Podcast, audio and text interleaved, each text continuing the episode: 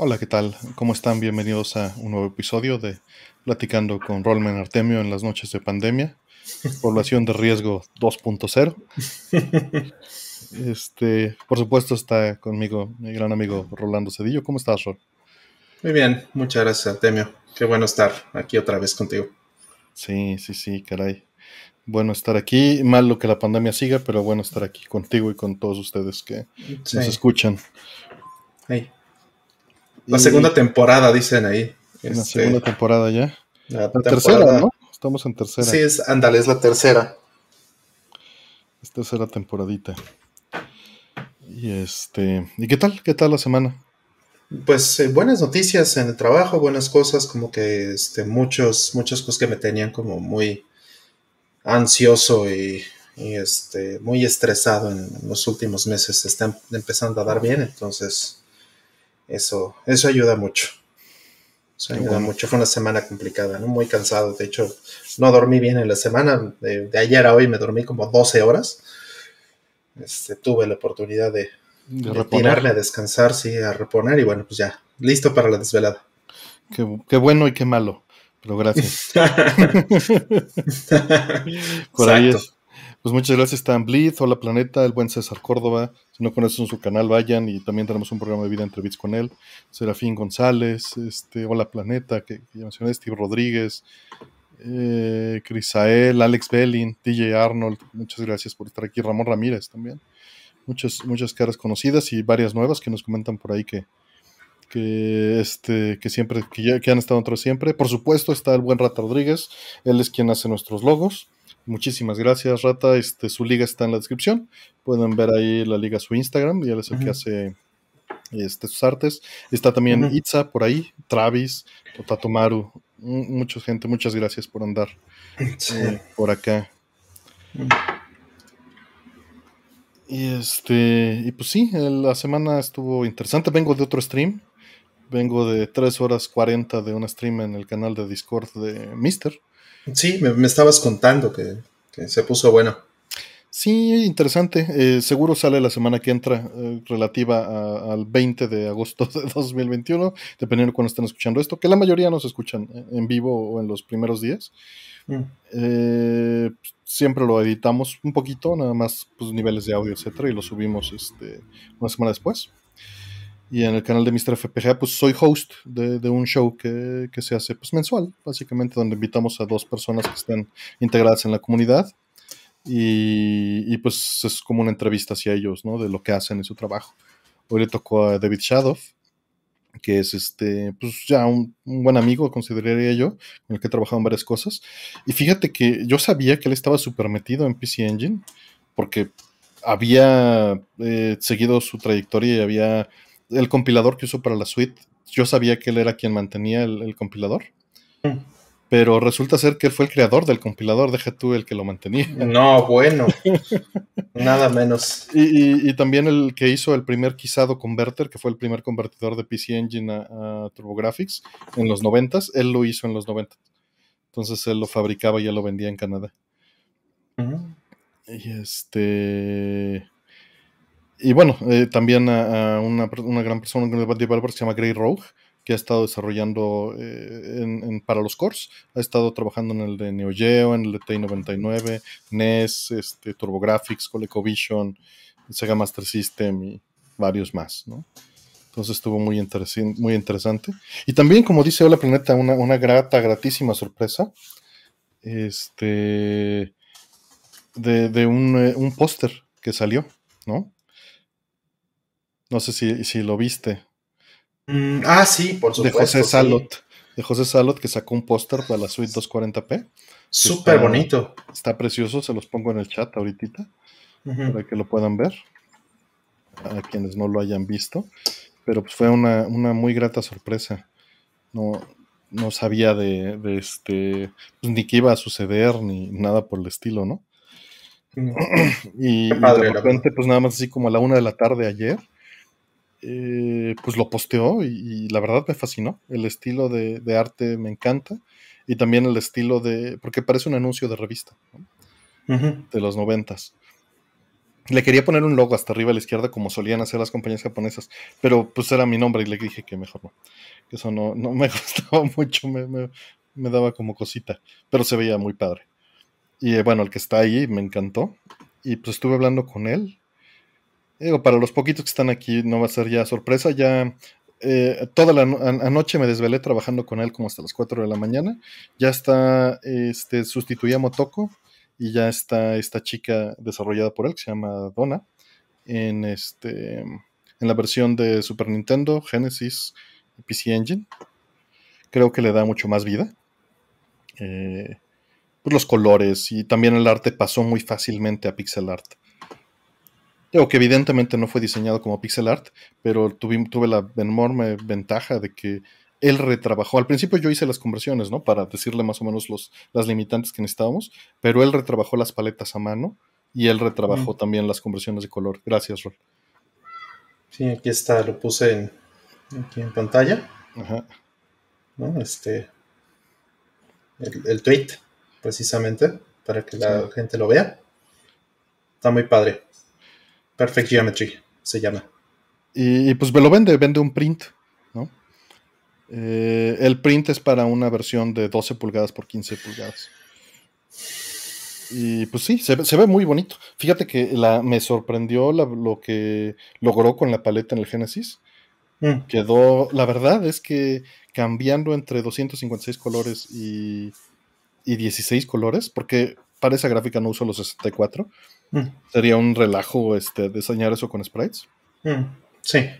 Y, y se ve súper bien. De hecho, brincando entre las dos, las dos imágenes en el pre de las que utilizo para los procesos en los, compiladores, mm. eh, no se ve diferencia en color, ¿eh? Digo, obviamente sí existe, pero no se nota. Sí, sí, sí se debe de notar. Este, vamos, ¿utiliza eh, dithering? ¿O es de no, plano? No usa dithering, eh, me mandó colores planos. Mm.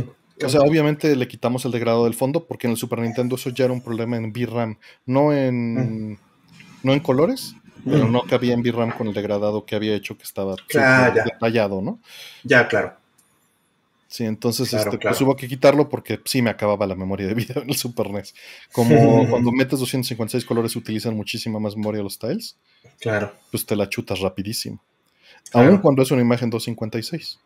Y pues también trabajé con él lo del aspect ratio y lograr que, que quedaran correctos, ¿no? Al escalar. Claro, sí, aquí la banda dice que, este, que es tu VTuber. no, es un personaje de él. Este, eso es algo que también no quiero que suceda, no quiero que se asocie, ¿no? Porque es un personaje original de él. Y es algo que pues, sí le, pregunté con mucho cuidado, ¿no? Porque pues, es un personaje que cruza para otras cosas. Claro. Sí, simplemente está. Se invitó. Pues realmente lo que hizo fue que estaba él haciendo tributo a una foto, que a ver si alguien en el chat sabe qué foto es. Mm. Y este y la puso a esta chica, su personaje en esa pose. Y, dijo, bueno, está encima de un monitor y he utilizado este software. Entonces, pues puedo hacer la referencia, ¿no? Mm. Y de ahí se convirtió en el anuncio. Entonces, este, todavía las preguntas no están abiertas. Lo que están preguntando todavía no las hemos abierto. Disculpen en un momento las abrimos. Estábamos hablando de, la semana.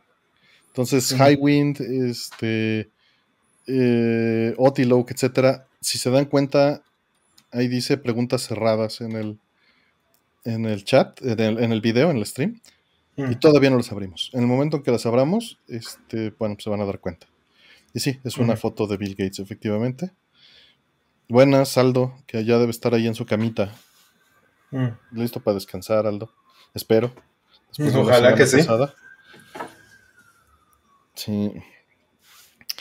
Y este. Y bueno, pues eso, eso sucedió. Entonces, pronto voy a liberar las versiones de la suite con ese arte. Mm. En lugar de este. No, no. Eh, lo único que negocié con él es poner la imagen en una prueba de fondo. Mm. En lugar de una motoco que yo había escaneado eh, pues ya mejor un arte original, ¿no? Eso fue lo único que negocié con él, no de arte para cartuchos ni nada por eso. básicamente fue arte hecho para eso, entonces. Sí, exacto. No, y con permiso y además editado por él. Los prints los vende ahí en el sitio. Este, son prints en arte, en papel de alta calidad. Son de, 15, de 15 pulgadas por 12 pulgadas, que son 30 por 37 centímetros. ¿no? Y lo tiene también, si lo quieren en lienzo o en acrílico, también tiene versiones en lienzo o en acrílico.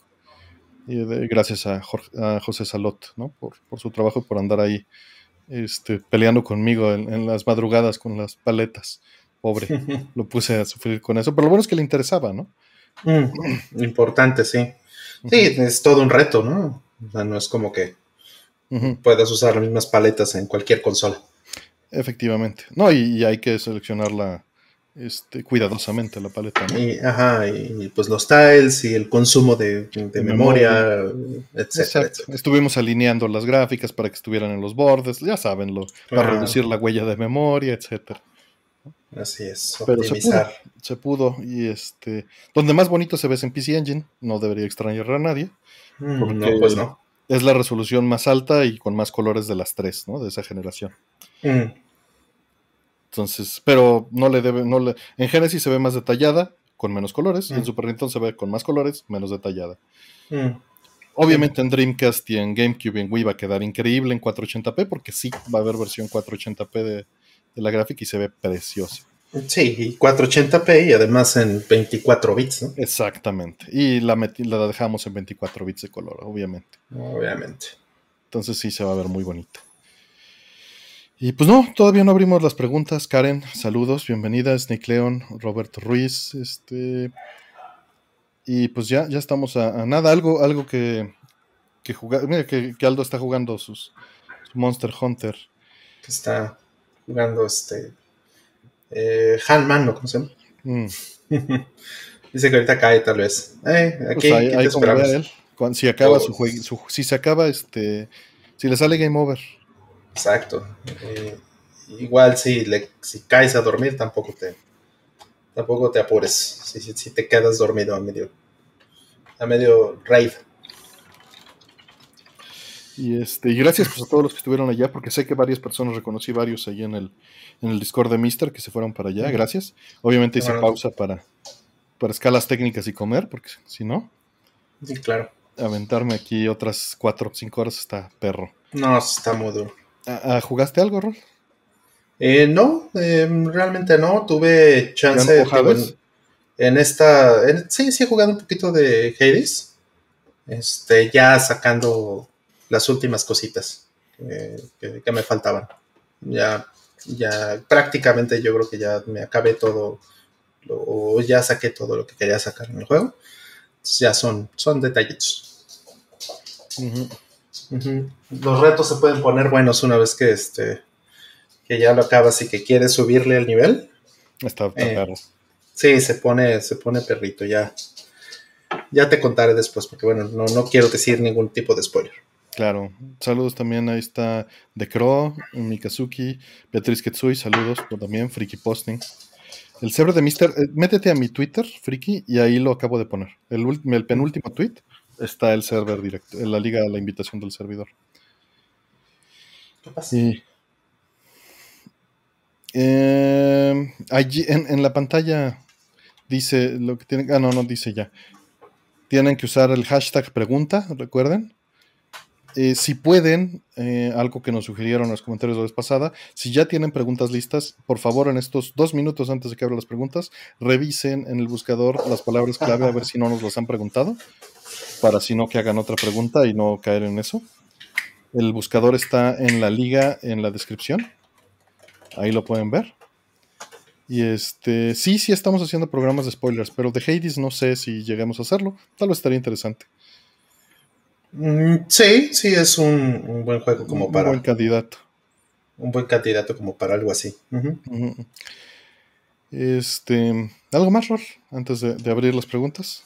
No, no, pues vamos, vamos, antes de que ya, ya la banda ya está como cochecito, entonces. Ya están las preguntas abiertas. Y este. Qué raro, Jarco. Siempre. Bueno, no se descarta ninguna pregunta automáticamente. Mm. Todavía. Todavía. ok. Ahí está. Este es una, dos, tres. Cierro. Entraron 40. Entraron 48. estaba en 12 y el siguiente fue, fue 40. Ya están cerradas. Ya están cerradas las preguntas. Muchísimas gracias. Muchas gracias. Gracias este, por el apoyo y, por el interés. Mm. Vamos a tratar de irnos pues, relativamente digo, con el espacio que se pueda, dándole su espacio a cada una, pero ojalá podamos abrir un segundo bloque. Mm. Ahorita vemos. Mil gracias a todos, mil gracias por el apoyo. Y a todos los que están. Está Gustavo Barrón, este, saludos. Este, Jack Draper, Travis, este, hola mundo, ah, digo, está Guillermo Yáñez, muchas gracias a todos, Aldo Martínez. Pues bueno, vámonos con las primeras preguntas. Eh, no, todavía no hasta el próximo viernes, César. Esperemos que, esperemos que no. Dice, ¿cuál es su setup de audio para los streams? Gracias. ¿Cuál? Ah, pues, bueno, como eh, empecemos por las interfaces. Este, bueno, como pueden ver, aquí tengo un, un micrófono, este es un, un Shure. Eh, tengo eh, dos interfaces. Ahorita estoy usando una M-Audio. Es la que regularmente uso este, para, el trabajo, para, para todo. ¿La M-Track? La M-Track Plus, exactamente, una M-Audio M-Track Plus. Y, este, y tengo una moto que uso a veces, eh, dependiendo del caso. Entonces, este, eh, regularmente uso la M-Track porque es la que uso para trabajar todos los días. Mm. como pues el home office y todas las juntas ya son así básicamente, pues entonces listo, ¿no? Eh, empezando por ahí, entonces esa es la, parte de captura. en los audífonos, bueno, tengo unos, unos audífonos audio técnica, unos M50, me parece, que son cerrados para poder hacer el monitoreo, pues que no se meta el, ruido de vuelta al, micrófono, básicamente. De ahí, este, pues tengo un par de filtros em, en, el, input de audio eh, para quitarle ruido y, otras cosas. Digo, esas cosas se fueron afinando un poco. Escucharán a lo mejor en los primeros programas que sonaba muy diferente, pero ha ido mejorando en los últimos meses, ¿no? Que ya hemos estado poniendo eso. Y em, de ahí, en el sistema de conferencia se manda el audio separado de cada persona que está aquí y eso se junta todo o se mezcla en el OBS. En el OBS, eh, que es este, el, Open Broadcasting Studio, ahí eh, si es necesario, en algunos casos, como por ejemplo cuando entra eh, Aldo, este, a veces le tengo que poner un, algún filtro adicional o, medir niveles o alguna cosa X. Y ya de ahí va, derechito al stream. ¿no? Del lado Artemio, no sé, ¿quieres comentar? Yo tengo este, una, bueno, vamos por la entrada, igual de lo que estabas diciendo. Yo tengo aquí un, este, un PGA 181, ¿no? De Shure también. Mm. Este, con un pequeño este, filtrito para que no se escuche cuando soplas, que no. Sí, el pop, porque no le dé el salivazo al micrófono claro. ¿no? Y, para evitar este, silbidos y que se sature con, viento. Claro. Eh, esto pues está con Phantom Power desde la M Audio este, eh, M4. Es una moto, digo, es una moto este M4, no es M Audio, perdón. Que es la que hemos estado usando para MD Fourier porque la respuesta es impecable, ¿no? es, muy Excelente. Tiene cuatro entradas y, este, y dos salidas. Entonces también me es muy útil para el no context y para este show, me es muy útil porque puedo estar escuchando sea en las bocinas o en los audífonos y me sirve de ampli de audífonos, salida para las bocinas, dos, dos entradas de captura, por ejemplo, ahora que he estado capturando X68000, puedo estar mezclando en software y eso es maravilloso porque no uso una mezcladora externa que mete ruido. ¿no? Las, con las capturo las dos a nivel de línea y, y regulo. Y si necesito otro micrófono, pues pongo una tarjeta de audio adicional, ¿no? ya sea la una, una M-Audio o la M192. Y de ahí, este, pues ya, nada más lo mando derecho, sin filtros ni nada. Y Roll embelica los mismos procesos allá. ¿No? Sí, este, pues el ruido de fondo varía mucho entre nuestras casas, pero, pero hasta eso tenemos suerte que no sea tan alto. Sí, no es tan alto, digo, también un poco por la hora, ¿no? Porque, pues, en las juntas, en, el trabajo, normalmente en otros streams que llego a ser más temprano, pues de pronto están aquí los tamales y está el fierro viejo o, alguna cosa de esas, ¿no? Sí. Eh, bueno, vámonos con la siguiente pregunta. Aquí está. Dice, ¿cuánto hardware ha echado a perder por aprender a arreglarlos? Es difícil saberlo, porque hubo mucho que eché a perder de pequeño, ¿no? Eh, pues cosas que habrías, sencillas. pero al principio, en, reparación, pues sí, sí eché a perder pues unos dos o tres aparatos. Lo ideal es aprender en cosas menos importantes. Mm. Creo que eso es lo, mejor que podría decir, pero sí, sí me eché mis, mis buenas cosas. Nada demasiado doloroso, por fortuna. Todo es doloroso, pero, pero sí. Eh, no hay, de otra, ¿no? Como bien dicen, este, eh, echando a perder se aprende. sí, sobre todo con el dolor. Em, pues algo más, lo siguiente. Dice, ¿jugaron el juego de Jurassic Park de Super Nintendo? ¿Lo terminaron? Lo considero de culto hoy en día. Nunca conseguí mm. todos, eh, todos los huevos, pero me gustaba mucho el OST. Yo no jugué esa versión, ¿tú, Ciro? Mm, sí, sí lo jugué. Eh, no lo tengo. En algún momento lo, tuve, o sea, lo tuve un tiempo porque cambié. Eh, teníamos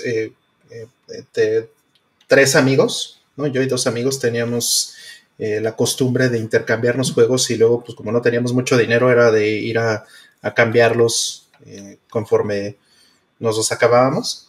Y hubo un tiempo en que tuve Jurassic Park por eso. Este, sí, entiendo que ya se considera de culto. Era, era interesante el juego. Pero pues no me atrapó tanto como para querérmelo quedar, ¿no?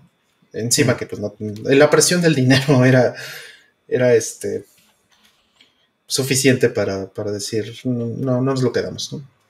Digo, ahorita no sé si es caro o si es eh, este, apreciado, no tengo idea. Pero pues, este, eh, qué interesante que, que, lo digan. Mm. Este, yo como te digo, esta versión no la jugué. Como no tuve Super Nintendo en su momento, más bien me hice de las piezas posteriormente que me fueron interesantes. Y esta en particular no me, no me atrajo, quizá en su momento. La que sí jugué fue la de Genesis la jugué de lanzamiento y pues condiciones similares a las de rol, ¿no? Tenía un par de juegos que eran como, compras ese para experimentar y luego lo cambias y luego lo cambias y luego lo cambias, ¿no? Y por ahí pasó el Jurassic Park de Genesis que jugabas con un Velociraptor o como, o, como el personaje principal, ¿no? Como, entonces, eh, y pues tenías dos finales y dos... Digo, era, un juego muy similar, pero los, eh, los, niveles estaban diseñados de manera distinta. Y todo era como rotoscopeado y, y digitalizado, ¿no? estaba curioso. Sí. Pues bueno, la siguiente. Dice eh, Chris Marchen. Chicos, solo para reiterarles que es un excelente programa. Gracias por compartir los conocimientos y opiniones. No, pues gracias a ti, gracias a todos los que están en el chat. Gracias, Chris. Se hace con mucho gusto y también este, pues es, muy importante. Ustedes son una parte fundamental de, este programa. De la comunidad en general, ¿no? Efectivamente. Y este, pues muchísimas gracias también a Francisco Iturrialde, que se hizo miembro del canal. Mil gracias por, tu apoyo, Francisco. Siguiente pregunta. ¿Se podrían elaborar o explicar en cómo funcionaban los arcades de Killer Instinct y Taito? Porque no entendí muy bien, disculpen la ignorancia. ¿Qué les pareció la salida de Quake? De Quake ¿Lo probarán? Ah, no sé exactamente a qué te refieres con la pregunta en, cuanto a cómo funcionaban, porque no entiendo la parte de Taito. Pero pues, si te refieres a Killer Instinct, streamea los fondos de un disco duro, ya están pre-rendereados. Y es como un video que puede streamear para ir de ida o de regreso. Le hace básicamente rewind y fast forward y se está moviendo sobre, sobre apuntadores para tener los cuadros pre-rendereados, ¿no? Y los personajes pues están eh, pues también pre-rendereados y nada más son como sprites, eh, pero de alta resolución y de muchos colores. y, pues eso es todo, básicamente. Tiene, tiene un buen CPU, pero no hay mucho. Y sí, tenían un disco duro. Sí, eh, no es un juego 2D en ningún sentido. este, aunque lo parezca, aunque eh, la, perspectiva sea 2D, eh, es uno de estos primeros juegos que eran completamente basados en polígonos y texturas, haciendo las veces de un juego 2D. O sea, los, los personajes son un par de triángulos y encima está la textura que es la que se mueve, que es el, entre comillas, sprite, básicamente. Y de Taito, pues bueno, como no sé de qué placa nos hablas, perdón, está muy difícil saber. Digo, si estás por ahí y todavía nos quieres preguntar, eh, sería bueno, pero mientras te contesto la otra parte de Quake, supe que anunciaron algo, algo, no le puse atención, no lo vi porque he estado como loco con otras cosas. Entonces no, no pude ponerle atención, nada más vi que hubo un anuncio y se quejaron de los precios y ya, no sé. Sí, sí, yo vi que también este, anunciaron, de hecho, eh, lo puso, creo que fue Karen la que lo puso en, el, chat, en, el Discord, si no me equivoco, eh, fue Karen, y, este, y pues sí, obvio, así me enteré y, fui a ver de chismoso inmediatamente. Y pues sí, Quake sí es un, Quake sí es un juego que me gusta. Entonces, eh, pues no sé, sí, tengo otras prioridades, también hay que decirlo pero no me molestaría tenerlo. Sí, sí, las prioridades es un asunto interesante. Así es. Ahí está Luis Rayton también, saludos. Ah, está Rayton. Ah, sí, acabo de verlo, está. Ah, justo de los escenarios, ¿no? Que se puede mover también. Se puede hacer zoom in y zoom out al, al video de los escenarios en Killer Instinct. Mm, así es. Sí. Eh, pues bueno, eh, no nos preguntó más específica de, de Otiloke, de esto de, de las PCBs. Entonces, pues bueno, tenemos que darle next. Porque si no, nos quedamos aquí. Si quieres en el chat nos preguntas y tal vez para otra. Eh, al inicio de la pandemia recomendaban usar protección ocular, sin embargo ya no es así. ¿Qué saben acerca de esto? ¿Es o no posible infectarse por los ojos? Mira, por supuesto que es posible, pero tiene que ser un contacto directo de saliva, ¿no? Em, la protección. Eh, recuerda que el. Digo, aquí no somos expertos, esto es lo que entendemos y lo que se ha visto. Ve a ver el explicador, el doctor Macías, pero hay que entender la, la este, cuál es el uso, la utilidad del cubrebocas, ¿no? El cubrebocas tiene la utilidad de que tú no contagies a los demás. Y si todos lo están usando, todos los que están enfermos no van a contagiar a los demás. No es que te proteja de afuera hacia adentro. obviamente sí un poco, pero la realidad es que si es, si es vía aérea, eventualmente se va a filtrar. La intención es más evitar sacarlo que absorberlo. Mm, y, los filtros oculares siguen la misma lógica. Si, si en el ambiente en el que estás respirando hay suficiente virus como para que sea preocupante, por supuesto va a entrar algo por los ojos, porque están conectados directamente, pero, pues, está entrando, sí, pero está entrando por la nariz, o sea, ya no tiene nada de sentido. Lo ideal es que no estés en lugares donde pueda haber una concentración alta, ¿no? Y por eso, pues, el filtro ocular te sirve por si alguien está sin cubrebocas y escupiéndote directo, pues, pues sí, para eso sí te sirve, ¿no? Igual que las caretas. Pero, pues lo ideal es que si ves a alguien sin cubrebocas, pues mejor te alejes, ¿no? Así es. Sí, digamos, toda protección sirve, no puedes decir que no, no sirve, ni mucho menos. Quien te diga que no sirve, pues también te está mintiendo. Pero eh, el foco tiene que ser más en, el hecho de, que en, primer lugar hay alguien que lo está poniendo en el aire. Y eso es por donde tienes que atacar. Efectivamente. Vámonos por la, por la que sigue. Y sí, por supuesto que, sirve, por supuesto que te va a cubrir de alguna manera. Nada más que pues, ya no es la, importancia tan alta ahí, por como dice Rol, la importancia está más bien en detener que se propague. Exactamente. Em, ¿Existe o dónde puedo ver el tutorial para el uso correcto de la suite 240p en español que te guíe paso a paso? Saludos. Muchas felicidades por su programa. Gracias. Pues mira, el buen Cort tiene en su canal, en este en el canal de Kurt Belmont hay un, tutorial que él hizo. No hay uno este, que vaya paso a paso, porque depende para qué la uses. O sea, tendrías que escoger así lo que se llama como un use case y decir, bueno, lo que quiero es calibrar geometría, ¿no? O quiero calibrar nivel de negros. O sea, podría ser uno que digas, vamos a hacer todo, pero implicaría mezclar cosas de CRT, de LCD, de upscalers y de este y de audio, ¿no? Entonces, eh, pues no estaría enfocado o tendría que haber un video de cada una de estas cosas. Y yo soy terrible para hacer esto, terrible. Para decir, vamos a hacer un guion, vamos a hacer todo editado que funcione y mostrar cada cosa. Entonces, pues, solo existe el, video del buen Cort, que hizo un gran trabajo. No hay este, no hay algo aparte. Sí, hay, hay, reviews y hay cosas y todo, pero como bien dices, no están en, no están en español. Este, también hay, hay muchas cosas. Aunque bueno, eh, no sé si eh, sea suficiente con las traducciones que te puede hacer en, al vuelo. Pero, esas cosas. pero tampoco hay tutoriales en inglés dedicados haciendo lo mismo.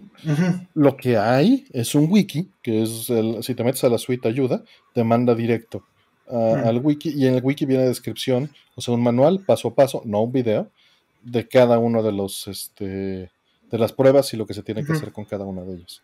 Claro. Sí, tal vez lo más eh, razonable es eh, tener primero ese caso de uso. Y una vez que tienes ese caso de uso de qué es exactamente lo que quieres hacer, quiero eh, este, calibrar colores, ¿no? quiero calibrar negros, quiero calibrar un, este, un XRGB Mini, un FrameMaster sobre mi pantalla LCD, whatever. Y a lo mejor ya con eso, este, pues preguntar en, los foros, ¿no? Y, a lo mejor ya con eso eh, eh, puede dirigirse un poquito más. Pero pues sí, sí, sería muy bueno tener un tutorial de cada cosa. Pero pues ese trabajo sería una serie de videos de cuántas horas, Artemio? De pues producción y de... Está cañón, o sea, de las puras pruebas, o sea, que hay en, en un en Super Nintendo, pues de solamente las las pruebas de linearidad, de, color, de, de, cuánta cosa, pues tienes que tener tres casos, ¿no? Es el CRT, el, el, este, el LCD y, y, este upscaler en general. Y pues es nada más de ahí van a salir cuántas horas de video, ¿no? Es, es complicado. Me encantaría a mí también este, poder aportar en algo de eso, pero pues el tiempo es muy limitado. Sí, sí está difícil. Eh, también eh, los videos de RetroTech, pero pues están en inglés. Mm. Eh, él se dedica a reparar CRTs, entonces utiliza la, suite constantemente para, para ello. Mm. Eh, siguiente pregunta. Dice, ¿por qué existe el sueño de fusionar la mente con una máquina para vivir eternamente? Si estas requieren mantenimiento constante, ¿no sería mejor fusionarla con algo, algún ser más longevo como un alga? Todo, todo necesita mantenimiento constantemente. Quien te venda lo contrario te está mintiendo. La entropía. No le vas a ganar la entropía, nunca. Y, bueno, eh, una máquina, eh, estás hablando primero de la mente con una máquina. Eh, lo cual implica que estás hablando de un robot, no necesariamente solo de pasar a vivir en la red, ¿no? O, de manera digital, que son cosas distintas. Una, en teoría, requiere menos mantenimiento que la otra por el desgaste mecánico de interactuar en un mundo real, no uno virtual. Pero aunque fuera completamente virtual, necesitaría mantenimiento constante. Y el alga necesita mantenimiento constante, ¿no? También necesita todo un ambiente sustenso, etcétera. Entonces, pues simplemente eh, se considera en el sueño, eh, pues tal vez victoriano, ¿no? Eh, que, que, una máquina es más longeva que, un cuerpo carbono, ¿no? Mm. Sí, somos una máquina de por sí, una máquina analógica, ¿no? No tendría este, tampoco ningún problema en no tendríamos un problema en, absoluto en, extender nuestro cuerpo así como es también ah, para llegar a ese objetivo. O sea, en qué momento somos otro tipo de máquina, sí, en principio ya, ya somos una. Sí. Vámonos por la siguiente. Eh, ¿Tienen carro? ¿Qué marca? ¿Existirán los autos voladores? Del auto ya hablamos, busca en el buscador, busca Prius y te van a aparecer un montón de, opciones. Los dos tenemos este un, Prius, creo que ligeramente distintos modelos, híbrido, ¿no? Y este, de los autos voladores, pues yo creo que no. Yo creo que no es tan práctico ni tan bonito como se pintan. El, caos que implica que haya accidentes eh, aéreos, este, carriles adecuados, etcétera. La única manera en la que ve esto sucediendo es con automatización completa y, que sean este, pues, guiados, comunicados a través de una red y, guiados con intereses particulares. ¿no? Hay un video muy bueno de Steve Mault donde habla acerca de cómo si todos los autos en, una, en unas carreteras en Inglaterra eh, seguían las rutas óptimas para cada quien, se hacía el mayor tráfico posible. Sin embargo, si todos los autos seguían rutas menos óptimas, o sea, si una trayectoria de 10 minutos duraba 15, las de una hora duraban 15 también. Y se lograba una red así donde se balanceara todo. Pero esto implicaría que trabajaran todos como hormigas, ¿no? Como una, una, colmena, una colonia, y no para maximizar sus, locales, sus, sus beneficios personales, ¿no? Y eso es la única manera en la que veo que los autos voladores no, no terminen siendo el terrible desmadre que me imagino. Mm, sí, sí, o sea, primero tiene que ser completamente automatizado, como dices, ¿no? Primero, eh, sin, que vuelen, ya tendrían que ser completamente automatizados y, además eh, la transferencia de responsabilidad también es un asunto, ¿no? Imagínate las implicaciones de privacidad, de poder volar al piso 20 de, de una torre o de o sea, es, bastante difícil. Hmm. Sí, sin duda. ¿Algo más que quieras agregar de eso? Hmm. No, ahora imagínate la cantidad de energía que necesitas, ¿no? para, eso, para mantenerte en el aire. Sí. Y bueno, vámonos a, a la siguiente. Eh, he estado escuchando al explicador desde hace unos meses. Es un gran podcast, completamente de acuerdo. Es una gran persona. Por lo menos la parte pública, que es la única que conozco, pero lo, admiro y respeto mucho. ¿Hay algún clip que les haya gustado especialmente o que recomienden escuchar? Hay una serie de él, pero no sé, creo que no está pública porque era cuando solo trabajaba directamente en Patreon. Mm. Que pero el material que agarres, esta serie era los fundamentos de la física, busca ver si los encuentras, porque se avienta en 18 episodios eh, toda la historia de la ciencia, ¿no?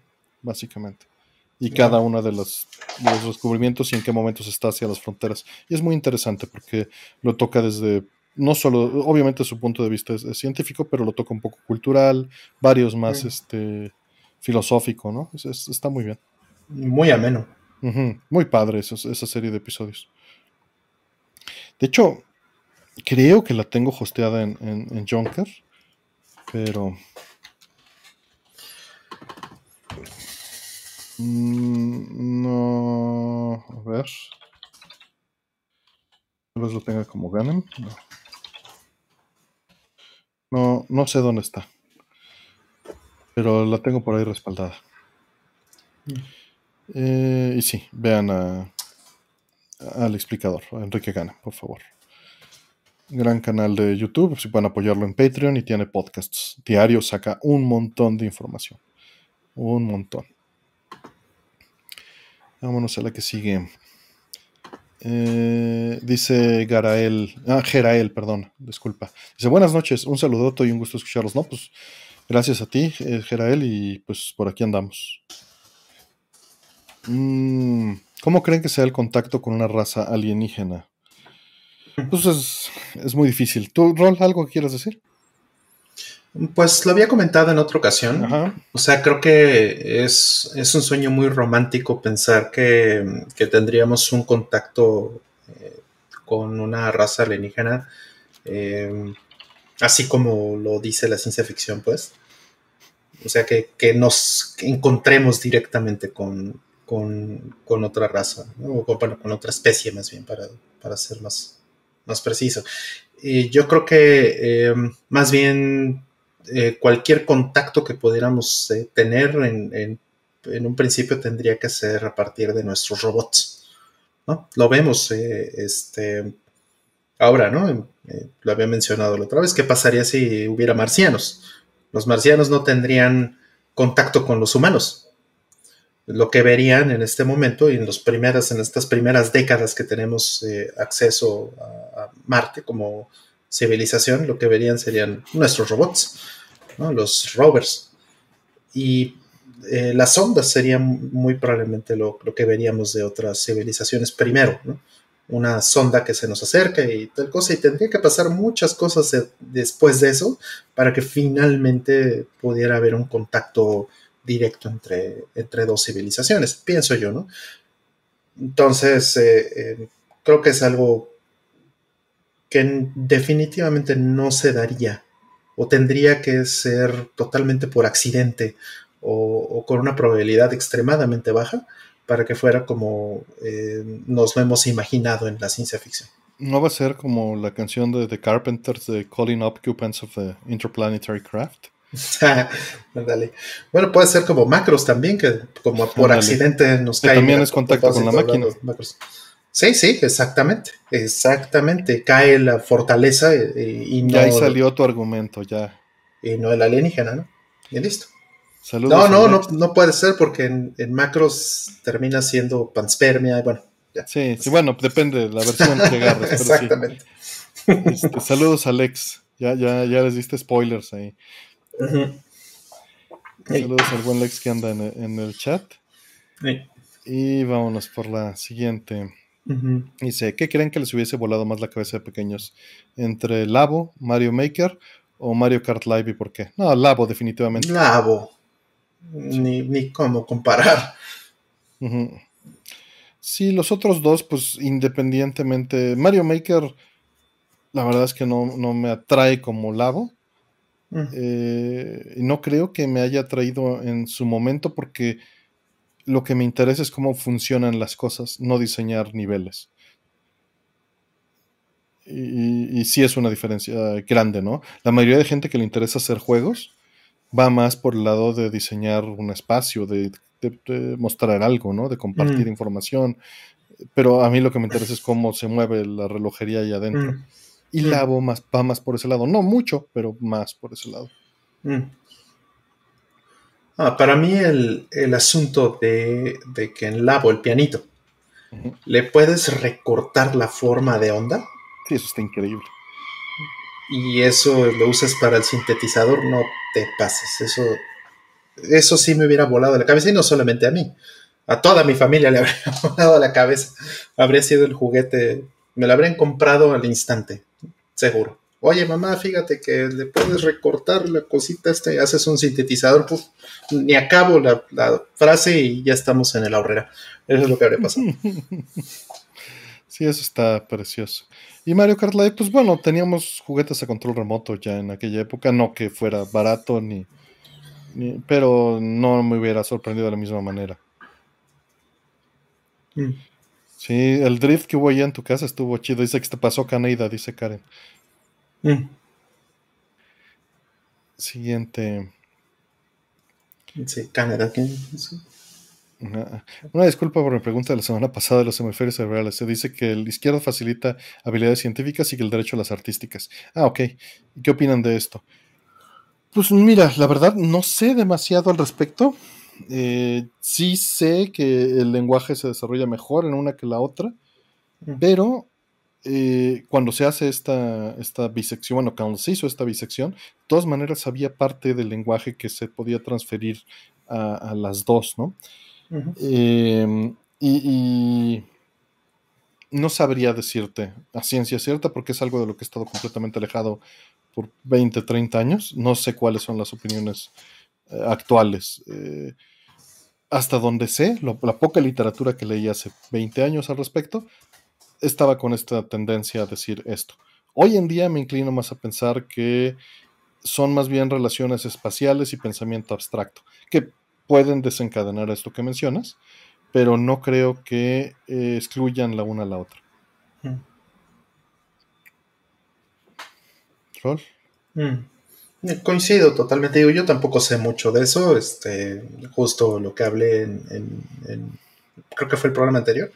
este, fue sobre lo poquito que, que, sé de, esas cosas, pero es muy interesante de cualquier manera. Me llama mucho la atención cómo es que cuando hay pacientes o gente que tiene accidentes eh, y pierde la funcionalidad en alguna zona del cerebro, otras, eh, otras áreas, otras zonas pueden tomar control y reemplazar la función que se perdió.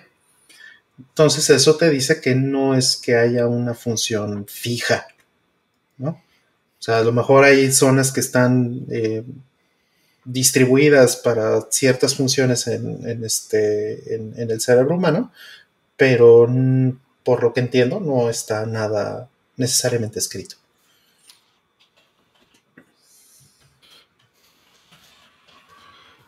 Mm, siguiente.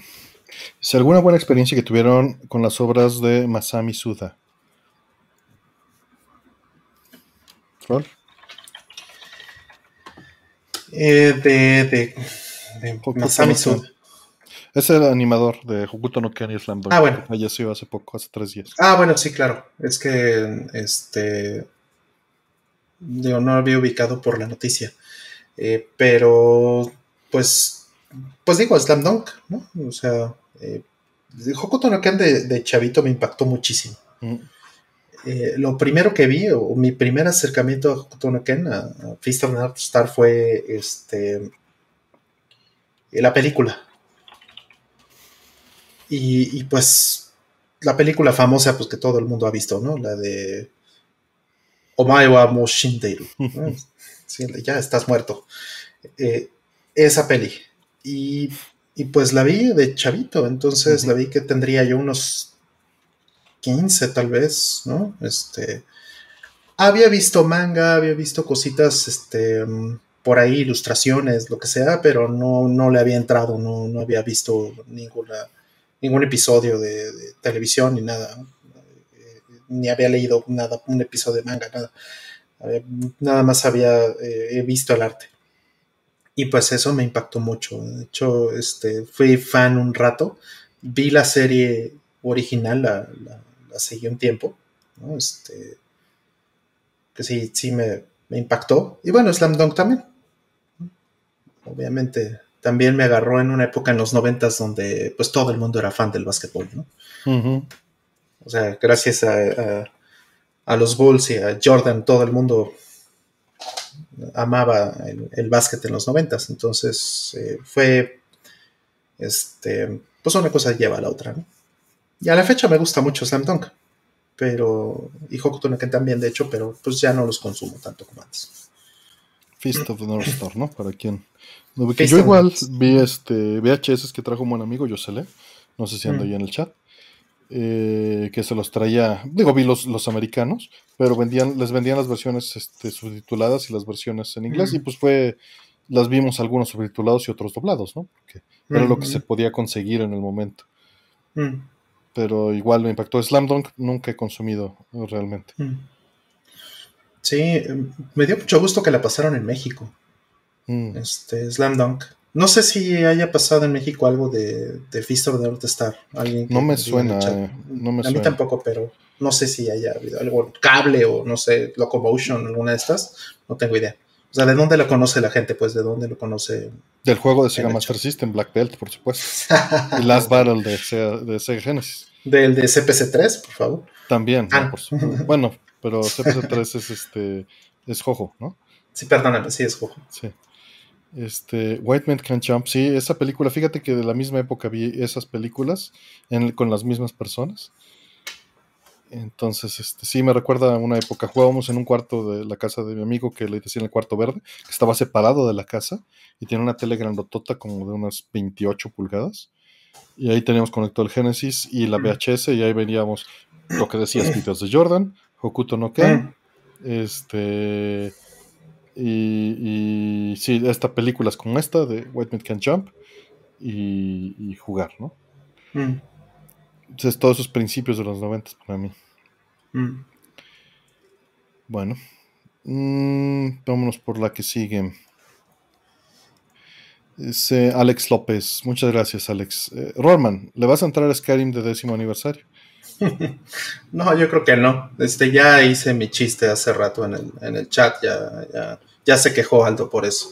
Porque dije, va a ser, en lugar de 10, le deberían poner más bien, recorrer el puntito y que digan es el 1.0 aniversario. Sí, que eso es lo que se tardaron en hacerlo. No, no creo, la verdad, no, este, no me llama la atención. Eh, Skyrim creo que a estas alturas eh, dedicarle tantas horas a, a, ese juego ya no me parece como... ya, ya está muy tarde. Todavía no es suficientemente retro para ti y está muy nuevo. Necesitas que pasen otros 10 años. Ándale, a lo mejor, a lo mejor, no sé. me espero a la versión de 20 aniversario. Porque necesites un escalador. Ah, ándale. este, gracias, Alex. Eh, dice, ¿qué fue lo mejor que comieron en la semana? Ah. Fíjate que pues, le robé a, una, mitad de una torta que era una tasque. Era una especie de baguette. Eh, digo, en forma de torta. Era, se supone que de costilla con queso. Pero era queso, casi hecho chicharrón de queso. Pero no, no completo. Adentro de esa baguette. Con em, la costilla era costilla de carnitas. La pura carne de costilla de carnitas metida adentro. Sabía buenísima esa combinación. Mm. Qué rico. hambre. Qué rico suena eso. Pues yo comí, eh, lo, mejor que comí en esta semana fue eh, chashu, mm. de hecho. Y eh, que es el, la gente lo conoce como el tocino japonés, digamos. Así le dicen. Mm. Este, y el, el, chashu que comí estaba Buenísimo. increíblemente bueno. Estaba estaba en su punto, así lo veías y solito se partía, se deshacía. Qué, cosa más rica. Es el mejor chashu que he comido en el año, tranquilamente, ¿no? Muy, muy, muy buena calidad. Este, por ahí nos dicen que cómo pueden entrar las preguntas, Gustavo Roth. Cuando salga ahí en el stream, en el video que dice preguntas abiertas, o lo digamos en el, en el video o en el chat, mm entran las preguntas con el hashtag pregunta y este ya, pues eso es todo. Ahorita todavía faltan 35 para que volvamos a abrirlas. En la pantalla, en el video puedes ver cuánto tiempo es el estimado que nos vamos a tardar en responder para abrir las preguntas. Eh, en este momento dice que eh, la espera va a ser de una hora 11 minutos. A este momento. Eh, vamos por la que sigue. Dice Javier Amador Fuentes. Gracias, Javier. Saludos, Masters. Un cable es vídeo de buena calidad puede dar mejor imagen que un SCAR de los baratos que estén bien. Es muy difícil contestarte esto con precisión. Tiene que ser un muy buen cable es vídeo y un terrible cable SCAR. La realidad es que lo veo imposible que suceda, pero lo que sí, te va a dar mejor audio. Eh, un buen cable de, de S-Video que un cable eh, SCAR de los baratos, normalmente. Eh, ¿Por qué? Porque lo que pasa es que se mete más bien el ruido del video al audio, en un mal cable SCAR. O puede haber interferencia de otras señales, ¿no? Que están metidas ahí, por los colores, etcétera. Pero, pues, conseguirte un cable de S-Video de buena calidad, pues tampoco es cosa fácil. Ahora bien, el cable de vídeo te da una calidad maravillosa.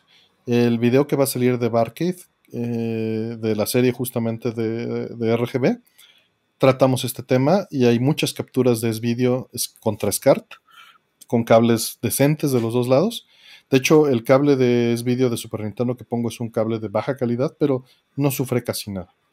O sea, S-Video es, es un gran balance si te vas por un RetroTink, pero no para que te dé mejor imagen que un cable SCART. O sea, eso sí no va a suceder. Mm. Pero no va a ser suficientemente notoria para justificar el gasto si no te mm. interesa. Mm. ¿Algo que, haya que agregar? Pues nada más diría que eh, ten mucho cuidado cuando compres cables de S-Video. Eh, porque hay muchos cables allá afuera que em, pues están súper mal hechos, eh, que te dan em, meten, imagínate, meten, meten el compuesto adentro del cable de, de, y, pues son, son piratísimas, ¿no? Entonces en realidad no te están dando una señal de desvío. Sí, en particular con los que venden en Amazon, ¿no? Exacto, en particular de eh, los de Super Nintendo he visto que, venden así, porque pues es el mismo conector y, muchas veces traen las dos cosas, traen el compuesto de un lado y traen es video del otro. Y eso mete más pues ruido todavía. Ajá, y es peor, ¿no? Mete más ruido y, te digo, en ocasiones es, lo mismo, o sea, el, el de compuesto lo están metiendo en los dos cables. Entonces, eh, ten cuidado con eso porque es, muy difícil que, este, como dijo Artemio, es muy difícil conseguir a veces un buen, buen cable de vídeo. Pero suponiendo que tengas un original, suponiendo que tengas una buena, fe, una buena fuente ¿no? de, confiable. O que tú mismo lo fabriques. O que tú mismo lo fabriques, también eso se vale. Puedes llegar a un nivel muy bueno de, de calidad. O sea, ya lo hemos dicho en muchas ocasiones aquí, de compuesto a es vídeo es un salto bastante grande y el salto de ahí a RGB es un salto, pero no es tan grande. Entonces, eh, el es vídeo ya te lleva 80%, 90% de lo que realmente puede darte la consola. Eh, en el video de, de van a verlo. Sí. Y que, como dice Hola Planeta, eh, Mike Chi anda un buen cable de S-Video con el Super Nintendo y 64 RetroTink Mini. No en el 5X, en el Mini. Mm. Sí. Sí, y, también es bueno el S-Video desde el punto de vista que hay muchos PBMs allá afuera que solo aceptan S-Video y que no aceptan RGB. Entonces, para gente que tiene uno de esos, pues está padrísimo. Y además también, si tienes los cables y los conseguiste y todo eso, es mucho más fácil y mucho más barato que meterte en este mundo de dolor que es el RGB. Mm. Eh, no sé cuándo se publica el video Itza. Eh, eso no depende de mí, depende de Barque y sus tiempos, ¿no? Eh, pero de hecho creo que todavía está en edición, porque apenas lo grabamos la semana pasada y, y el fin de semana me la pasé capturando. Fueron como 8 o 10 horas de captura. Eh, digo, no porque sea tanto material, sino por estar cambiando, consiguiendo los cables. Tuve que rehacer el cable de S-Video, porque como dice Roll, pues la verdad es que yo no uso S-Video. No, no, tengo cables de S-Video más que de hace 20 años que usaba cuando usaba S-Video. Y me costó de entrada mucho trabajo encontrarlos. Y en segunda, estaba súper mal hecho el de Super Nintendo. Tuve que literalmente rehacerlo para que funcionara. Y, sí, bueno, ahí comentan que la banda eh, dice, bueno, le estoy leyendo directamente, dice solo planeta que la banda le dice Super Video y se llama Separate Video, sí. Eh, Super Video eh, solo es un trademark de Sony en unas videocaseteras particulares. Y el, estándar se llama video separado.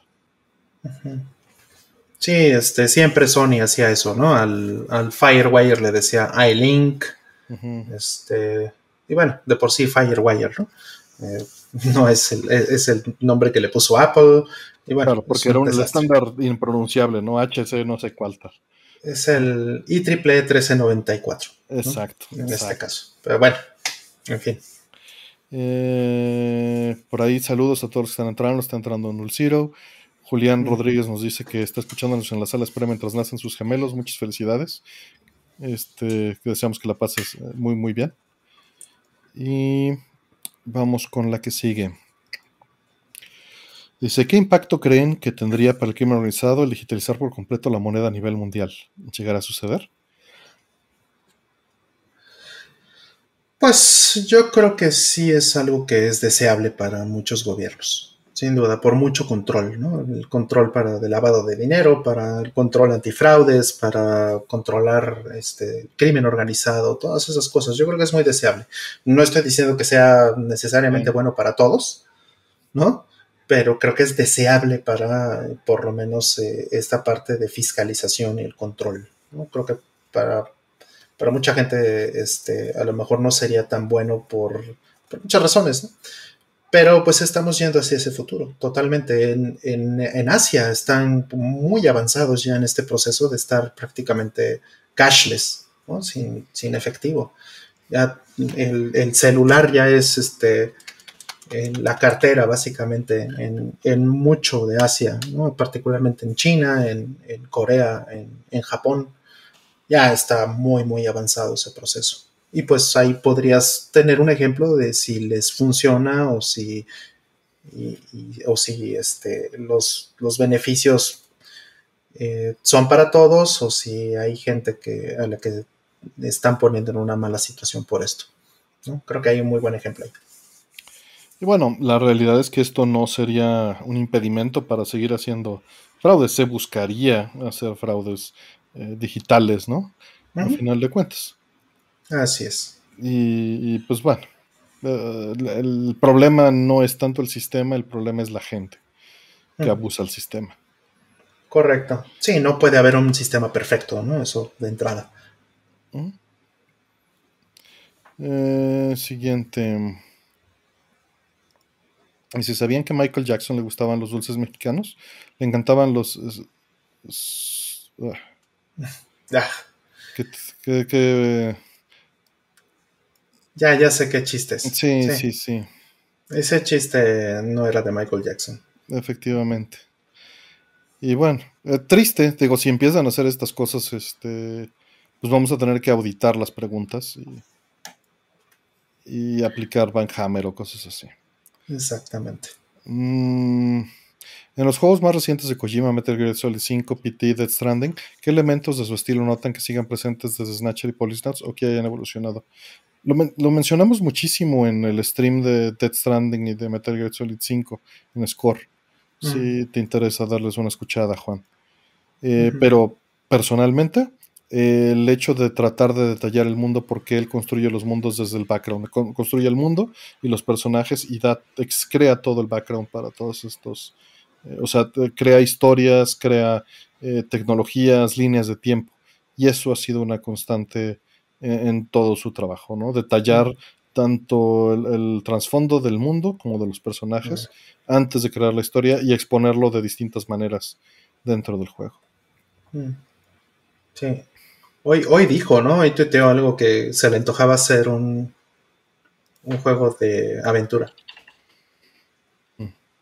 Sería, sería bueno. No, no lo vi. Un tipo, un tipo Is estaría muy bien. Ah, eso estaría muy interesante. Vamos por la siguiente. Eh, ¿No les parece que en términos de creatividad hay una barrera entre el mundo de los videojuegos y la cultura pop? Hay una abundancia de un lado y del otro una pobreza inmensa. No, ¿eh? No creo. Más bien es tal vez el mundo en el que eh, en el que se mueven las cosas. Este, porque cultura pop es como decir eh, limitar los videojuegos a los AAA. ¿no? Y tú estás abriendo la puerta de los videojuegos a los indies y a un montón de cosas más. Y la cultura pop, pues si te vas nada más a Marvel, pues sí está aburridísimo pero, pero hay más cosas, ¿no? Simplemente hay, hay, o sea, el decir cultura pop es agarrar específicamente el top de lo que más produce del mainstream. Y pues evidentemente es lo que tiene un común denominador más amplio, que ataca a un público general. Y mm. pues, si te vas a hacer esa limitante, pues, no tiene sentido, pero los videojuegos son cultura popular. O si no te quieres ir para ese lado, hay mucha cultura popular que no es tan popular y que seguramente sería mucho más variada. Pero por definición creo que, el planteamiento ya es problemático en tu, en tu pregunta. ¿Ror? Sí, pues eh, desde el hecho de, que se llame cultura pop, ¿no? Ya es, el, el, punto es hacerlo masivo, el punto es hacerlo mainstream, ¿no?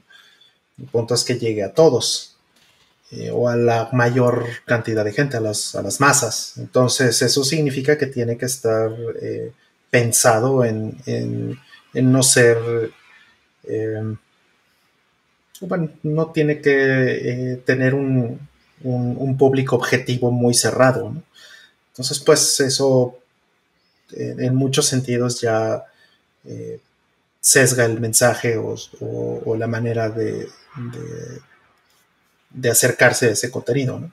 Pues creo que, eh, pues bueno, o sea, así como dice Artemio, yo creo que eh, sí, sí, este, yo creo que más bien hay, hay un mercado para todo y para todos, ¿no? Eh, pues los juegos AAA y, y muchas empresas que se dedican a hacer este tipo de cosas, pues tratan de, de llegar a las masas porque pues es más lucrativo. Y, ya, o sea, no hay más, explicación.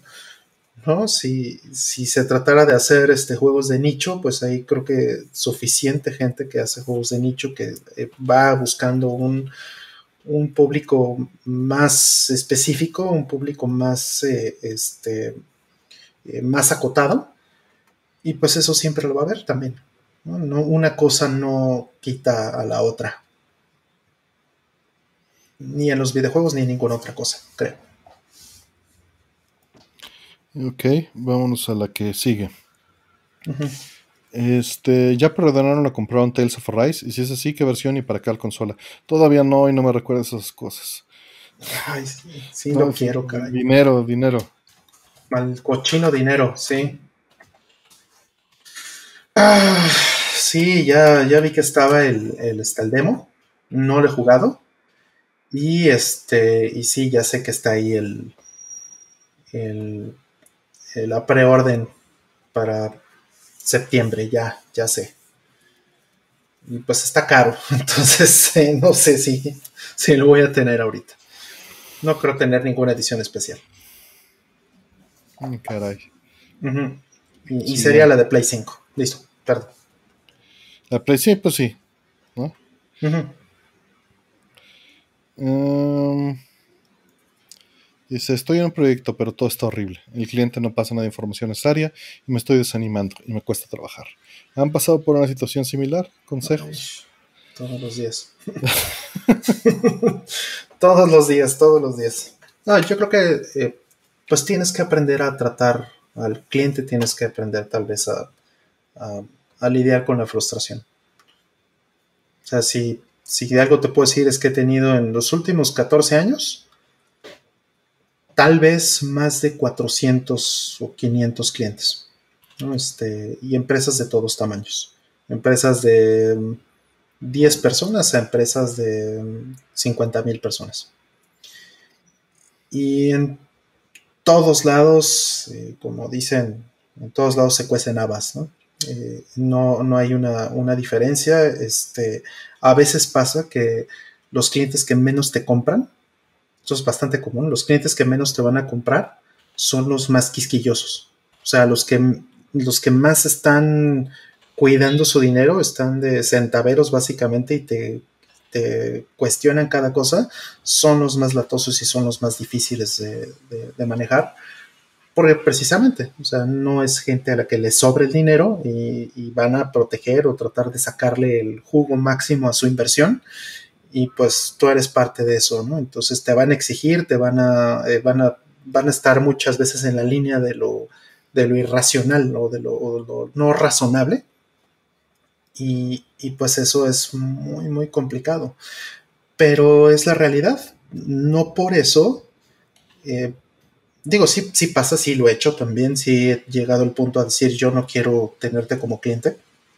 Puedes irte con mi competencia, sé el problema de alguien más, básicamente. Sí he llegado a hacer eso pocas veces, pero lo he hecho. Sin embargo, creo que sí es muy importante también entender que, que no deberías de tratar diferente a tus clientes eh, en, la mayoría de, las ocasiones. ¿no? En, principio todos los clientes se merecen tu mismo nivel de atención, sea lo que sea, ¿no? Eh, a menos por supuesto que lleguen abusos o, cosas terribles. Entonces pues no hay otra más que apechugar, aprender a, a, este, a lidiar con la frustración y también, por supuesto, sí vale la pena evaluar un poco si el nivel de negocio que te está trayendo ese cliente realmente eh, lo vale, ¿no? Si esa inversión de tiempo y ese desgaste emocional y ese desgaste eh, humano eh, realmente corresponde con, con lo que te está trayendo a la mesa ese, ese cliente. Este también es un momento para cuestionarte si no has estado muy chiqueado. Y lo digo en toda la buena voluntad posible, ¿no? Porque yo estoy muy chiqueado y, por eso lo puedo decir. ¿no? Porque justamente pues, dices, no, ya no quiero agarrar cosas que no me gustan. La realidad es que el trabajo muchos te dirían que por definición es hacer cosas que no te gusten. No lo creo, no lo creo, pero entiendo el sarcasmo al respecto, ¿no? Por eso te pagan, ¿no? Sí, efectivamente. Porque no te gusta. Eso es, lo que muchos dicen. Sí, sí, hay un poquito de eso también, estoy de acuerdo, ¿no? O sea, tienes que, para ser más profesional, sí tienes que ser menos quisquilloso al escoger a tu cliente, sin duda. Así es, así es. Y pues ahora sí que separarlo, ¿no? No siempre te tiene que gustar y, también las altas y bajas hacen que lo que te vaya a gustar le des con más ganas. Es parte de la, de la vida diaria, ¿no?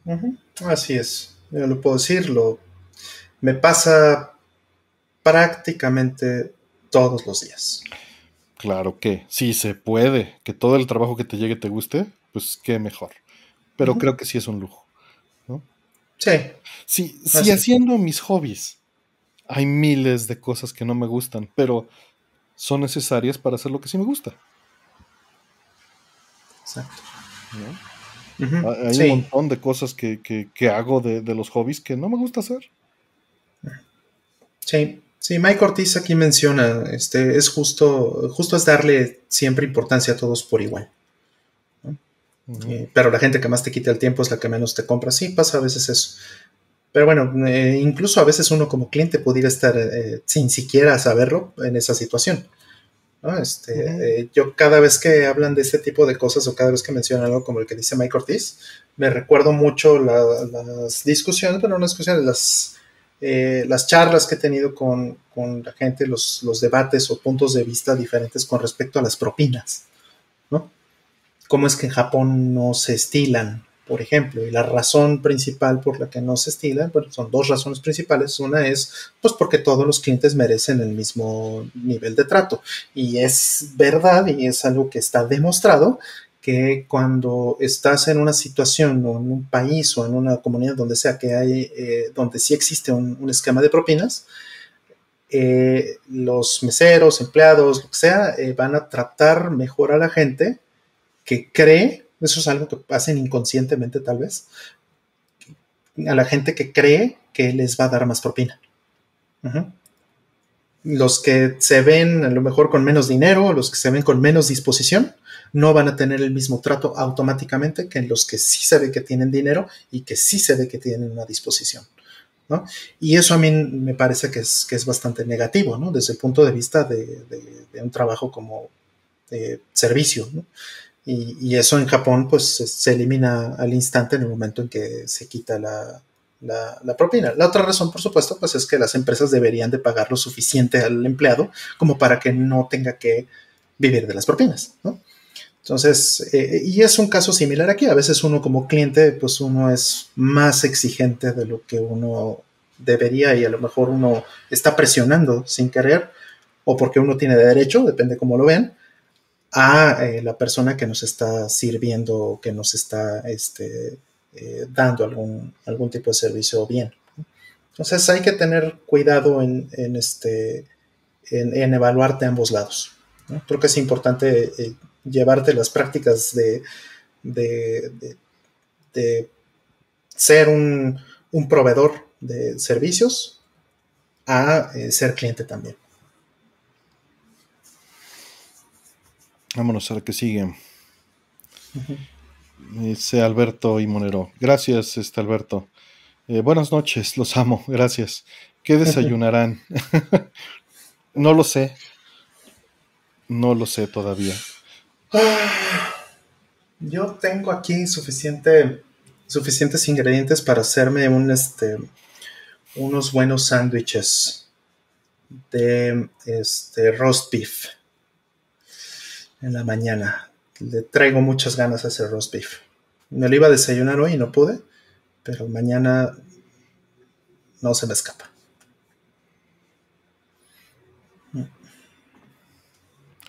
Ok, siguiente. Pues sí, no, yo no sé qué va a ser. Pero... Mm. Eh, ¿Se han jugado algún Wizardry? Las versiones japonesas tienen arte de Jun Suemi. Quien creó trabajo de Lodos War y música de Kantaro Haneda, quien hizo música de Macros y del Tesoro. No, no le he entrado. ¿Tú, Ror? Eh, sí, sí le entré. Em, por la misma razón. Hmm. que exactamente me atrajo mucho por esas cosas. Eh, evidentemente, pero pues era mm, difícil porque no tenía pues el, eh, el hardware, ¿no? No tenía, yo tuve una PC, una, PC X86 hasta 1995, más o menos. Y entonces pues nada más pude jugar una versión que era este NMC2, que según yo era la 6. Y, y pues la jugué tarde, la jugué en una PC que no era mía y bueno, pues no, no es algo que haya disfrutado mucho, pero sí me gustaría, eh, a lo mejor, no sé si hay algún remake o si hay alguna cosa que, un re-release o algo que, que, pudiera usar en, eh, en, PC, probablemente sí lo jugaría.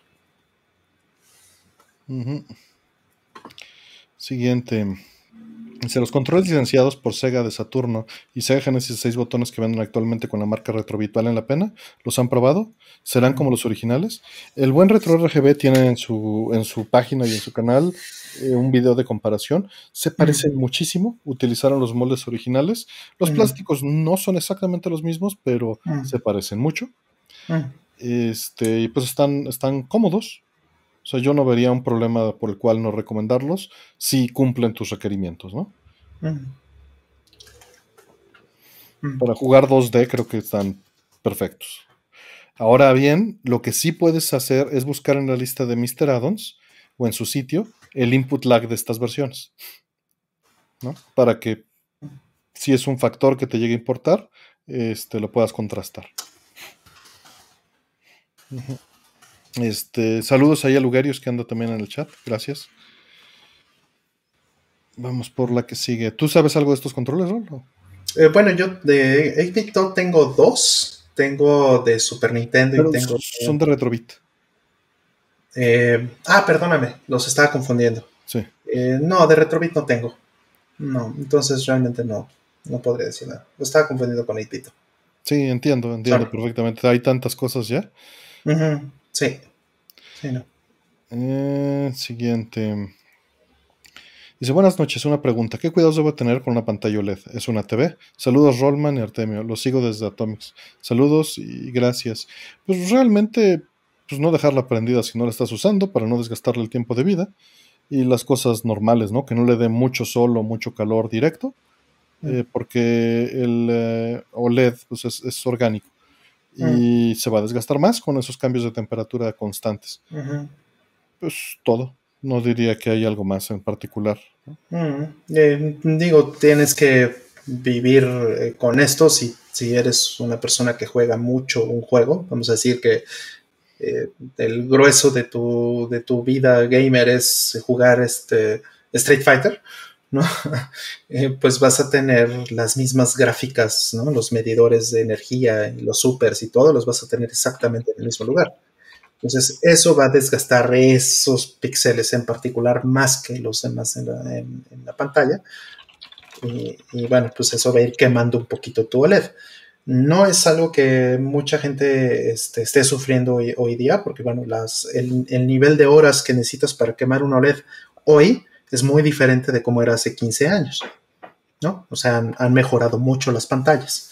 Entonces, no es algo que debiera de preocuparte este, demasiado, pero si eres un jugador ávido de un solo tipo de juego o de un solo título en particular y le vas a dedicar dos, tres, cuatro años a jugar el mismo juego exacto que tiene las mismas cosas en su lugar, pues eh, ten el cuidado de, este, como dice Artemio, de apagarlo y de no, de no, este, eh, de no usar eh, la pantalla eh, innecesariamente, o bien pues de cambiar el contenido en cuanto puedas.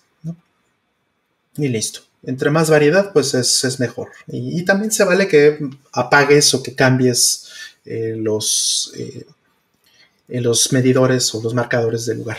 También se vale eso. vamos por la que sigue. Si la longitud de onda de una frecuencia de 100 Hz mide 3.43 metros, ¿cómo es posible escuchar frecuencias así y más graves con audífonos siendo tan pequeños la distancia entre el audífono y el oído? Qué buena pregunta. ¿Cuál? Ah, no, creo que, creo que tú, tú vas a tener una mucho mejor respuesta. Mira, eh, se eh, evidentemente, si estás usando unas eh, bocinas, ¿no? la longitud de onda efectivamente puede rebotar y generar armónicos en, el cuarto. Pero esto es distinto a que la bocina esté vibrando a esa velocidad. Tienes que separar las cosas porque está empujando el aire a esa velocidad. Y tu cóclea en la oreja, los huesos y todo, lo que están haciendo es vibrar como está vibrando el aire, conforme va llegando, porque son cambios de presión. No.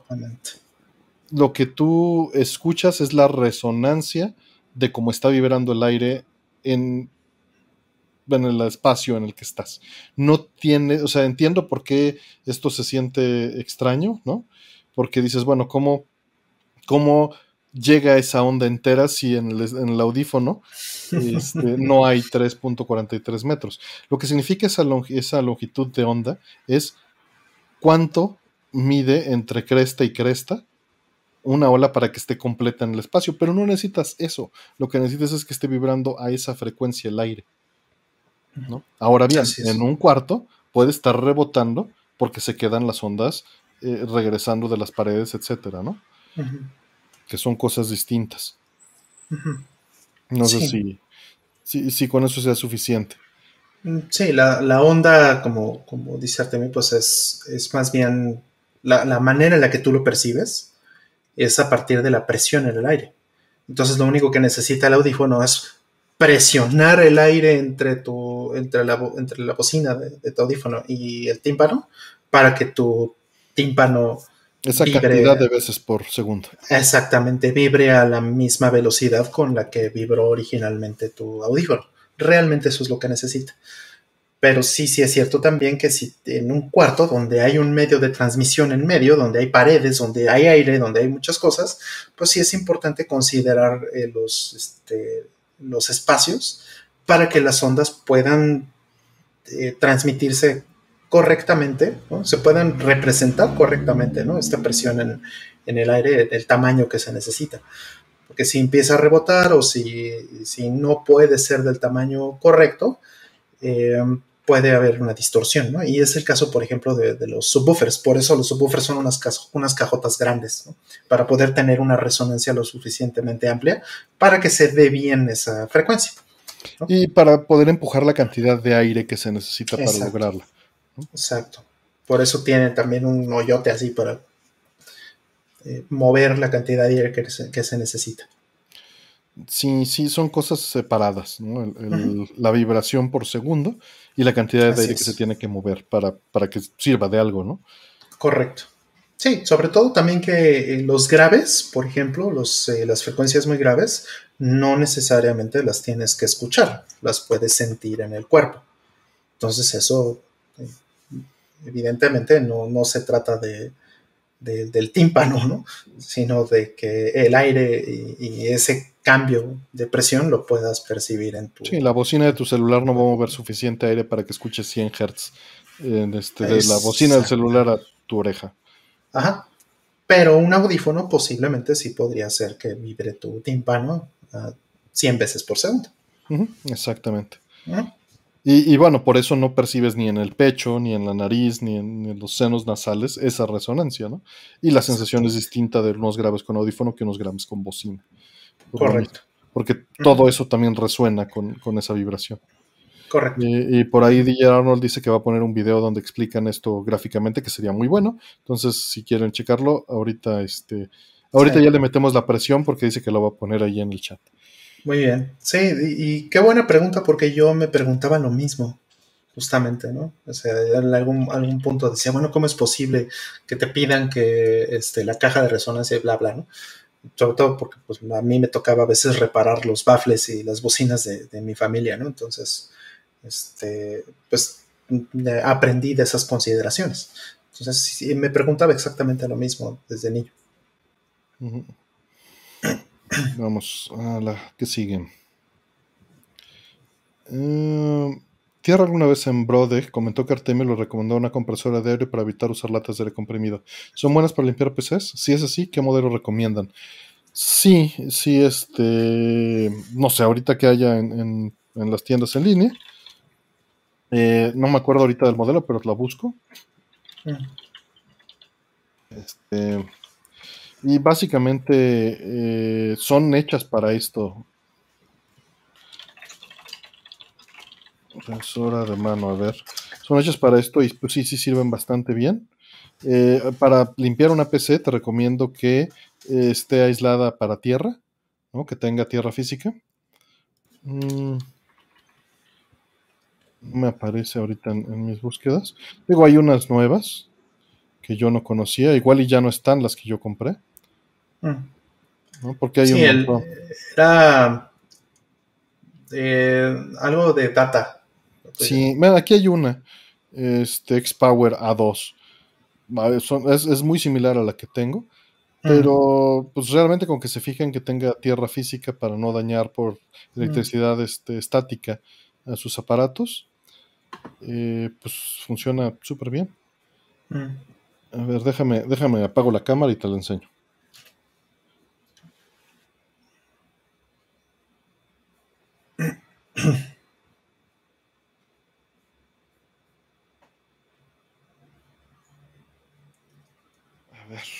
Ya está aquí. Estaba muy cerca. Yo tengo esta, la tuve que aterrizar yo porque el modelo con tierra todavía no existía, pero hay un modelo que tiene la, tierra para electricidad estática. Esa es la que, sí, el toaster. Databack, Electric Databack, exactamente, Databack. Estaba yo pensando, data, data, ¿qué, data, qué? Databack. Que tiene un filtrito ahí abajo y ya. Se calientan bastante, pero te ahorras una lana en, en latas de aire comprimido, ¿no? Ahorita a ver si hay. Yo creo que sí debe haber. Es la, está la misma. Hay una ahí, exactamente. Hay una ahí que dice ESD Safe. Ese sería el, ideal. Hoy en día y tienen una normal. Vale el doble. Por, por, nada más tener conectado la tierra al chasis. ¿no? Tú puedes conectar una tierra física al chasis y bueno, ya con eso estás hecho. Y este. Pues bueno, vámonos a la que sigue. Lunita Productions nos comenta, muchísimas gracias por tomarte la molestia este, de, comentárnoslo, que los Retrobit, que ella intentó, o él intentó, eh, me fui con Lunita, perdón, eh, conectar mi control de Saturn a un adaptador Mayflash USB, al Genesis Mini, y no le funcionó. Eh, y que los controles de Retrobit son defectuosos. Pues también el problema es que el Genesis Mini probablemente no tiene drivers para casi nada. Eh, salvo lo que tiene. Pero pues bueno, ahí tienen una opinión y una experiencia de que no le funcionó con el Mayflash USB. Mm. Y este, por lo menos que, que, tuvo problemas con esos controles de Retrobit. Mm. Sí, digo, de por sí los, los este, convertidores de USB y todo eso, pues eh, son, es dudoso que van a funcionar en todas las situaciones. Entonces, también es una variable adicional que estás poniendo. ¿no? Este, yo eh, quise ponerle, por ejemplo, quise conectar mi, eh, mi Power Glove por USB a la PC, porque bueno, también lo podría conectar al Mister, ¿no? Si, si funcionara. Pero mm, el adaptador que tengo de Famicom a USB no me funcionó. Entonces, pues es culpa del adaptador, ¿no? En este caso, no necesariamente culpa de, eh, podría ser culpa del control en, tu caso, o sí, Mal, ¿no? pero pues es, complicado saberlo hasta que alguien le haga un debug. Está difícil. Que también confirma Serafín González que a él le salió mal el control de Retrobit de Saturn. Pues ya tenemos varias, varias mm. quejas. Digo, es un sample muy pequeño, pero como nosotros no tenemos experiencia y dos personas en el chat ya nos dijeron que sí, que obviamente les salieron malos, pues bueno, hay que andarse con cuidado. Sí, por lo menos buscar más experiencias de otras personas, reviews y cuánta cosa, ¿no? Y los casos de uso en donde sí funcionan, que a lo mejor son dos, ¿no? A lo mejor sí funciona con el Saturn, pero no funciona fuera del... No sé. Y quién sabe.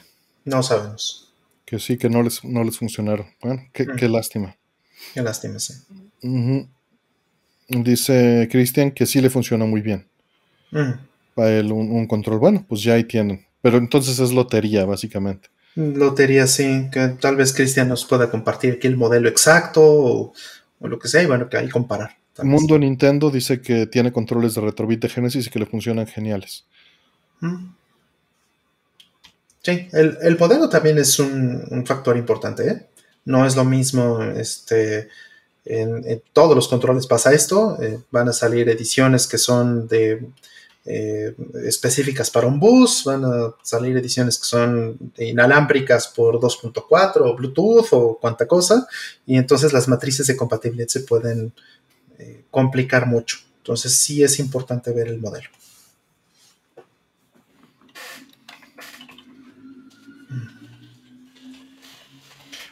Siguiente.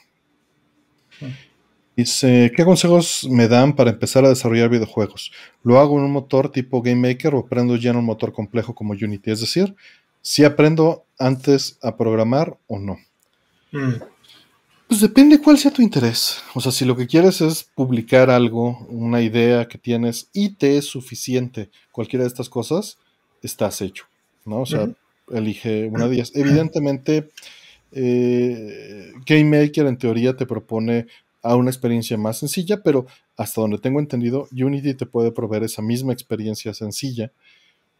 Nada más que como Game Maker está más especializado en ciertos géneros, eh, pues, pues tal vez te parezca más atractivo porque es algo más limitante. Unity tiene un espectro mucho más amplio y por lo mismo es, una navaja suiza con, muchos vericuetos, ¿no? Pero a final de cuentas, con los dos, tengo entendido que podrías empezar a hacer algo sin meterte a programar. Mm. En los dos casos, ¿eh? O sea, mm. la, programación que realizas es eh, de relación a eventos.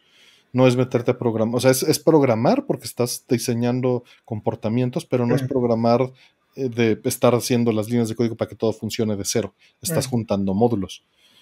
O sea, no le tengas miedo, es lo que te quiero decir. No estoy haciendo menos ese tipo de programación. Son cosas distintas. Sí, sí, un, más bien ese nivel sería más acercado al scripting ándale, que, a la, que a la programación per se, porque estás haciendo un script de eventos, básicamente. Pero depende de tu interés, como bien dice Artemio, ¿no? Ninguna de, las cosas este, son mutuamente excluyentes. O sea, si, si quieres programar un, un juego desde cero, y necesitas programarle un engine, necesitas programarle eh, una cantidad de cosas, ¿no? Necesitas programarle todos los eventos, hardware, todo lo que haga el, juego. Y una vez que tienes toda la base, encima tienes que scriptar, evidentemente. Y esto se refleja mucho también en, las, en los engines. O sea, muchas veces los engines tienen una capa baja que es... Eh, eh, pues no sé, C Sharp en el caso, por ejemplo, de Unity, o C en el caso de este, Unreal Engine y, de muchos tipos diferentes de lenguajes, ¿no? Y encima de eso hay una capa de scripting que sirve para hacer todos los eventos, que es con Lua o con Python o con algún otro lenguaje, que es mucho más simple y que, bueno, eh, no se necesita eh, un lenguaje tan eh, complejo, un runtime tan grande como para eh, hacer cosas en esa capa. Y los juegos necesitan ambas cosas. Entonces, eh, pues es difícil tener el tiempo, la vida, es difícil que te alcance la vida para, para dominar las dos cosas. Pero, pues ahí puedes probar y conforme te vas ah, sintiendo más cómodo con, con, cualquiera de estas capas, a lo mejor encuentras eh, cuál es tu vocación, ¿no? digamos, en, esta parte de los juegos. Difícilmente vas a poder hacer todo tú. Hay poquitas personas en el mundo que, pueden hacer un juego solos, ¿no? de principio a fin. Sí. Pero bueno, si te intimida Unity, pues creo que Game Maker está muy bien y puedes hacer el brinco después, sin problema alguno. Sí, tienes muy buenos ejemplos de juegazos que han hecho con Game Maker, ¿no? Este, creo que Locomalito usa Game Maker, ¿no, Artemio? Y también este creo que, Retro Studios aquí en México, ¿no? sí, Hasta el buen Pogo 8-bit creo que utiliza, si no, si no Game Maker, creo que es Game Maker, ¿eh? Sí, es Game Maker. Y pues puedes publicar en Switch, ¿no? En Play. Exacto. Exactamente. Dice Karen que ando haciendo Gradius eh, con ray tracing, pero, pero ya, ya no es secreto si ya lo dijiste, Karen. Tú eres abogada, tú sabes perfectamente que, que la que violó el, non-disclosure fuiste tú. Está grabado. Está grabado, sí. Aquí tengo screenshot ya de tu, de tu leak. Listo. Siguiente. Dice, ¿no les ha interesado Skyward Sword HD? Yo lo jugué con controles normales y fue una experiencia maravillosa. Ojalá cambie su percepción del juego porque la mía sí cambió. Sí me interesa, este... Pero pues no, mis, mis prioridades no están ahí todavía porque no me urge, porque el dinero no está, está corto y sé que va a haber por mucho, mucho tiempo. Entonces, cuando lo quiera comprar, ni va a bajar de precio, ni va a subir de precio. Ahí va a estar. Pero sí, sí me interesa jugarlo con los controles este, nuevos. A pesar de que no es eh, botonazo, o sea, sí tienes que usar el análogo. Eh, no creo que sea suficientemente malo, ¿no? Mm.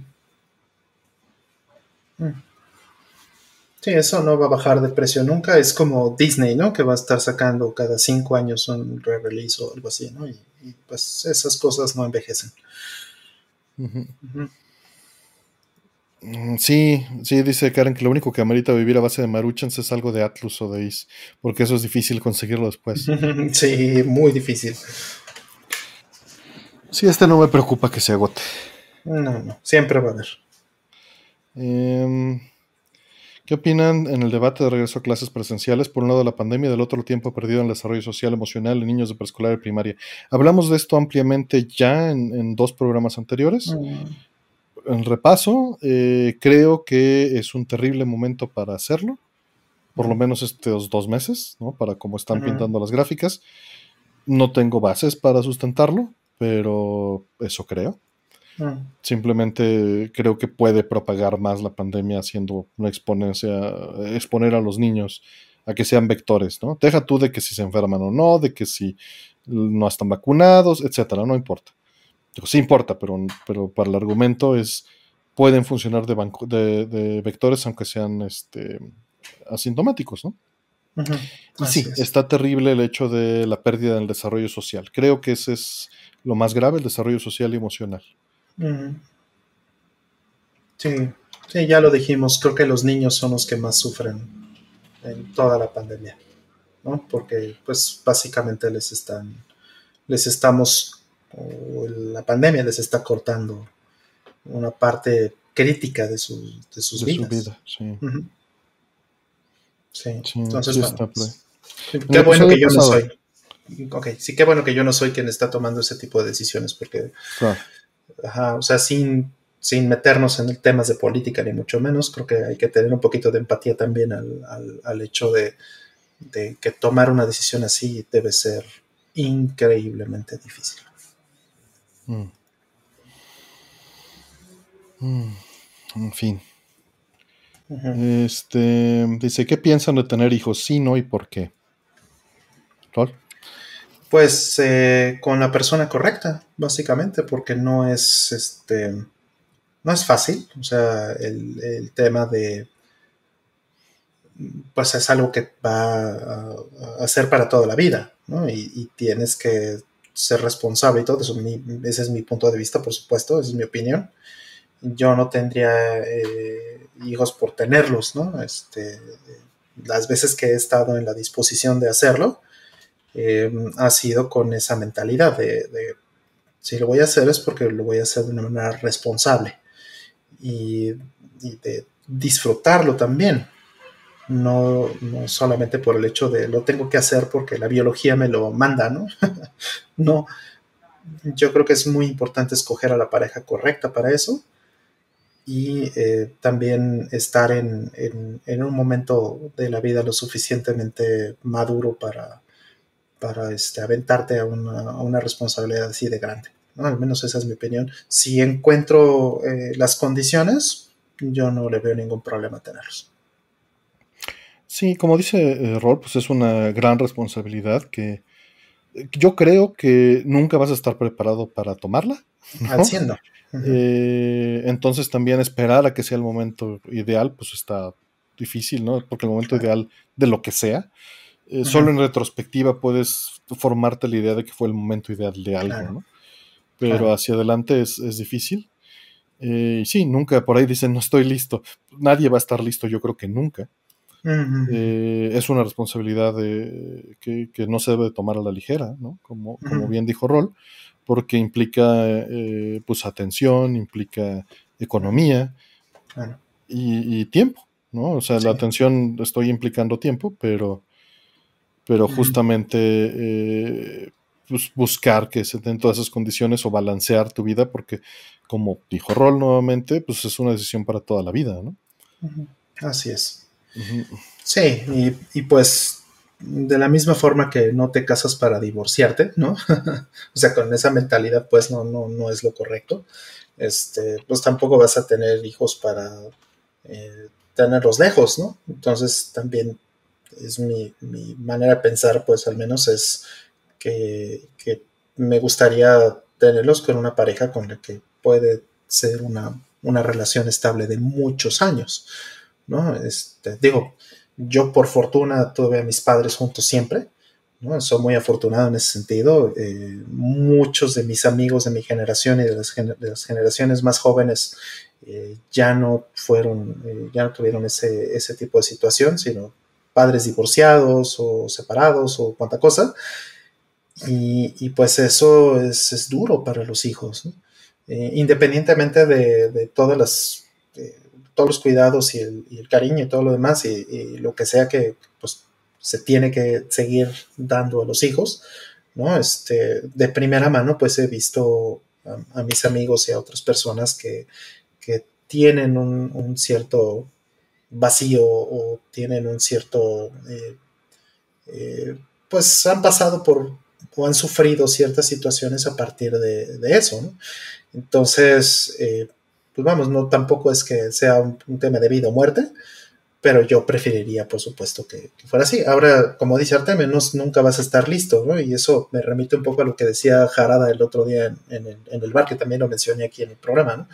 Que, él decía que este, él, es psicólogo, este, Jarada, ¿no? El director de Tekken, él estudió psicología, y menciona que, este, la psicología de juegos como, por ejemplo, Animal Crossing funciona de una manera muy curiosa porque no es lo mismo eh, querer tener un millón de dólares a deber un millón de dólares.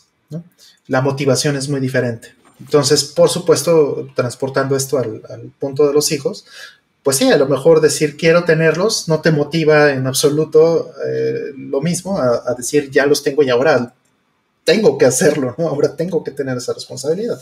Obviamente eh, la situación se vuelve completamente distinta. Eh, estoy completamente de acuerdo en que si nunca vas a estar listo, pues tal vez la única manera en que lo estés es aventándote. Este, sí, como dicen, un hijo implica dinero, tiempo y sacrificios. Que, bueno, también hay gente para la que no es un, sacrificio. El sacrificio implica intercambiar algo, ¿no? Perder algo y habrá para quien no sea un sacrificio, ¿no? Obviamente desde fuera se ve perfectamente como un sacrificio porque vas a cambiar tu estilo de vida, pero si es tu deseo, eh, quizá tu estilo de vida no es relevante, ¿no? Eh, pues eh, nuevamente es balancear, como decía el buen rol, y de sí, no y por qué. Pues si te refieres a las preguntas ecológicas y, obviamente puedes argumentar de los dos lados, ¿no? Claro perfectamente, sin, sin, sin, problemas. Vas a encontrar argumentos eh, positivos, vas a encontrar argumentos negativos. Eh, y sí, el principal problema que tenemos en, eh, en, pues, en, el mundo actualmente sí es sobrepoblación. Pero, vamos, si todos tuvieran solo un hijo, la población se reduciría a la mitad. si todos tuvieran solo dos, se mantendría, ¿no? 2.1 me parece que es el, el número real, ¿no? El número, ajá. Que... Para contar con la, con la caída, ¿no? Exacto. Sí, sí. pero bueno, es un, es un, problema también, ¿no? Si, si eh, hay muchos países hoy día, ¿no? Japón, por ejemplo, ¿no? está teniendo suficientes hijos y es un problema económico al futuro, porque entonces vas a tener una generación que básicamente está dedicada a mantener a, a, sus padres y abuelos, ¿no? Y eso no está bien. Pero bueno, es, es, es, un tema muy complejo, ¿no? Y ahí ya nos estamos yendo tal vez muy lejos.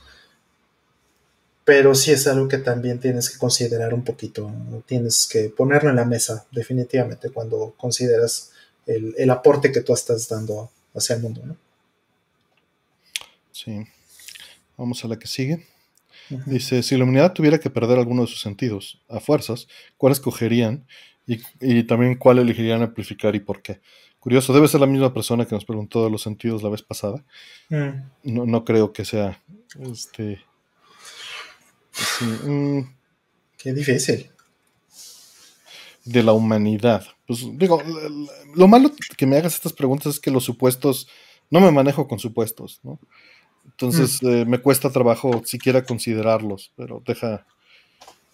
O sea, te voy a contestar algo aleatorio. Eh, todos tienen una importancia tremenda. claro. Sí, tal vez el que menos usamos en la práctica, eh, a diferencia, pues no, no estoy diciendo que no sea importante, lo es, pero eh, el que menos usamos en, en, la vida moderna es el olfato. ¿no? Y bueno, te refieres prácticamente para no comerte algo podrido, dices. Eh, sí, claro, o sea, estamos muy chiqueados, pues, ¿no? El, olfato es súper mega importante para muchas cosas, pero, eh, pero es un sentido que, ha ido perdiendo relevancia en los últimos 100 mil años, ¿no? Entonces, eh, tal vez ese sería el que menos... Así, para que no huelas el pan recién hecho. No, sería terrible perderlo, pero pues, o sea, pero bueno, yo perdí el, olfato un, tiempo. Un rato, sí comentaste. Ajá. Y, pues sí, sí, claro que causó estragos en mi vida.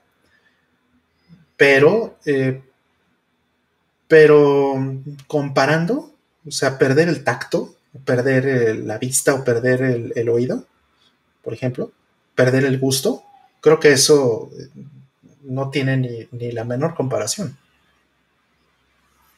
O sea, perder, perdí el olfato por, meses y bueno, pues mi vida siguió, pero pierdo la vista por cinco minutos porque se apagó, se, fue la luz o pierdo el oído porque se me tapó en la alberca. Te estresas más, ¿no? Y es cinco minutos y ya, ya me estoy muriendo, ¿no? del, del, estrés y la ansiedad, ¿no? O sea, vivir mi vida sin esos otros sentidos, yo creo que sería mucho más disruptivo. dicen que conteste lo mismo que contesté la vez pasada, el sentido del tiempo. el sentido del tiempo. Del balance. No, no, yo creo que. El equilibrio. el equilibrio. el del humor. El del humor, exactamente. No, ese qué horror, ese no. Ese sí es muy importante para mí. Este. Digo, yo estoy disminuido en vista, entonces. Y fuertemente. Digo, por fortuna ahorita eh, tengo un trasplante y eso ayuda mucho, pero. De amplificar, pues elegiría el sentido común para amplificar. sí, es el menos común de los sentidos, dicen. Sí. Ay, no. Exacto, todavía no hay un videojuego o una consola que tenga este interfaz este, eh, para el olfato, entonces no, hay videojuegos basados en el olfato, entonces ahí, lo tiene. Las películas 4DX. Mm, Ash. Qué, espanto. Vamos por la que sigue. Perdón que no te contestara algo muy satisfactorio, pero sí, no, no, me, no combino muy bien con ese tipo de razonamiento. Mi cerebro se bloquea. Mm. Rollman, ¿ya viste Evangelion 3.0 y eh, más uno? Si es así, ¿te gustó la conclusión? No la he visto. Eh, todavía estoy este, eh, en si la quiero ver o no. Me molesta mucho tener que pensar en eso porque pues ya vi que hay gente hablando de eso en Twitter y en otros lados, o sea, ya hay spoilers allá afuera y me caen muy gordos, ¿no? Todos esos que están diciendo spoilers así. Entonces, ah, no sé. No, ha sucedido ni, ha pasado que alguien me invite o me diga, oye, vamos a verla o oye, lo que sea, ¿no? Digo, estamos en pandemia, obviamente, pues eso sería muy difícil, pero eh, vamos, tengo más objeciones uh, para verla ahorita. Entonces, como, no salga pronto un, Blu-ray, este, pues a ver si aguanto para no tener que meterme en, en, ese, en ese problema. Ay, ya se nos cayó el buen Artemio.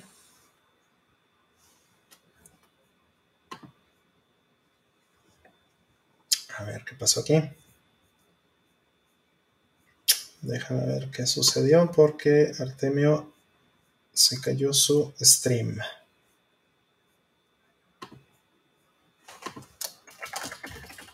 A ver, un segundito. No sé. Creo que ya regresó. El software no está reconociendo mi cámara. Se, de repente se la botó. Entonces deja, la conecto y la reconecto. Sí me escuchas, ¿no? Sí, sí te estoy escuchando. Este, sí, el audio, tu audio está en el stream y todo. Sí, pero de repente me dejó de ofrecer la opción de, de mi cámara de video. Dicen que platique con la banda, que no sea tímido. Puede hacer este el show de Rollman, no se preocupen. Pero, a ver, ahorita que regresarte. Este, no toma mi, mi cámara, deja ver si, si puedo hacer con OBS que. Ah, pero necesitaría correr otra instancia. Exacto. Em, a ver, deja ver si puedo correr otra instancia. Sí, claro que puedo correr otra instancia. Digo, porque el, ahorita el software no está reconociendo.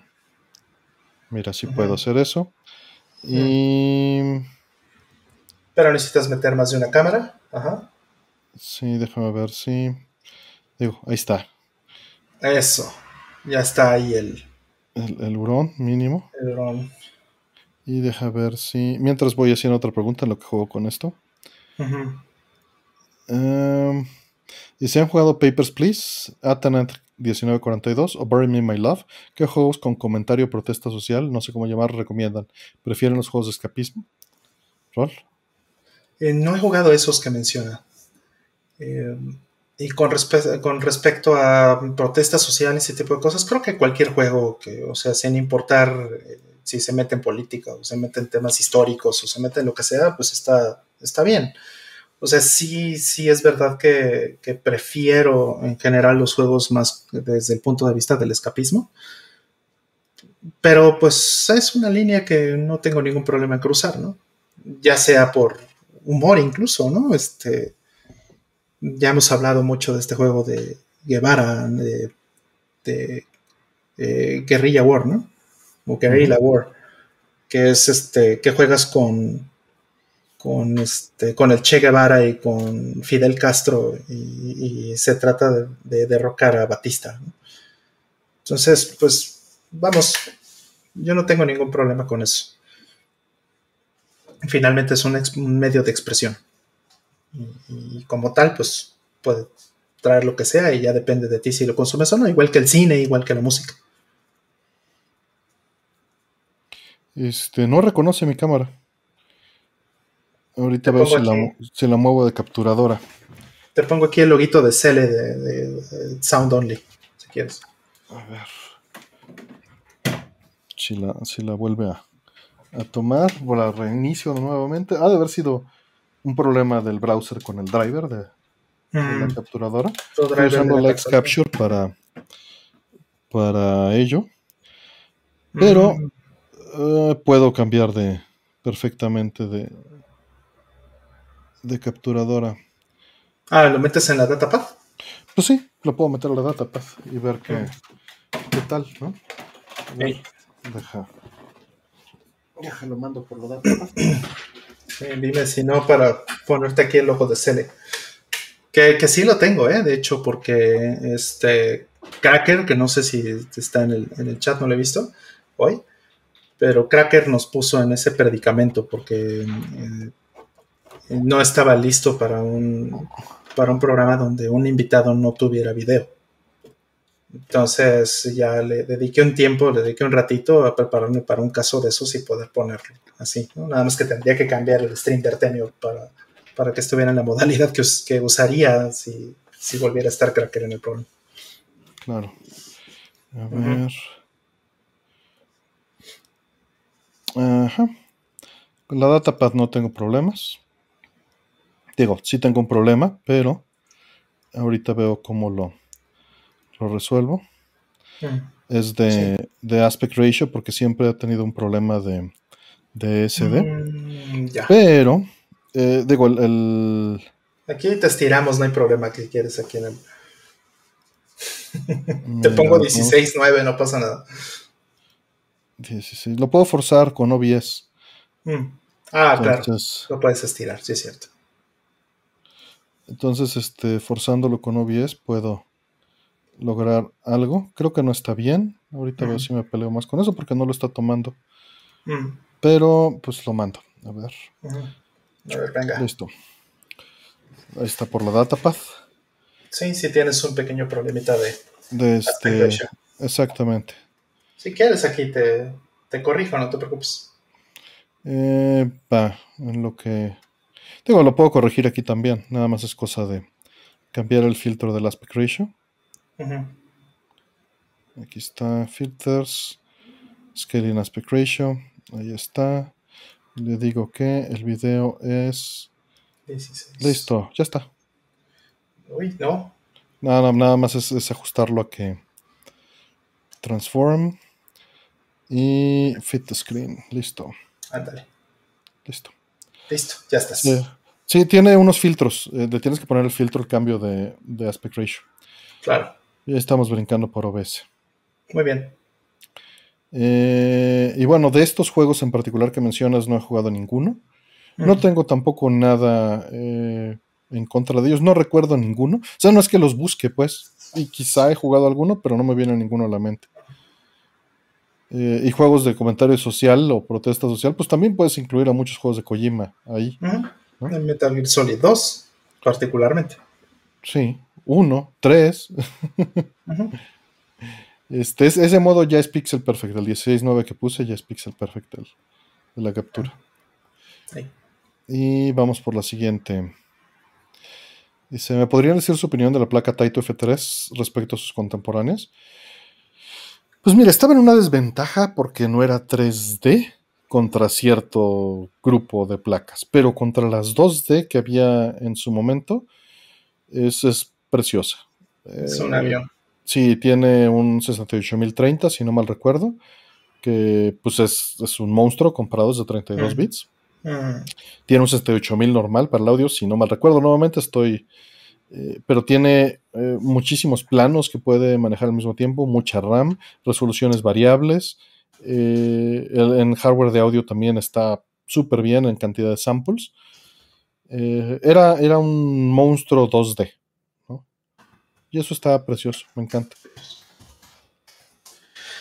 Sí, es una bestia, ¿no? Ese, ese hardware. Es una bestia. El Elevator Action Returns, qué bonito es. Y bueno, Darius Gaiden. Darius Gaiden. Son los dos que tengo. Tengo otros dos pero que, son el, Dungeon mm. Crawler este y el... Eh, tengo un Hat Trick Hero. Ah, sí, también tengo un Hat Trick Hero. Horribles esos juegos, pero...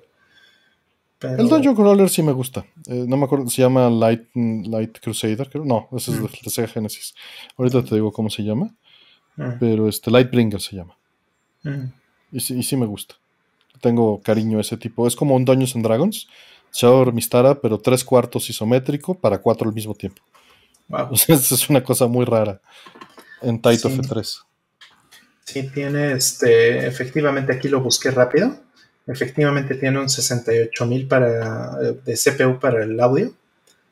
eh, aparte de su chip de audio, ¿no? Que es un S5505, que me imagino que debe ser en Sonic. Sí, este, evidentemente. Sí, y sí, el CPU es un 68020, de hecho. Pero pues sí, es un monstruo, ¿no? Es una cosa espeluznante. Que tiene eh, layers de 1024 por 512 de resolución. Eso es una bestia esta cosa. Sí, es hermosa. Por ahí nos preguntan que cuánto tiempo vamos a abrir preguntas. Eh, digo, la estimación que da ahí en pantalla es de 40 minutos. Mm. Que hasta eso ha sido bastante decente. Mm. Vamos por la siguiente. Mm. Eh, ¿Qué juegos de PC dirían que son un must de los noventas? No, pues Warcraft, Starcraft, Doom, Quake, eh, Monkey Island 3, Monkey Island 2. Sí, entra en los noventas, sí. Eh, Dunas, Dun 2, que está ahí en la orilla. Hexen, ándale. Heretic. Heretic, tienes Zack, este, McCracken, tienes Day of the Tentacle, Age of Empires, Diablo. Descent. Eh, Descent. Descent es muy lindo. A ver, déjame ver qué más tengo. Forsaken también. Este. Fandango, sí. Fandango, sin duda. Este. Eh, The Seventh Guest, de repente estaba. Mm, está lindo. Hay, hay en consolas, pero es de PC. Ajá. El PC es donde está bien, realmente. 3DO, ¿no? Este, no, ¿cuántos discos son? No, sé, creo que es uno. ¿Nada más uno? Ah, es que en la no PC. Sé, no lo tengo, no lo tengo. En la PC son como cinco discos. Una estoy, estoy bromeando, no, no, lo tengo. es una cosa espeluznante. Ah, Indiana Jones and the Fate of Atlantis, claro. Ajá. X-Wing. Este, Wing Commander. Que bueno, también hay en consolas Wing Commander, pues, pero. Loom. Eh, Final Fantasy VII. Sam Max. Este, ya lo dijiste. Ajá. Course of Monkey Island, ya lo dije. Blade Runner, por supuesto. por no dejar Monty Python's Looney Bean, que sí lo tengo. y Homeworld tu Metal Gear con los ojos dibujados. Ese ya es del 2000. Lo siento ah. mucho, pero está aquí en mi lista y es del 2000. Chin. Esos son todos los que tengo de PC físicos de la época. Civilization es muy lindo también, claro. Hey, StarCraft. X-Wing, ya lo dijiste. Sí, StarCraft sí lo mencionamos también. Pues esos creo que, son. Chin, chin. Sí, el Metal Gear no entró, lo siento. Listo. Vamos por la siguiente. ¿Cuál servidor de correo electrónico usan? ¿O cuál es el más seguro que recomiendan? Ah, creo que los dos corremos nuestros propios servidores, ¿no? Sí, este. En general, eh, Postfix para mí es lo que más me ha funcionado. Durante algunos años usé Qmail. Mm. Eh, conocí en, bueno, no personalmente, pero por lo menos, o sea, de, platicar y de lo que sea, pero sí vi a doctor este que, hizo QMail en algún congreso. Este, y, en su momento me parecía que era muy buen software, pero eh, pues era cerrado, ¿no? Este, y eso no estaba tan padre. Pero mucha gente lo usaba, QMail, todavía en los 2000 y al final eh, terminó ganando en todo Postfix porque QMail eh, básicamente lo abandonó. Entonces, a la fecha me sigue pareciendo el, mejor que hay. Y hay diferentes implementaciones, ¿no? Este, por muchos años usé Simbra, que Simbra es una, este, es un proyecto open source que junta varias cosas, ¿no? Eh, junta una interfaz gráfica y junta Postfix con eh, y con otras eh, herramientas para, para, darte pues una suite completa, ¿no? y hasta un conector ahí para Exchange y poder usar este el Sync de Microsoft para los este los celulares y, un montón de cosas, ¿no? Entonces Simbra es como el, más completo en ese sentido, pero de fondo en el core tiene Postfix. Para mí ese sería el mejor. Ahora, si te estás refiriendo a, por ejemplo, escoger entre Google, Gmail, este, o sea, si tu pregunta iba por otro nivel de referencia, Creo que la mayoría de la gente utiliza Google y pues ofrecen un servicio de, meter tu dominio dentro del sistema y, que ellos te den toda la solución, ¿no? Así es. no, estoy promoviéndolo, pero creo que es lo más fácil para todo el mundo que quiere hacer eso, ¿no? Si no se quiere meter en el rollo de... Incluso hubo un tiempo en que lo hacían gratis. O sea, les ponías tu dominio, les planchabas tu dominio encima y, era gratis tener tu correo en, Gmail, con tu propio dominio. Okay. Hoy ya lo cobran, pero hubo un tiempo en que era gratis. Y lo mismo puedes hacer en casi todos, ¿no? En, este, el de Microsoft, en de, este, en Proton, en, muchos. Beatriz dice que Proton Mail. Proton es muy, muy bueno, es muy recomendable. Eh, este, le puse, le he puesto cuentas de Proton a, clientes y a otras personas, ¿no? Este, amigos. Y es súper, súper bueno. Sí, es bastante recomendable si quieres tercerizarlo. Mm. Vámonos por la siguiente. Si tienen un prejuicio negativo hacia los juegos en celular, para mí es un medio como cualquier otro con sus pros y contras, donde se pueden crear cosas muy buenas e interesantes. Mm. Mira, vas. O sea, sí, sí estoy de acuerdo que es una plataforma más, pero está, desde mi punto de vista, las limitaciones técnicas, eh, pues eh, digamos que lo, encasillan en, ciertos géneros o en ciertos tipos de juego. No significa que no vayan a ser divertidos, no significa que no puedan tener este, eh, un, excelente juego en un celular, ¿no? Aunque pues conozco muy poquitos que realmente me gustan. Y, más que nada la experiencia también un poco va hacia el tipo de personas que lo pueden consumir. O sea, si los juegos portátiles en general pues tienen que ser eh, experiencias cortas, experiencias de 5 minutos o experiencias que puedas pausar y puedes hacer cosas, pues el diseño en los celulares es un poquito más eh, acotado, ¿no? Porque tienes que eh, pensar en que cualquier persona te puede llamar, en, en, muchas variables, ¿no? Que va a haber en el uso de, de un, juego en un celular, ¿no? Más además las, las matrices de compatibilidad con los diferentes sistemas operativos, eh, un gran, gran, gran, etcétera. Entonces, eh, eh, eso limita, en mi opinión, muchas de las cosas que puedes hacer en un, celular.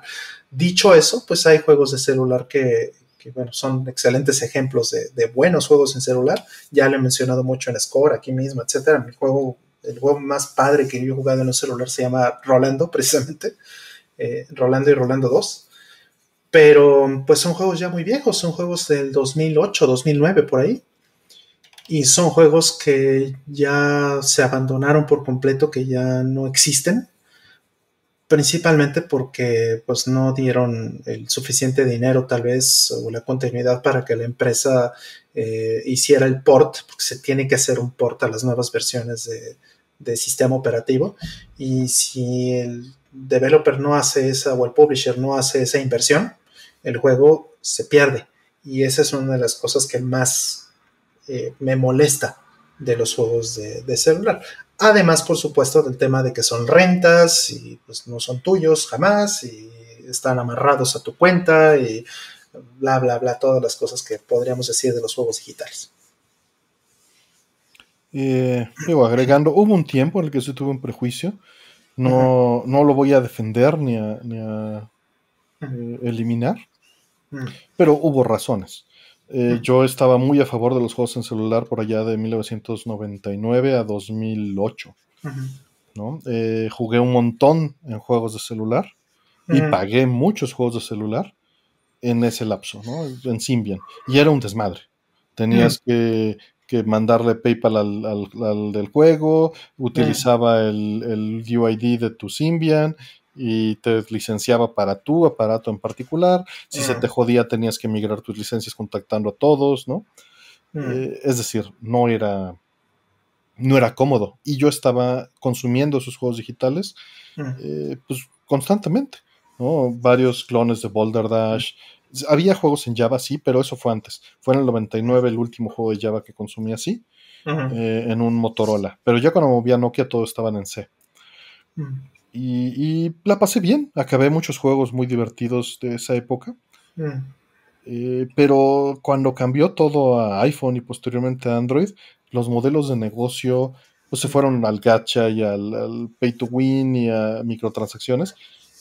Y además entró que todo era touchscreen con un input lag y me movió el tipo de juego que, se generaba, ¿no? Como dice Rob. Los juegos que yo jugaba eran, eran básicamente remakes de juegos arcade o de juegos de Commodore 64 o puzzles mm. que implicaban un D-pad, ¿no? Y botones. Mm. Y eso desapareció por completo con el touchscreen. Y aunque había jugado juegos decentes touchscreen en 10, este cambio a, modelo siempre en línea y pagar y la tienda sí me, me rompió. Entonces, puede haber cosas muy buenas de las que me esté perdiendo ahí, pero como he dicho varias veces, por fortuna tengo de dónde escoger. Estoy saturado de juegos en backlog que sí me interesan o que ya sé que me interesan, o quizá desde una perspectiva más cínica, estoy jugando pan con lo mismo de lo que quiero y no me estoy exponiendo a experiencias nuevas. Claro. Pero, pero así estoy a gusto porque juego para divertirme, no para hacer coraje. Exacto. Sí, aquí mencionan que el input lag del touch es muy notable. Sí, sí, es muy notable y tiene que serlo porque eh, los, lo que llaman los gestures, ¿no? Los gestos que puedes hacer en, en el celular, pues tienen que tener una latencia. Entonces, eh, tienen latencia de 8 más cuadros, ¿no? 10 cuadros de 100, 120, 150 milisegundos. Aquí les dejo una plática que di de eso con una investigación de esos tiempos medidos en ese momento eh, que di en, eh, el CCD. Entonces ahí, ahí la pueden ver si les interesa. Así es. O sea, porque el, no, es, no son botones no hay botones, entonces eh, el, touchscreen tiene que reconocer lo que tu dedo quiere hacer, ¿no? Lo que tú quieres hacer, pues si vas a hacer un toque o si vas a hacer este, un, movimiento largo o si vas a hacer algún tipo de figura con el, con el dedo con más de uno, eh, todo eso consume mucho tiempo. Y eso, o sea, tiene que haber una latencia porque no puedes leer... Eh, la intención hasta que terminaste la acción. O sea, no, el, celular no sabe si vas a mover el dedo de izquierda a derecha o si simplemente vas a hacer un pequeño toque. La diferencia la vas a ver hasta que hiciste todo el movimiento de izquierda a derecha o por lo menos una porción de ese movimiento. Entonces ahí es donde está el problema principal. Y eso sin siquiera contar el input eh, lag que pueda tener el, ajá, el, el, digitizer o el input lag que pueda tener el engine.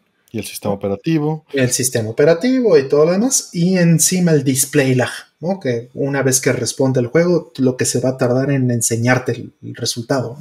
Que pueden ser también 3, 5 o más cuadros, dependiendo del, caso. Claro, si vas a jugar Phoenix Wright es irrelevante, ¿no?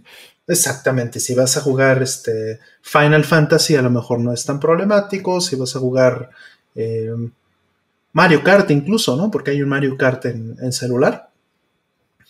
Y pues eh, juegas moviendo un volante, digamos, virtual, ¿no? Y pues el juego hace todo por ti. Es una curva, entonces no es como que necesites hacer movimientos bruscos. El, juego te puede dar la suficiente viabilidad para que este, te pueda dar una ilusión correcta de, o una ilusión bastante eh, mm, convincente, ¿no? De que, de que estás usando un control. Pero, pero, ningún juego de acción va, a responder así. Ninguno. y esto es porque tenemos esa preferencia, ¿no? Exacto. que hay juegos bien pensados para celular, pero no siempre destacan. Pues sí, muy probablemente. Así es. O sea, algo como Last Window, pues me funcionaría increíble en celular, ¿no? Pero pues lo preferiría en otro lugar. También es eso, no juego en portátil, o sea, el celular no lo uso para jugar, ¿no? Sí, de por sí la PC tampoco la uso para jugar, entonces, o sea, y, no es que no haya juegos buenos en la PC, ¿no? Pero pues muchas de las objeciones que tengo con el celular también están presentes en la PC, ¿no? principalmente el de las licencias.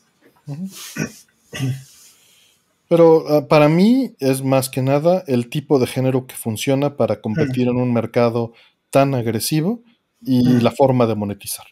Claro. Son las cosas que, que no me gustan. Claro, sí, este juego de Rolando es un juego muy bonito, es un juego que se parece un poco a, a este Loco Roco. ¿Mm?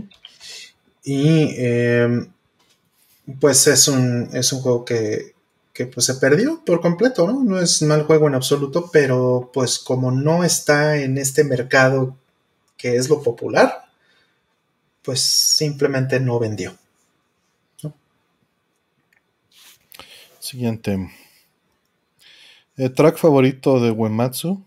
Hmm. Qué difícil. Mm, Está duro, ¿eh?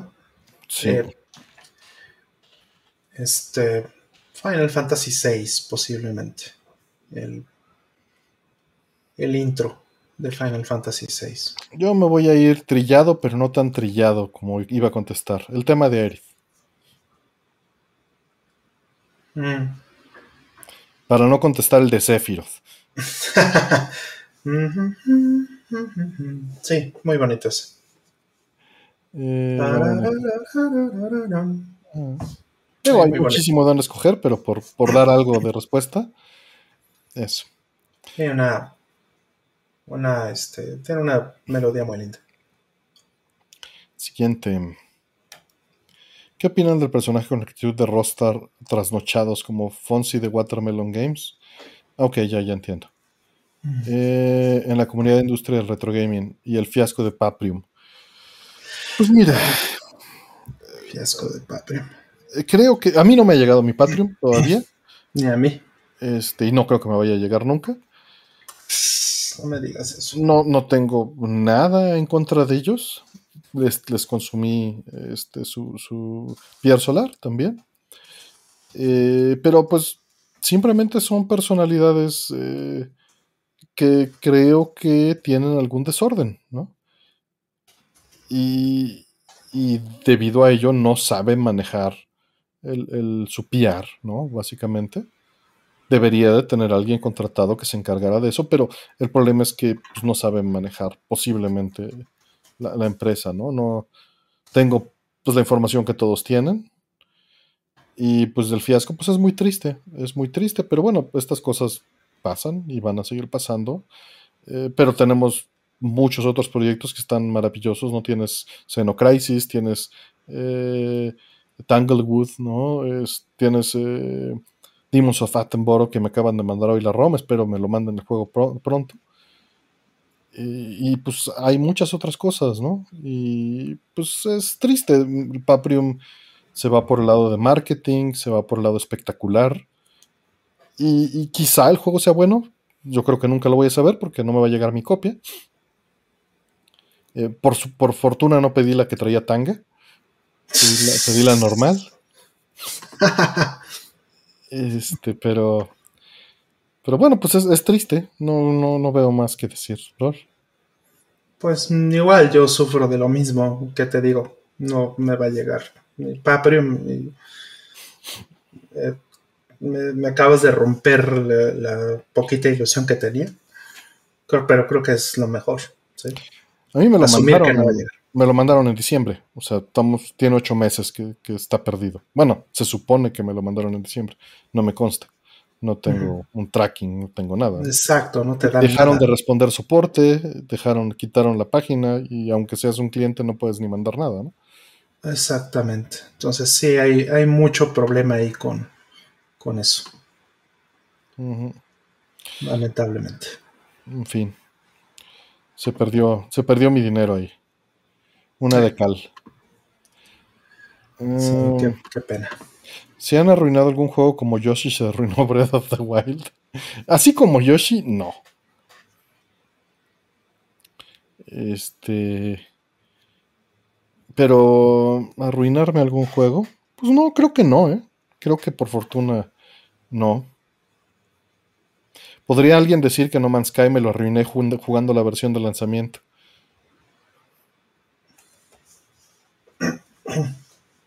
¿Ror? Yo me arruiné un poquito el de Didlit. Mm. porque pues me, cayó súper gordo que te lo dieran nivel por nivel, ¿no? Que te lo dieran por cachitos, por episodios. Sí me cayó muy mal eso, pero pues bueno, lo, lo, mejor que pude hacer fue evitar jugarlo hasta que estuviera completo. Eso fue lo que digo, Y digo, ya que estaba completo, pues ya lo jugué de principio a fin y ya. Este, me gustó mucho, ¿no? Es un juego muy bonito. Pero pues sí, me, enojé mucho cuando me di cuenta de lo que significaba siquiera. Yo jamás había tenido un acceso, o bueno, nunca había pagado por esta cosa que les llaman ahora el Early Access. Tú nomás viste Didlit y pagaste. Sí, vi Didlit y dije, shut up and take my money. Pero pues, ah, digo, entiendo, este, eh, respeto mucho a los developers, a esta gente de Ladybug. Eh, el juego al final es muy bueno, está muy bonito. Pero ah, sí, sí me, me tocó fibras este, sensibles la situación. Por, por poquito y pido que me regresen mi dinero de tanto que me molestó. Es la primera vez en mi vida que lo he hecho eso. Así es. Siguiente. Dice, ¿cuál es la consola de la que tienen más backlog? Híjole, no sé. Play 4 ahorita. Sin, sin problema. Aquí estoy volteando a ver mi backlog y. Y sí, tengo mucho eh, backlog. es muy probable. Es muy probable que sea Play 4, pero de Play 3 tengo bastante backlog también. También tengo algo de backlog de Play 3. De Play 2 también tengo backlog. Considerable, sí. sí, son de las que más backlog tengo. También la verdad es que le doy preferencia a cosas de Genesis o de Super NES o de PC. Obviamente, sí, sí, sí, sí. Esos ni siquiera están en el backlog, están están en otro llegan y los juego. Exacto. El de Jesse fue lo primero que hice, ¿no? Fue, llegó y lo puse, ¿no? O sea, me valió gorro. Sí. O sea, le pasó por encima a todos los que tengo ahí cerrados. Sí, quizá Play 4. Vamos a la que sigue. Mm, ¿Qué piensa el sistema que implementará Apple para que pueda analizar las fotos de tu teléfono para detectar pornografía infantil? Terrible idea, terrible, terrible idea. Y también varios en, mi feed de Twitter han posteado de eh, lo estúpidamente ilógico que es la publicación de la metodología que están utilizando. Ya se falsearon los hashes, ya lograron este, o sea, ya lo rompieron antes de que se publique eh, la tecnología que están utilizando, ¿no? Eh, porque hacen, hacen, vamos, pueden falsificar muchas cosas. Ya hubo un backlash tremendo. Ya Apple ya cambió la política que se supone que va a seguir. Ya se me olvidó cuáles fueron los cambios porque creo que cambió dos veces de política. y, pues bueno, me parece...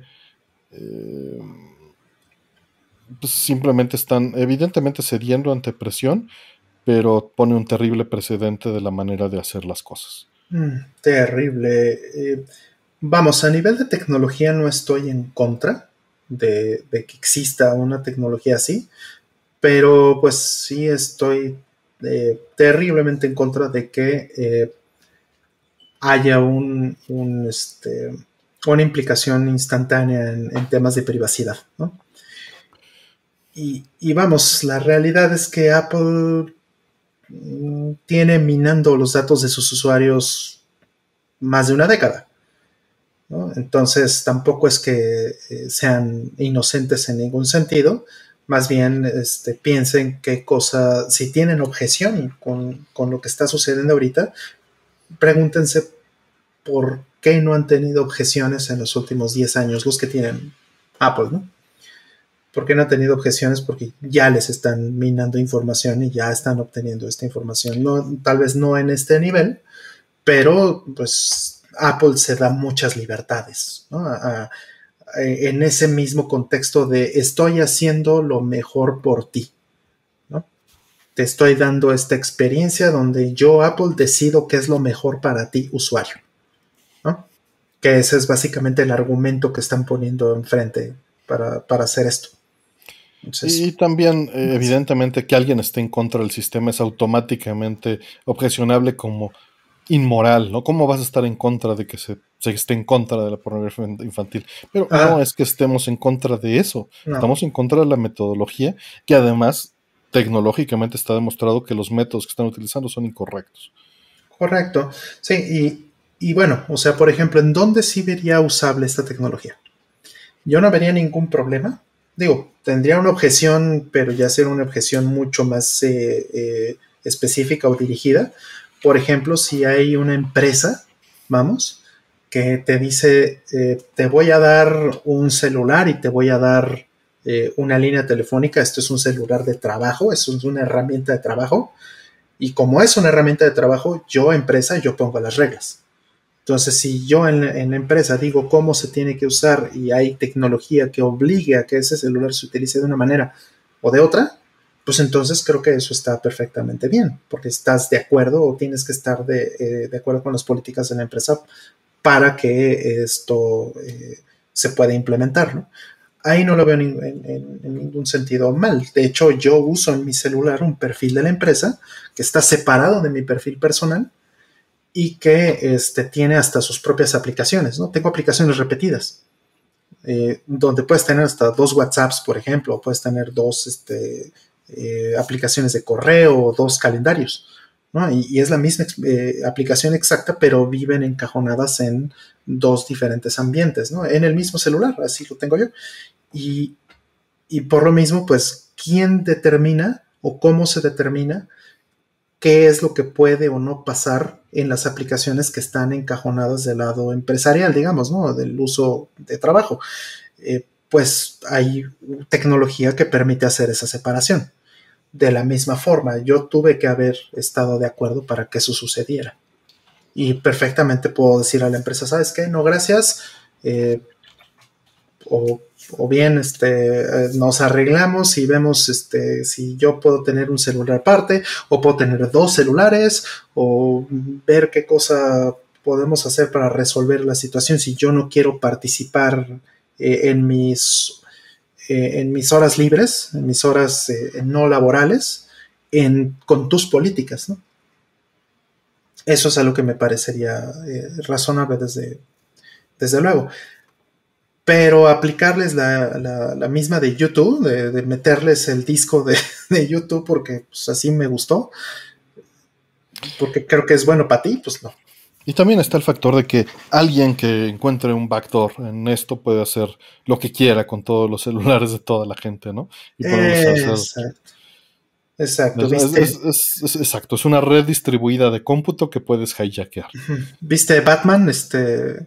El, eh, ¿Cómo es? Era The Dark Knight, ¿no? La segunda de Batman. Sí, creo que sí. Ajá que de hecho eh, básicamente hay una parte importante del plot que de eso se trata, que, que convierten los celulares en, sonares, ¿no? Digo, obvio, está más exagerado que nada, pero, pero el, punto, eh, la premisa permanece. Es hackeo celulares en masa para darme información, ¿no? Y lo hace Batman. Entonces, eh, es, un tema importante en la película, de hecho, ¿no? Este, para no darles spoilers, pero es un punto que, toca esto, de hecho, ¿no? Es, lo, bien planteado es exactamente el mismo problema. Y las objeciones son muy claras. Sí. En fin. Eh, vámonos por la, por la siguiente. ¿Qué es más placentero utilizar audífonos de gama alta? Para, puso gama lata, pero como, como les dicen cans en inglés, me causó ruido. pero es de gama alta para escuchar películas o un sistema de audio de calidad. Apenas estoy ingresando a este ambiente de audio. Ya hemos hablado muchísimo del tema de los audífonos. Mm. Eh, puedes, puedes darle una chica busca audífono en el buscador. Mm. Pero, eh, digo, es una muy, muy buena pregunta. Vamos a ser más específicos. Creo que es muchísimo más barato y fácil tener una excelente experiencia con unos audífonos que con un sistema de audio. Ahora bien, si le metes tiempo, dinero y espacio a un buen sistema de audio, va a ser más placentera la experiencia que unos audífonos. Pero implica que metas todo eso y estamos hablando de por lo menos 10 veces más. 20 veces más, tranquilamente, sí. Digo, depende, es que hay audífonos de 20 mil pesos, espérate también. Pero, pero bueno, hablando de pues, una escala sencilla, unos buenos audífonos, usa un ampli de audífonos y una tarjeta buena de sonido y unos audífonos buenos te van a costar, eh, no sé, 5, 8 mil pesos, ¿no? Mm. Puedes empezar hasta con menos, ¿no? Exacto, unos buenos audífonos, ya unos audífonos de medio rango, pues te van a costar dos mil, tres mil pesos, ¿no?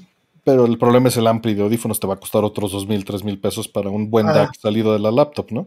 O de la compu, o del celular, ¿no? O sea, sí tienes que invertirle unos cinco varos. Y pues por lo menos estás diez veces más de eso para meter un buen sistema de audio. O no diez, por lo menos cinco veces más, ¿no?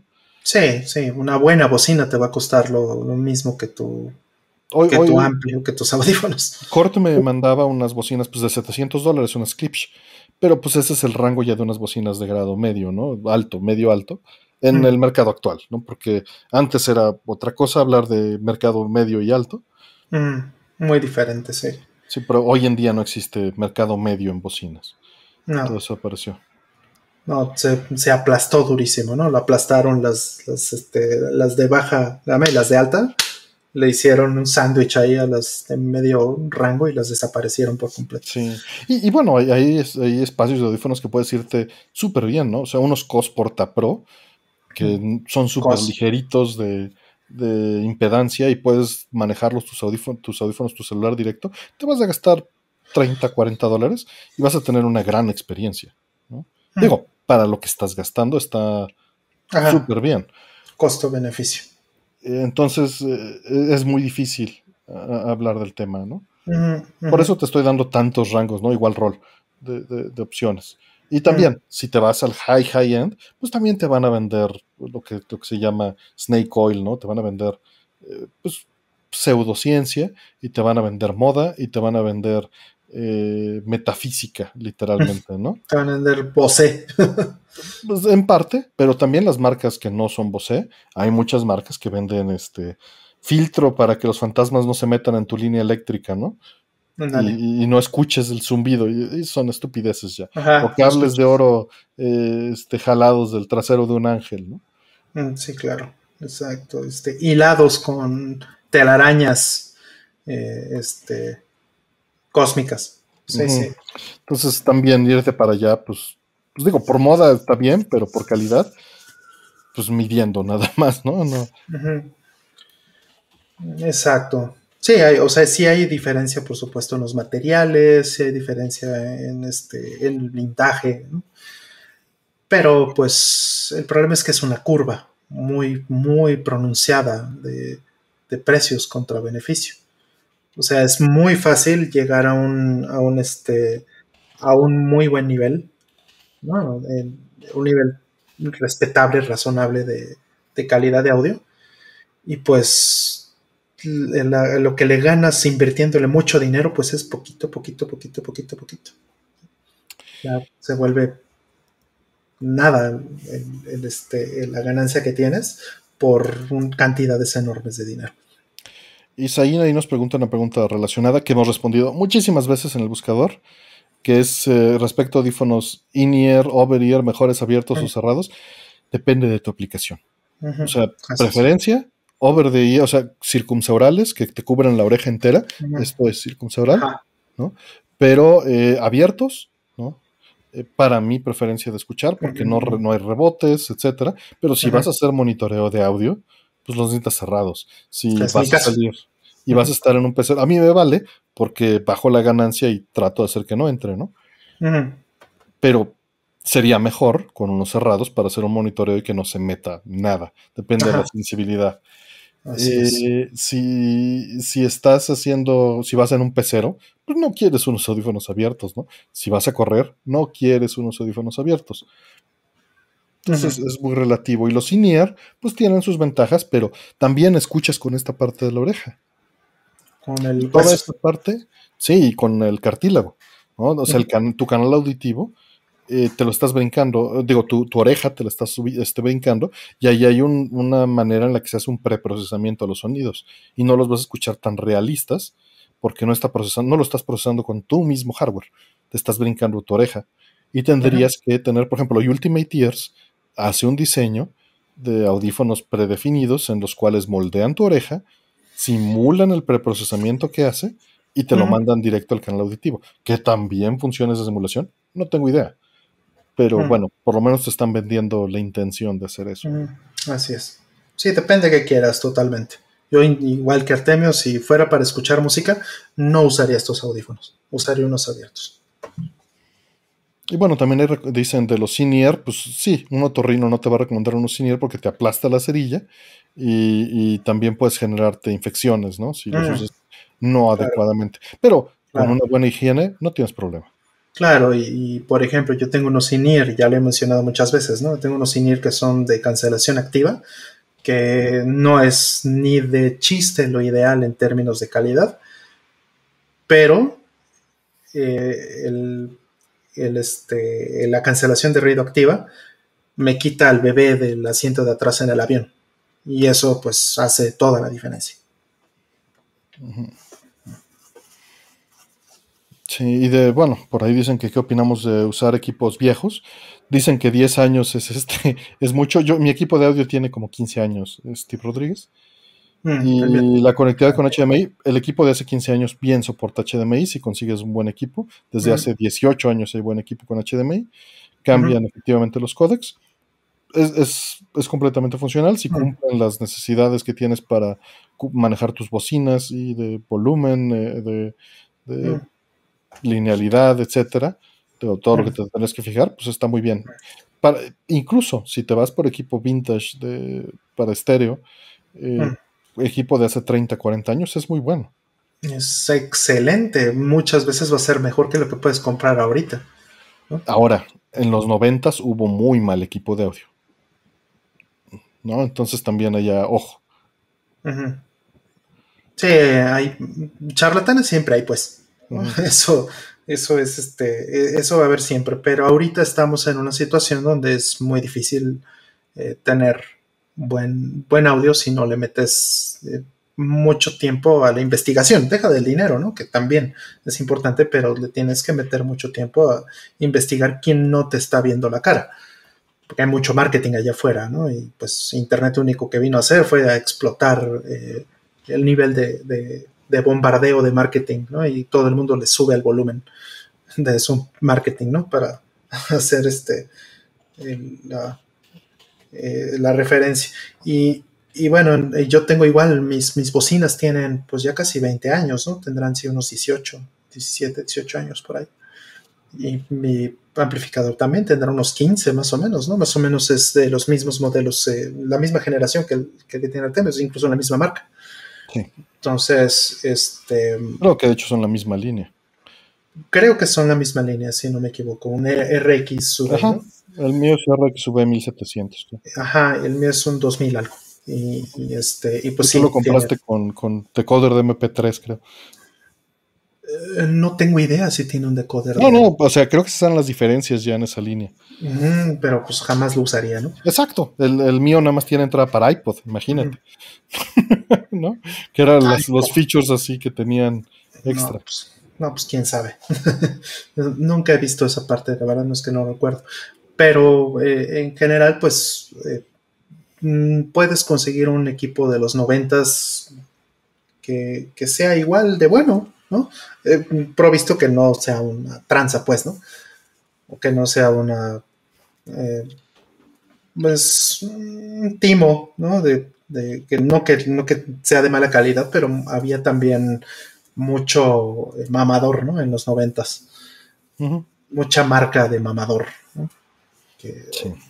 onda como Bang Olufsen y este y que no es que sean malos, ¿no? Pero sí son extremadamente caros para lo que te dan. Nakamichi, este, que pues son carísimos esos equipos. te dicen, ah, las pistas de nuestro PCB son de oro y cosas así, ¿no? Ah, Nakamichi que tenía el reloj para evitar que brincara el audio y reducir el jitter en el CD, pues es mamada, pero... Sí, claro Pero digo, no implica que no hicieran cosas buenas. No, Nada no, más le, metían jaladas, ¿no? Exacto, exacto. Y un CD de dos botones, ¿no? Play y stop de Nakamichi te costaba dos mil dólares, ¿no? O sea, eso, e, eso es una jalada. Pero bueno, o sea, tienes que investigarle. Sin duda, es una de las cosas más eh, que consume más tiempo, ¿no? Y por lo tanto, pues, si lo vas a hacer, que te dure 15 o 20 años, ¿no? o sea, idealmente, si llego algún día a cambiar mi equipo de audio por alguna razón, el amplificador, eso sí puede ser, ahorita que ya salga HDMI 2.1 y todo eso podría ser que, me interese, pero las bocinas, si las puedo seguir usando otros 20 años, ahí van a estar. Eh, por ahí también nos digo, no quiero extenderme mucho en esta pregunta porque ya estamos moviendo los tiempos, pero dice que tiene un Onkyo de hace 5 años y le da ciertos problemas con servicios de stream. Mira, personalmente prefiero tener las cosas separadas y no un todo en uno si vas a tener un aparato que recibe el stream, pues que sea un aparato standalone o tu celular o, un DVD player o lo que Raspberry. sea. Y le mandas ya el audio al ampli y el ampli nada más que haga amplificación. Un ampli no esperes que tenga una buena computadora. O sea, si estás comprando un ampli que tiene una computadora adentro para decodificar eh, Spotify, evidentemente estás pagando un porcentaje del precio de tu amplificador para eso. Para 50 o 100 dólares del precio, que ah, podrías tener en mejor calidad de audio. Por supuesto, si lo que te interesa es comodidad o que esté bonito, que tenga todo integrado para no tener mm. cinco controles remotos, pues está bien. Así es. Sí, por eso no nos interesa saber siquiera si tenemos decoders de MP3 o, conectividad de iPod y todas esas cosas, porque, pues no, o sea, por mí, si, si a este eh, amplificador que tengo le pudiera quitar eso y por eso me costara 50 dólares más barato. Pero ya no hay opciones. Pero ya no hay opciones. Sí, vamos por la siguiente, para ya volver a ver y preguntar un rato. ¿Qué cenaron? ¿Qué prefieren? ¿Comida de mar o carnes rojas? Ay, híjole. Ah, qué difícil pregunta para mí, pero si me presionas lo suficiente, creo que prefiero el pescado que la carne roja. Y, sí, eh, también eh, me pones en un predicamento porque yo te respondería verduras rellenas de queso. Digo, me gusta, ¿cierto? O sea, los, la carne roja, te soy honesto, me gusta la carne roja mexicana. Es decir, el bistec hecho suela de zapato partido en pedacitos en una tortilla con salsa y limón. Mm. Eso ¿El me suadero? gusta. El suadero, efectivamente. Las carnitas. Las carnitas me gustan. Sí, está claro. Mm. Pero así que me digas un buen corte de carne rojo, pues, pues, me da igual. O sea, sabe bien, pero no lo busco bien hecho y todo. No se me antoja, pero lo he comido y sabe muy bien. Mm. Pero no es, o sea, no lo, no me, hace salivar, ¿no? No me, no me mueve para allá. Eh, me gustaría, me gusta más, por ejemplo, la grasita del ribeye en, en este, con chiles toreados. Eso me gusta más que el, que, el otro, ¿no? Sí. coliflor con queso gratinado sabe buenísimo eso, sí, delicioso. Eh, y de comida del mar, pues no me gusta comer pulpos porque pobres pulpos, pero qué ricos saben los desgraciados. Un takoyaki. Sí, o, un pulpo a las brasas o un pulpo al ajillo. Sabe increíble. Ay, eso es, eso es lo que más me duele de, que le hayan cerrado el bar a Jarada. Porque salía este vato, el, Taquetora se llama, este, con él, haciendo, cocinando su takoyaki en el programa, en el stream. Uf. Hijo de su madre. Ah, qué rico. Calabazas con crema y que saben buenísimo. Unas calabacitas tiernas así partidas con cremita y queso. Uf. Qué delicia. Y aguacates rellenos de atún, mega fan. Mega, mega, mega fan. Es de mis comidas favoritas, yo creo.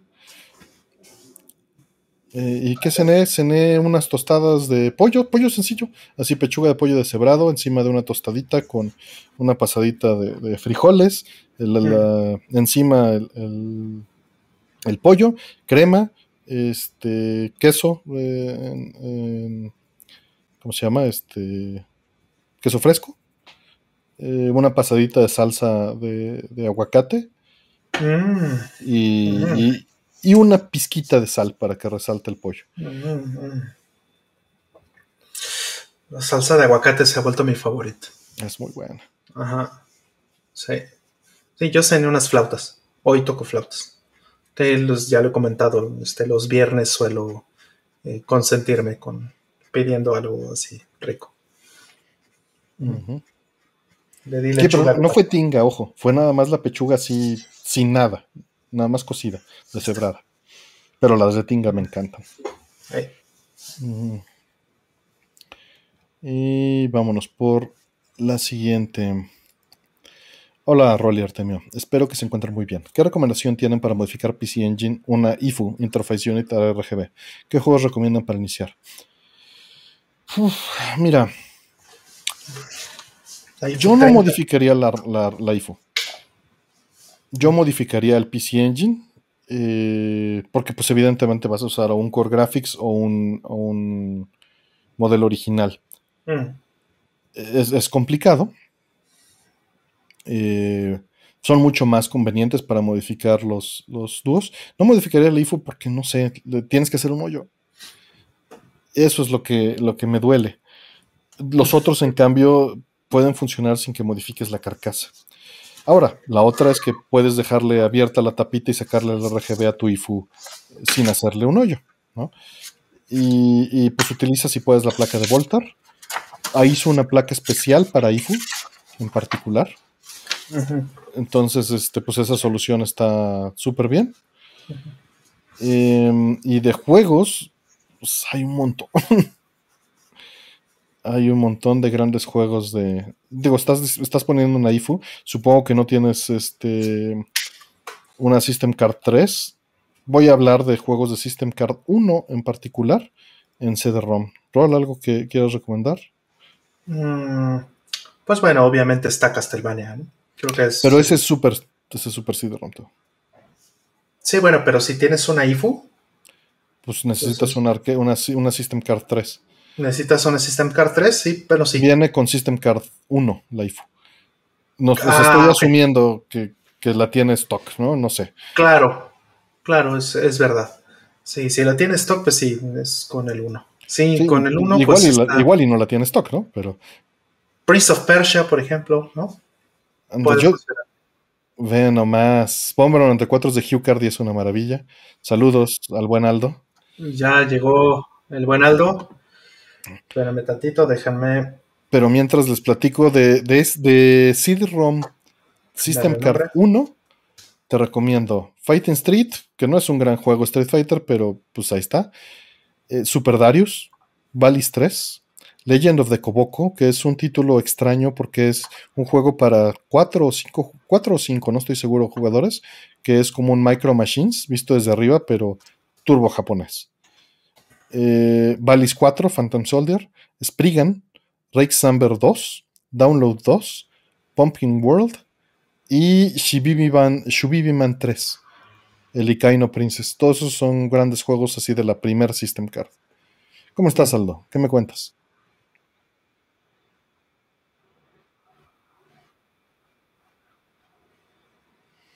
¿Y qué tal? Aguanten tantito que todavía no te. Todavía, no, estoy yo en vivo. Ya estás. ¿Ah, sí? Sí, estaba cambiando el nombre y te estaba poniendo. ¿Qué tal, eh? Ya no hay nada de verde ahí. Eso. Este, muy bien. Eh, pues sí, te comentaba que, que, vengo de jugar Monster Hunter. Ya llevamos unas 120 y algo horas. Este. Y entretenido. Fallamos ahí un rato, una misión como unas hora y media. Y la última ya Pablo se rifó, estaba calavereando, pero bien, bien, bien. Sí, estaba calavereando, dice. No, pues sí, eran casi que las dos, así, terminamos hace 15 minutos. Bueno. Se rifó, se rifó. Muy bien. Y pues vine aquí a saludar nomás a la bonita audiencia. Saludos, saludos. bienvenido. Esa es la actitud. Vamos entonces por la siguiente pregunta. ¿O algún juego que, que te falte recomendar de, y si ya si quieren la de Super System. No, fíjate, es que depende de qué tan hipster te quieras ir, pero no siendo hipster, porque yo no soy hipster. Este, Bomberman 94. Sí, parece que hipster. Porque Oh, estaba recomendando no. juegos de CD. Ah, ok, ya. Pero, Ah, pues dale, está bien. no, Lord Runner. Este, Lord Runner es una Lord. Runner con tus No, amigos ahí. Runner, ¿cómo no? La de la música de Australia. Sí. este, Sí. ese tipo de cositas. Sí. Las Es- Suite 240p. claro. 40p. Física. Gradius, Gradius 2. Gradius 2. El 1 no. No, el 1 también, ¿cómo no? Está No, el. Gradius, el Gradius 2 del el otro. El, el- la primera versión, ¿no? La que no es de CD. La incompleta, pues. Mm, ¿ese para. R-Type, ¿no? También está eh, la versión de CD.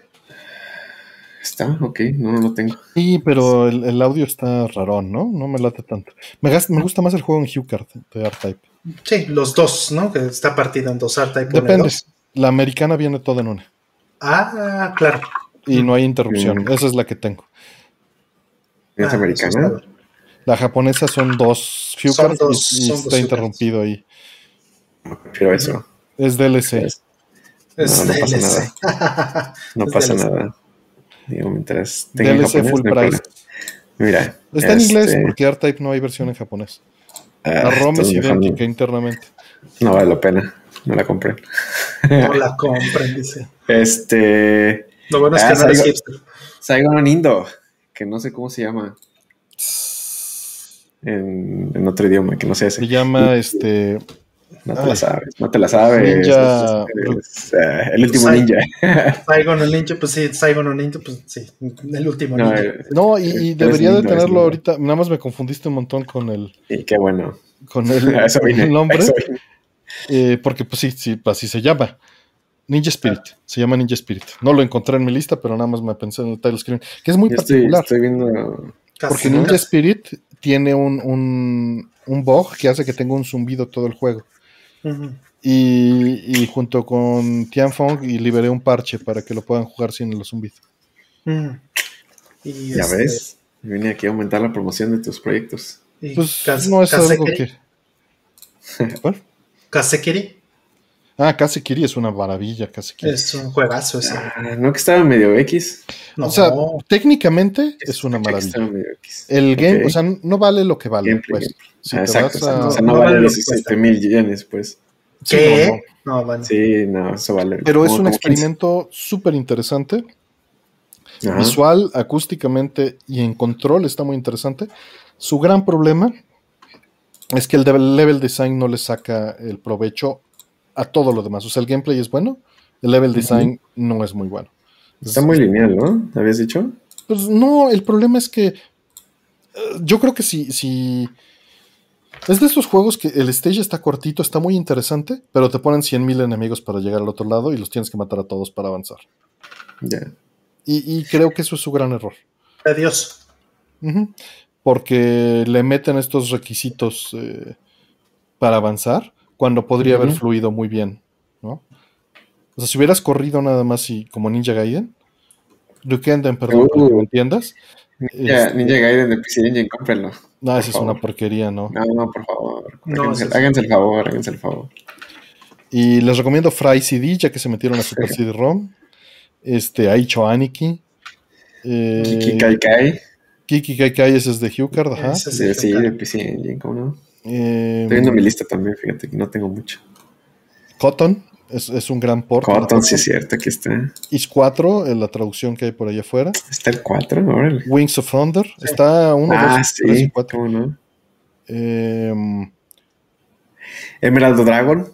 el Dragon no lo tengo y lo debo de tener. Y. Ese puse en Score, de hecho, me gusta ese juego mucho.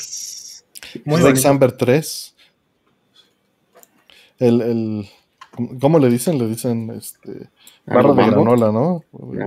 ¿Cómo? Es que eh, tenían un nombre burlándose de Rex Amber. Ya no me acuerdo cómo le decían. Pero La bueno, banda, es- tiene, la banda tiene serios problemas. eh, Star Parodier está muy lindo. Gate of Ah, Para padre, ver, sí, claro. sí, Muy bonito. Muy bonito. sí. Valis, el Valis 1 de Super CD-ROM es Sí. una maravilla de remake. Ah, de- Yo creo que es el mejor Valis que hay. Wow. Ajá. Tranquilamente. Es Sí, bellísimo. sí. Es, es el que sale de serie, ser serie B a ser un juego. Un hecho juego de verdad. Sí. sí. Por ¿Cómo se mucho cariño que le tengo. Phantom. ¿Cómo se llama?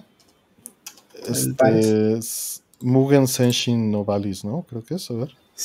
No, pero tiene un nombrecito que es. El caballero, o la caballera, la caballera fantasía, Mugen. No, Ah. ¿cómo se llama eso? No es fantasía, es este. No sé traducirlo. No sabes traducir. ¿Mugen sería infinito o como- Es Phantasm No, no, no, es- Soldier. Es este. Ah, Phantasm Soldier. De Maboroshi. Es el gen de. Ah, Maboroshi, ok, misterioso, este. Eh, Místico. sí, como fantástico. Místico, fantástico. sí. Místico, místico, sí. Dale, Mm. Maboroshi.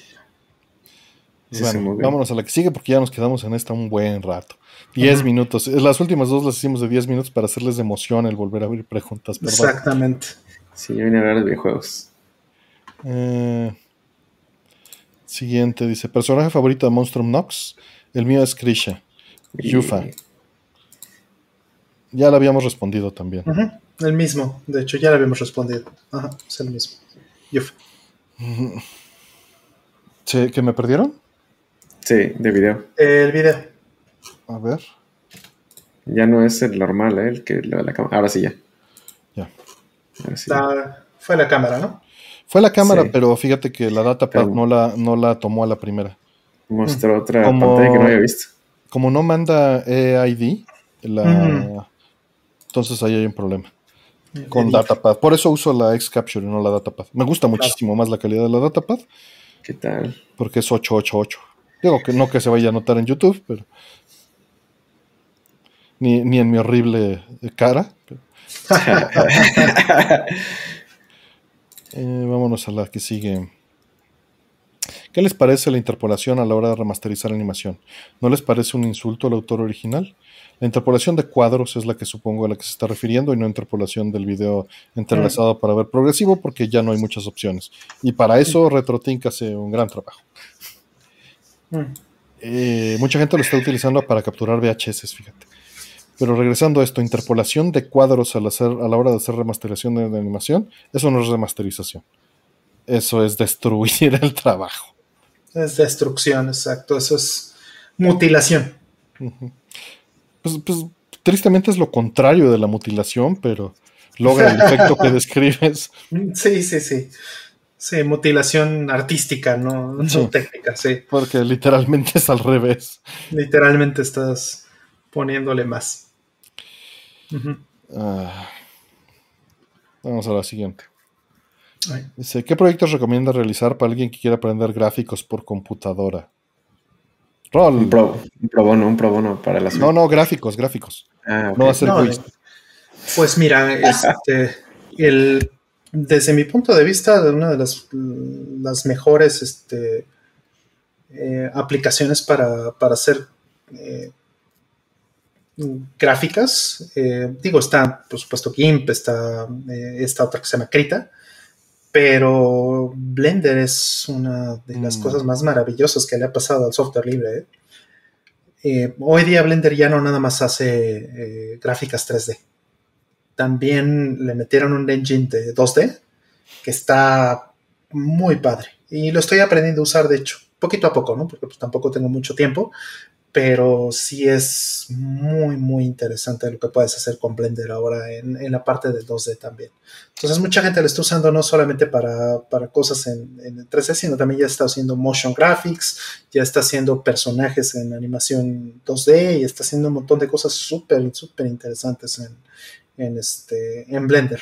Entonces, vamos, es, es un software muy complejo, con una curva de aprendizaje muy, muy larga, pero también que te da pues una recompensa muy grande, ¿no? Te da muchos beneficios en el momento que lo, que lo aprendes a usar.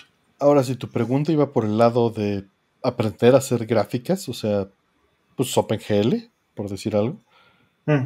¿qué, Ah, le ok. recomiendas? Digo, porque Ah. no queda claro, ¿no? Claro, Pues, sí, sí. Yo entendí software para crear, ¿no? Este, Claro, porque nada más dice quiero aprender gráficos, ¿no? Claro, pero si es aprender a programar, pues sí, definitivamente. eh, OpenGL es una buena opción, sí, Para, para empezar, pero no para quedarte, ¿no? pero no para quedarte porque eh, pues OpenGL ya, eh, pues ya fue, no es que sea obsoleto, mucha gente lo sigue usando, pero sí está haciendo, estamos en un momento de transición fuerte de OpenGL hacia esta otra cosa nueva que se llama Vulkan, ¿no? que sería como la siguiente generación. Y el paradigma es diferente. la manera en la que se, programa en, Vulkan es bastante distinto eh, que, lo que puedes hacer en OpenGL. Entonces, desde mi punto de vista, sí está mucho más fácil y mucho más sencillo eh, hacer cosas en OpenGL para aprender y una vez que ya quieres hacer algo pues en gran escala y ya quieres hacer algo en serio, pues eh, este, muy probablemente lo mejor sea moverte a Vulkan. Este, voy a abrir preguntas para tomar poquitas y les mando la última pregunta. Dice, eh, nunca he jugado Metal Gear Solid 5, me lo están vendiendo en Play 3. ¿Me recomiendan jugar esa versión para hacer mi primera vez? Es un logro técnico, pero no, no te lo recomiendo. Mm. Solo que no tengas opción de plano. Así es. Listo, tomé siete preguntas. No, diez preguntas. Se actualizó después. ¿Qué tal, eh? Eso, no es culpa de Aldo, es culpa de YouTube. Del lag de, exacto. hay formas de. Se está ahí trabajando, pero pues está muy lento porque hay otras ocupaciones. Claro, claro. Están los monstruos.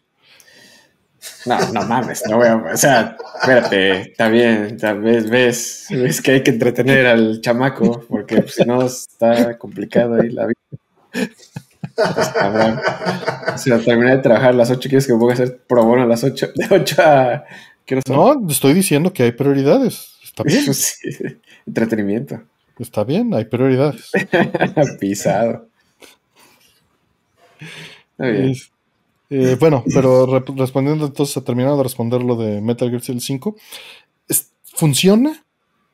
Está muy curioso en, Play 3. Si te lo venden muy barato, entrale. Muy barato. Sí, pero. Pero sí es una experiencia que creo que vale la pena jugar en un Play 4. Sí, o en el Play 4 y consíguete un Play 5 y ya con eso. Sí, pero pues si eso es un problema, está interesante jugarlo en Play 3. Pero sí vas a notar caídas de frame rate fuertes. Si eso no te afecta, dale. Si te afectan las caídas de frame rate fuertes, sí va a ser eh, problemático. Sí, y, tiene detalles también curiosos, ¿no? Las, partes como se borronea este Snake y tiene así como cosas curiosas que, sacrificios que tuvieron que tener, ¿no? Porque también hay que ser muy claros, el, eh, el PlayStation 3 tiene solamente 256 megas de RAM de, video, de, texturas más bien para hacer texturas y geometría. Son 512 en total, ¿no? Pero es muy poquito, ¿no? O sea, solamente la mitad de ese RAM se usa para gráficas. Y en el caso del Play 4, pues tienes 8 gigas, ¿no? De los cuales son usables tal vez la mitad para eso, ¿no? O sea, 4 gigas. Estamos hablando de una diferencia brutal, son 16 veces, ¿no? El, tamaño. Entonces eso se nota inmediatamente en los assets. Se nota muchísimo cuando ves, digo, yo no tengo la versión de Play 3, nunca la compré, pero he visto videos de comparación. Y está súper curioso cómo eh, las cosas que están a la distancia, o, ya sea a la distancia o muy cerca, se tienen que borronear o, la geometría se pierde o hay muchas cosas que tienen que hacerse para, para poder hacer que el juego quepa en ese pedacito tan chiquito. Sí, yo lo compré por puro morbo y coleccionismo. Está, interesante. Igual si me lo vendieran muy barato, lo compraré. Y por ahí dicen que ya en computadora requiere muy poco para jugarlo. Obviamente ese muy poco es muy relativo. Mm. Pero, pero bueno, ahí tienes otra opción, ¿no? Sí, o sea, muy poco. Ahorita un PlayStation 4 es muy poco, ¿no? Desde el punto de vista que pues, tiene 8 años, Entonces también. No sabía que estaba en Steam. Sí, sí está en Steam. A ver. Salió casi luego, luego, ¿eh, Aldo? Para estar solo en inglés, ¿eh? Vamos a la siguiente. Dice, ¿qué juegos de exploración tipo Pilot Wings, de andar caminando y no hacer nada en específico, supongo les gustan o recomiendan? Porque no, no hizo pregunta, nada más se quedó en eso. Mm, Pilot Wings de ese tipo. Pero sí tiene un objetivo, ¿no? Pilot Wings. Oh, pues sí, pero pues es un juego que, que está muy abierto a que hagas lo que se te pega la gana. O sea, Grand Theft Auto, ¿no? ándale, también. Pues Zelda. Estaba hablando, de hecho, estaba hablando Wild, sí. con, con, con Pablo de esos del Skyrim, de no sé qué, de los 10 años, y mencionó que tuvo, como que se le hacen valiosos esos exper- experimentos, esos juegos, porque de mundo abierto, porque te da la oportunidad de vivir cosas diferentes con la otra persona, ¿no? O sea, es el mismo juego, pero no sé cómo son Mm, mm, tantas variables, eh, no sé, que el día, que el, el ambiente, cómo interactúas con X o Y, ujú. este, que por eso valía la pena para él, ¿no? Y me comentó ahí una de sus experiencias. Y yo, no sé, yo para eso yo diría, vente a caminar un rato en Breath of the Wild. A mí se me hace un gran juego. Yo no, bueno, jugué un poquito Skyrim, pero no a ese nivel. Este, cualquier cosa de esas. O Monster Hunter, puedes pasártela ahí nada más viendo monstruos. ¿no? Pues yo creo que agarra. Flight Simulator, ¿no? Puede ser. Ándale, Flight Simulator, este. ¿Eh? Mm, También. Pokémon Snap. Sí, no importa que tengan objetivos, ¿no? Este, más bien que te permitan hacer lo que tú quieras. Hakuna Matata de Play 3. Que, tengan- Es- que no tenga tiempo, ¿no? Que, o sea, no te midan Sí. el tiempo que. Aquanauts Holidays. Uh, no, Yakuza, y te vas ahí a una. un- Pues sí puedes jugar. Yakuza así, pero no es trivial. O sea, No, pues te vas a un arcade, te pones a jugar ahí Space Harrier, no sé. Sí, no puedes apagar a los enemigos, a final de cuentas, pasear por la ciudad. Y está Ah, no increíble sabía. pasear por la ciudad. No sabía. África de Play 3 es Hakuna Matata. Perdón. Mm. Pero yo lo compré cuando, según yo, no iba a salir en América y sí terminó saliendo. Mm. Se llama Hakuna Matata la versión asiática, creo. Por eso tal vez la, me la regué.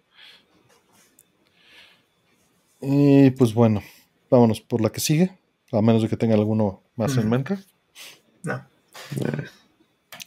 Dice, ¿alguna anécdota que nos puedan contar sobre algún mi célebre que haya conseguido, conseguido conocer por Street Pass? ¿Tuvieron que borrar algunos por límite de 100? Este, pues perdí todos porque Nintendo me baneó la consola. Tenía a Reggie y tenía a Miyamoto Y del E3 Ey. y tenía a Roll. qué famosa, ¿eh? Yo tenía a, a Daisy. Y a Reinhardt tenía también de, de Bully Magnets. Mm. Sí, bueno, mi, mi 3DS todavía sirve, tiene un problema que necesito repararle, pero todavía sirve. Entonces, igual tengo a Reggie, a Miyamoto, este, Sí, pues es que en el E3 eso era relativamente fácil. claro. Te paseabas por el booth y ya. Sí, y, y mu- muchos de, de la industria o de los medios, ¿no? De, de- Mm, A Parish, tenía Parish. Ajá. A este. Ashcraft, ¿no? Todos esos, sí. Ahí andan. En, en mi 3DS. Ujú. Ujú. Tenía Asher también. Asher, por supuesto. Fíjate que no Este, tenía Aldo. Es- Qué mentira, ¿eh? Si me tenías. A Pablo, sí. Auroboros. Sí, claro. Pura, pura figura, En el- puro en- talento. En el de dibujitos y mandártelo, Ah, este, nos la ¿cómo se vivíamos ahí. Ay, este, ¿cómo se llamaba ese? Algo ¿Pura de- cosa obscena o cómo? No, no, no, no, éramos bien wholesome. No sé cómo, no sé cómo se dice. ¿Cómo se dice wholesome, Aldo? Buen pedo, no sé. Puros, eh, bien humor de Chavo el 8. No, no, no llegábamos a eso. No, tampoco No, no, éramos. no, Oh, no, es blanco, ¿no? Humor blanco. Sí, humor blanco, diríamos. Pero ¿cómo Sí. se llamaba ese? Este, algo de Note. Sí, estaba bien padre. Y nos mandábamos diario notitas ahí entre todos en un grupo. Ay, buenísimo. Y dibujitos y fotos con comentarios. Era nuestro Twitter antes de Twitter. Buena onda. Bonachones, dicen. Ey, Buena chava. buenachones, ándale. Eh, siguiente. Eh, tengo varios videojuegos portátiles PSP, Nintendo 10, 3DS, Vita. ¿Qué puedo hacer para alargar la vida de estas consolas? Casi no los uso. ¿O qué cosas compra para tenerlas de refacción? Pues mira, los, los controles, el- los analógicos, son siempre un problema. Las Sí. pantallas pueden llegar a ser un problema. Pero el problema más, más, más grande es las pilas. Y no hay repuestos buenos. Y aunque los guardes, se van a echar a perder. Entonces ten eliminadores de corriente a la mano y espera que eventualmente en muchos años se hagan repuestos de baterías por la comunidad. Se llama SwapNote, nos dicen, efectivamente. Claro. Este, ¿Algo más que, se me haya ido? Mm. Quiten las pilas. Se les tiene mucho tiempo sin, cargar, quítense las pilas. Se les pueden embarazar. Y romper la carcasa o sí. derramarse. Ya le pasó un, un a los PSPs, ¿no? Ajá, que se les embarazan los PSPs. Sí. Exactamente. Sí, aquí todavía, todavía tengo mi PSP aquí, creo que sí. Aquí tengo todavía mi PSP. Sí. Sí, se les infla. Digo, este, este por, fortuna no le ha pasado todavía, pero. Pero sí sería bueno tal vez quitarle la batería en algún, en algún momento. No quiero que le vaya a pasar y que de repente se me vaya a quedar embarazado y se, rompa. Aquí está la pila. Todavía está, todavía está en buen estado. Ya. Yo nunca tuve uno. Es lindo el PSP.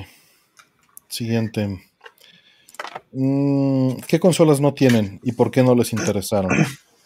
No tengo Jaguar, no tengo Xbox, eh, One S, ni One X, ni ni One. Ni, One, ni X, ni.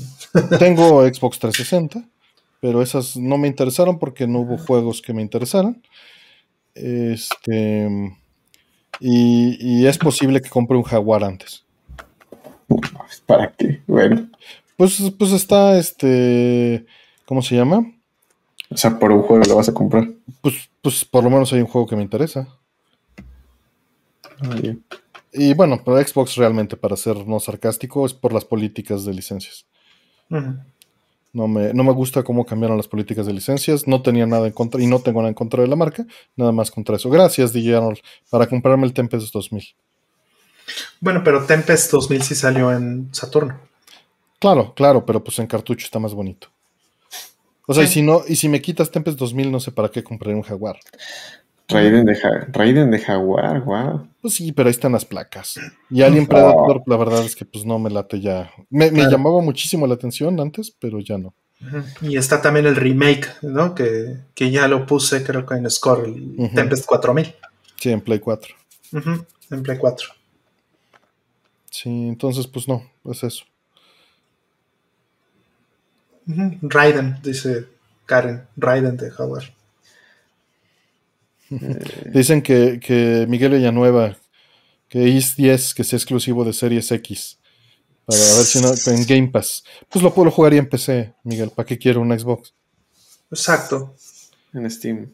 En, en GOG sí, te lo venden, no te lo rentan. En GOG siempre me, lo, siempre me venden los sí, pero bueno, suponiendo que sea exclusivo de Game Pass, pues ahí en PC.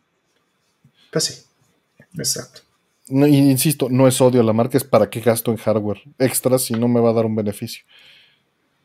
Exacto.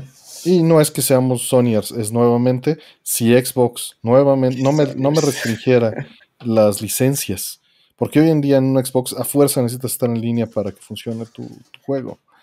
Si no tuviera eso, pues le entraría, porque le entré. O sea, compré el Xbox original y compré 360, y incluso después de que me tronó, eh, no son más amigables y abiertas que otras marcas, este, proporciones épicas.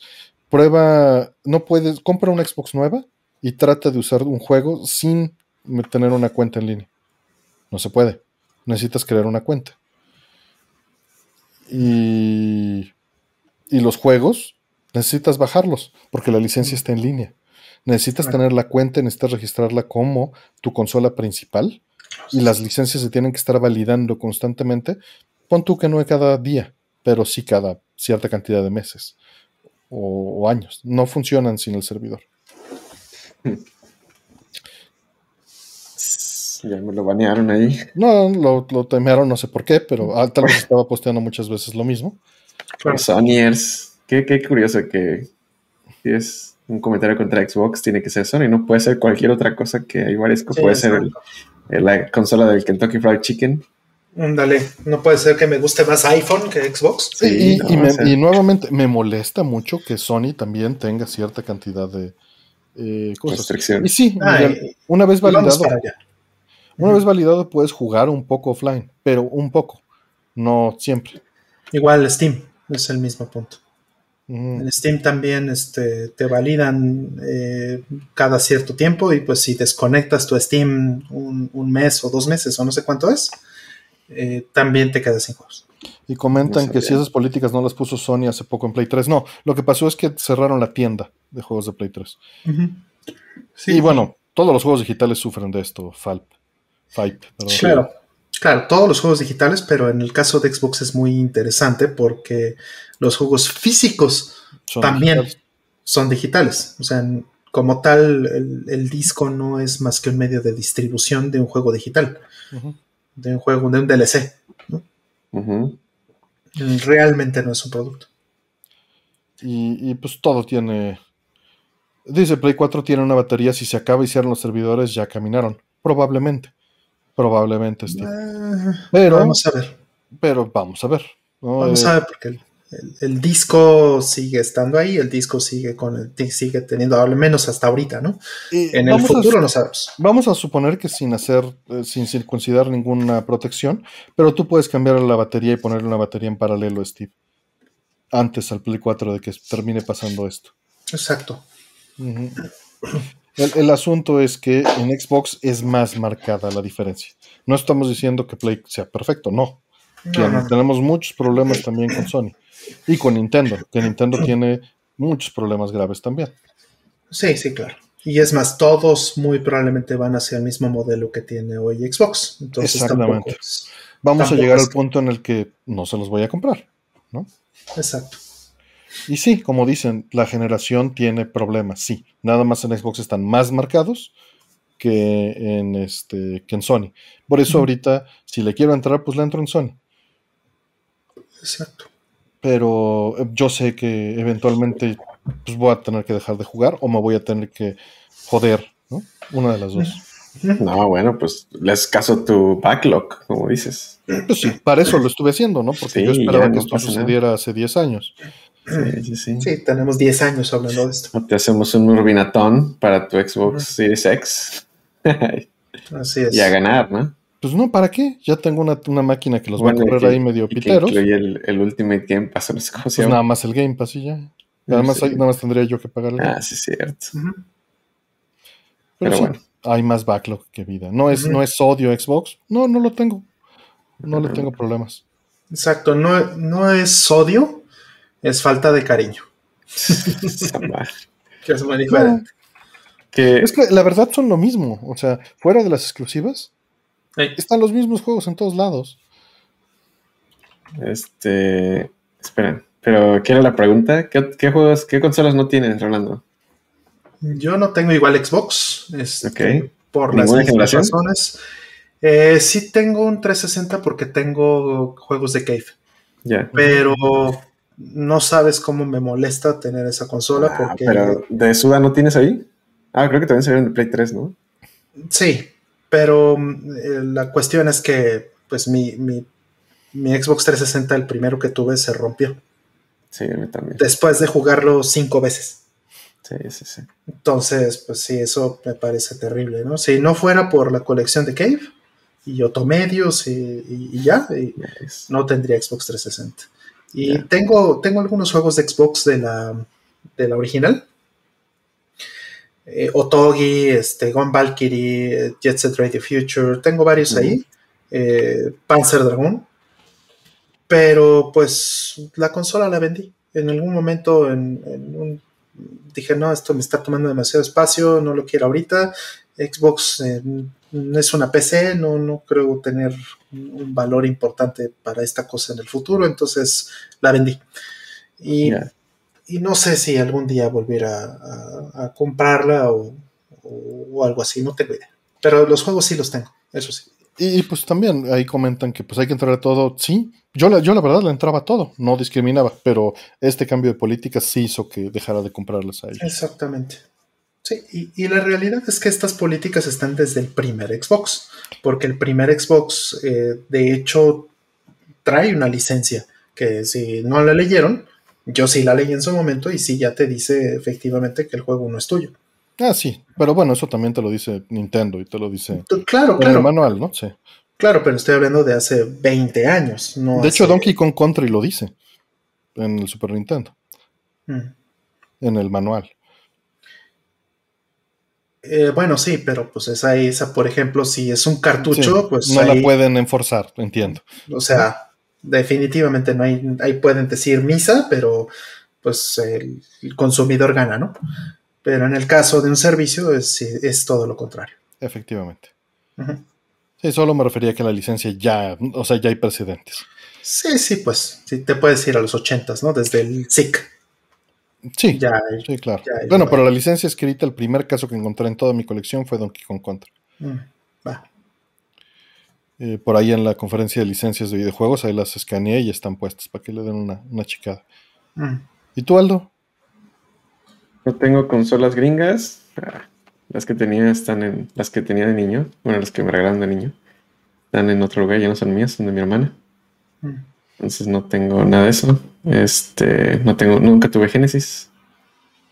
A la fecha. Y PSP. Y muchas cosas que no. No, no. Por, igual Xbox tuve un 360. Ese sí. Japón. Tuve uno gringo un buen tiempo y luego compré un japonés. Mm. Y. Y ya. ¿Y por qué tuviste Xbox si no es una consola japonesa? Porque jugaba Gears of War, porque no hablaba tanto japonés en ese entonces, porque me faltaba cultura, por eso. Me faltaba. Luego, Ah, ¿por qué bueno. se molestan? Aldo? No, güey, pues es que mira su forma de preguntarlo a huevo que va para allá. O sea, hay que cumplirle su capricho. O sea, por eso Eso la es. pregunta. Eso, eso. Estoy bromeando, pues, no es que me faltaba cultura. You, you deliver. Eso. Te digo. Eso viene uno. Eso. Pero sí, PSP no, ese fue el que igual, no sé, como que tenía la cosquillita de comprarlo alguna vez. Mm. pero este por no sé porque había estaba muy barato los el Castlevania ¿no? de PSP que ya después leyendo pues no estaba tan chido Mm. entre otras cositas este pero sí creo que es la única que me causa curiosidad a la fecha y de ahí fuera pues no, no tengo Play 5 Mm. no es conseguible en este momento Mm. ay mentí tengo un Play 4 y mi Play 4 es gringo es cierto Está sucio. Estoy, sí es sucio este lugar ya Sucio. Bueno, pero Sí, tu caja dice Made in Japan, con marcador. Y lo vi, es de, es de, de la especial esta de, ¿cómo se llama? Red Dead Redemption. Entonces, quién sabe si sea Made in Japan. Y Red Red Redemption es un juego gringo.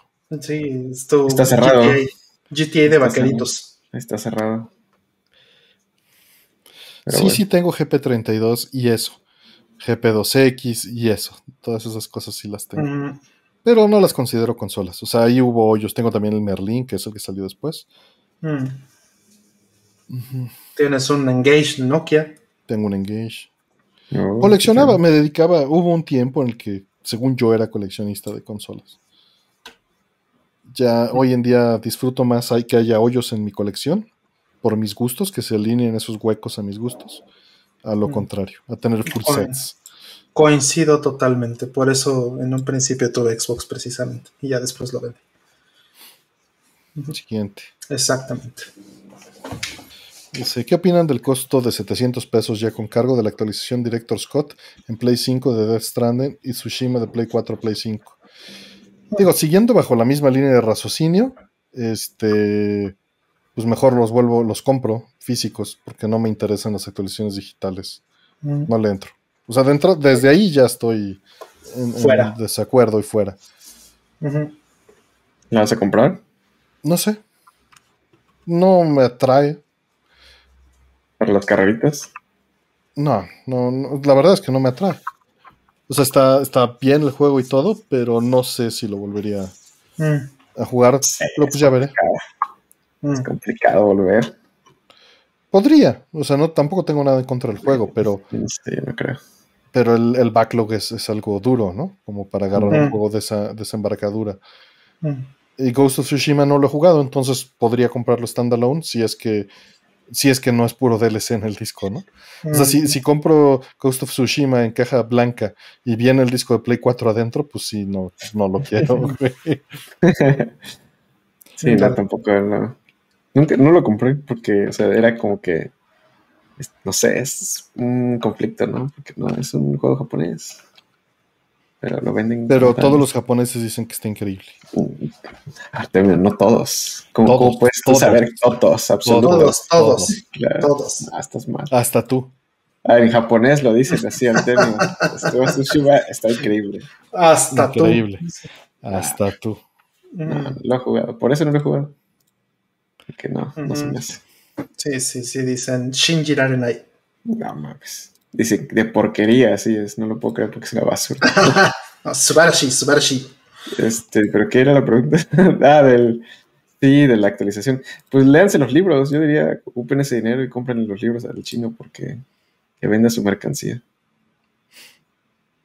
Que ya la van a sacar. Ah, creo que la, la va a incluir, ¿no? Había una edición especial de la consola. Bueno, la consola del juego de Play 5, que iba a incluir los dos libros, pero digitales, lo cual Mm. cada quien, ¿no? Dice, Sí, dice sí, Ikari que los japoneses que, que no dicen que está increíble, les falta No cultura. japoneses. Uy, Ah, lo dijo al revés, dijo que los japoneses que dicen que está increíble les falta cultura. Alto. ¿Qué? No entiendo. El quote es, o sea, si los japoneses Ah, que dicen que que dije está increíble es porque les falta cultura. No, es que, que me digas todos los japoneses. No es. Todos, todos. Todos, Sí, güey, todos. no es cierto. Hasta tú. Pues, no. No, yo ni lo he jugado, ¿cómo puede ser que está bueno o malo? importa. Pero sí. Mira, a ver, ¿qué, qué estoy diciendo? Que Famitsu le dio 100, ya, todos Ah, los japoneses. Famitsu le dio Famitsu, 100 de Famitsu. 40. Además. Sí, no. Mintiendo chingón. No, eso sí es cierto. ¿Que le dio 100? Le dio 40. 40. Ay, Famitsu. Ujú. Ay, Famitsu. Pues Ni lo has jugado, ¿cómo los juzgas? A ver. Pues es que es una imitación. Es como si. Bueno, ya. Ahí no me voy a meter porque es un pedo de cultura. Que no me voy a meter a. No sé, como que un. Alguien no mexicano haciendo un juego de la cultura mexicana. Pues probablemente. Si fuera así como, ah, hice un doctorado, no sé. Mira, solo tienes que ver la película de Coco. pero Y estoy siendo lo más humor negro que puedo. Mm, Coco, Coco. o sea, wow, ese es mi México ahí. Nah. Esta es una bonita película, pero hasta ahí, ¿no? Yo creo que, que la denominación de origen, si algo está bien hecho, puede superar a la denominación de origen. No estoy diciendo que sea Tsushima, no estoy diciendo que Coco, solo estoy diciendo que no tiene que ser del país de origen para ser muy bueno. Claro. Sí, Ah, no, para también. ser muy bueno, ¿no?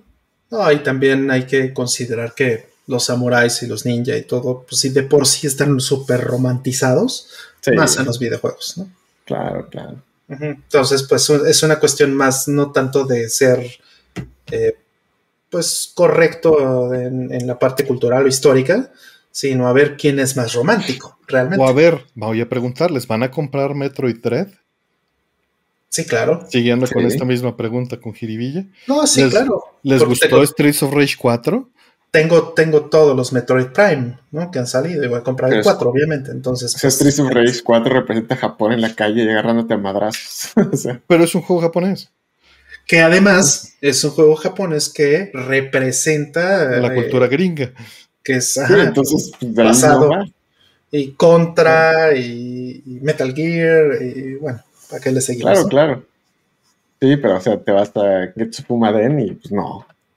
Bueno, Death Stranding, brother. O sea, ¿qué te digo? Es Kojima, pues. Representando Sí. la cultura pero- americana. Exacto. Bridges. este, Mm. United No, Cities. yo diría occidental, no solo gringa. O sea, sí, obviamente por el. Porque por el pasa en logo, Estados porque Unidos el- y por el lenguaje y por el lugar. Y, Sí, sí, Pero sí. es, yo digo que es occidentalizado en general, pero o sea, obviamente muy marcado por lo gringo, obviamente. Tienes el mapa ahí completo y dice, Exacto. ¿no? Tienes- dice ciudades como tal. El logo de Bridges, ¿qué es? Sí, bueno, este, pero pues no es, es de Londres, ¿no? Este, no el logo de Witcher, sino la canción la que canta. Y- pero eso es por la relación del, eh, de la Eh, canción. Sí, Exacto. pero o sea, pudo haber agarrado, no sé, un mame de. ay, ¿Cómo se este güey? Pero eso es turbo japonés, agarrar cosas de otros lugares. y Ah, demás. exacto. Ahí tienes Street Fighter 2.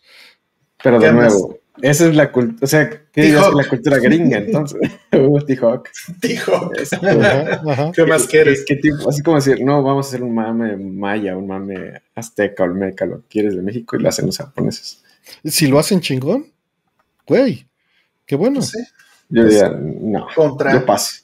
contra, contra. ¿Qué más? ¿Qué más Por quieres? Que... Si no, si no, Rol no jugaría Gradius. Hay cosas ahí de la cultura Rapanui mal representadas y apropiadas. claro Uf, que sí. Uf, claro que sí. uf, uf, sí. De los, Pero- los Moai, sí, de la cultura Rapanui, sin duda. No. Sí, Mm, Chelnov, Chelnov es una maravilla. ¿eh? Güey, no Chelnov, claro. Chelnov. No está, no está chido, no está ese nivel. Mario. caminar así. No, no, no. Este, a ese Mario. nivel de, de cultura, pues, de representación cultural. O sea, Mario, que es un, por un supuesto. samurái, un danzante, ¿sabes? De, de esos que se ponen en el zócalo, güey, a bailar, así como que fuera un juego de eso, que es Ay. representando cultura mexicana, pero japonesa. Pues, no. No, y peor, de, peor ¿Jugaste todavía, samba de amigo? no, Charles Martinet, que hace la voz de Mario, pues no es italiano. no, no mames, pero Mario, que tú digas qué representación de la cultura japonesa Pero es. sí dice, it's a me, Mario. Sí, pero bueno, en ese tema en específico. Te vas a meter con samuráis o mames así romantizado por la cultura occidental, bueno, pues no, no es lo mío ya. Mm. Pero no era la pregunta esa, ¿qué era la pregunta? Y La pregunta es que si le, que qué piensas de las actualizaciones de 700 pesos para brincar del 4 al 5, de Play 4 al 5, que sean digital. Mm, Del director Scott de Death Stranding. Qué, qué cabrón, o sea, qué, qué mundo, no sé, no sé qué decir. Qué impresión. En mi caso, yo compraría el juego otra vez. Completo. Yo Pero también. hasta ahí. Pero pues no puedo decir nada. O sea, si la gente lo va a consumir así, pues no sé, lo hacen con el Final Fantasy, ¿no? También es una actualización y pagan, algo así. Eh, bueno, eh, nada sé, el más en juego Japón. completo. Eh, no, no, no, nada más en Japón te cuesta eh, 100 yens. Sí, hacer. Sí, no sé por qué, creo que hay un, tema ahí, un tecnicismo ahí, una cuestión que tuvieron que hacer a fuerza, que no te lo pueden dar gratis, pero, este, pero en, en Occidente sí es gratis poniendo tu disco de Play 4 en el Play 5. Wow, qué pisado. Ajá. Bueno, 100 yens, pues. No es ni un dólar. Ya, terrible. Bueno, pero pues cada quien, ¿no? Cada quien lo consume como Y puede. también hay que entender que hay subsidios desde los, de todos lados y cuando se dan los subsidios no pasa esto y cuando no se dan los subsidios pues pasa esto porque tienen que sacar el dinero que invirtieron. Entonces eh, tampoco es que una sea buena onda y una sea desgraciada, es que Mm. Pues así les funciona su modelo de negocios o quieren clavar el, el colmillo, ¿no? O están Eh. muy jodidos.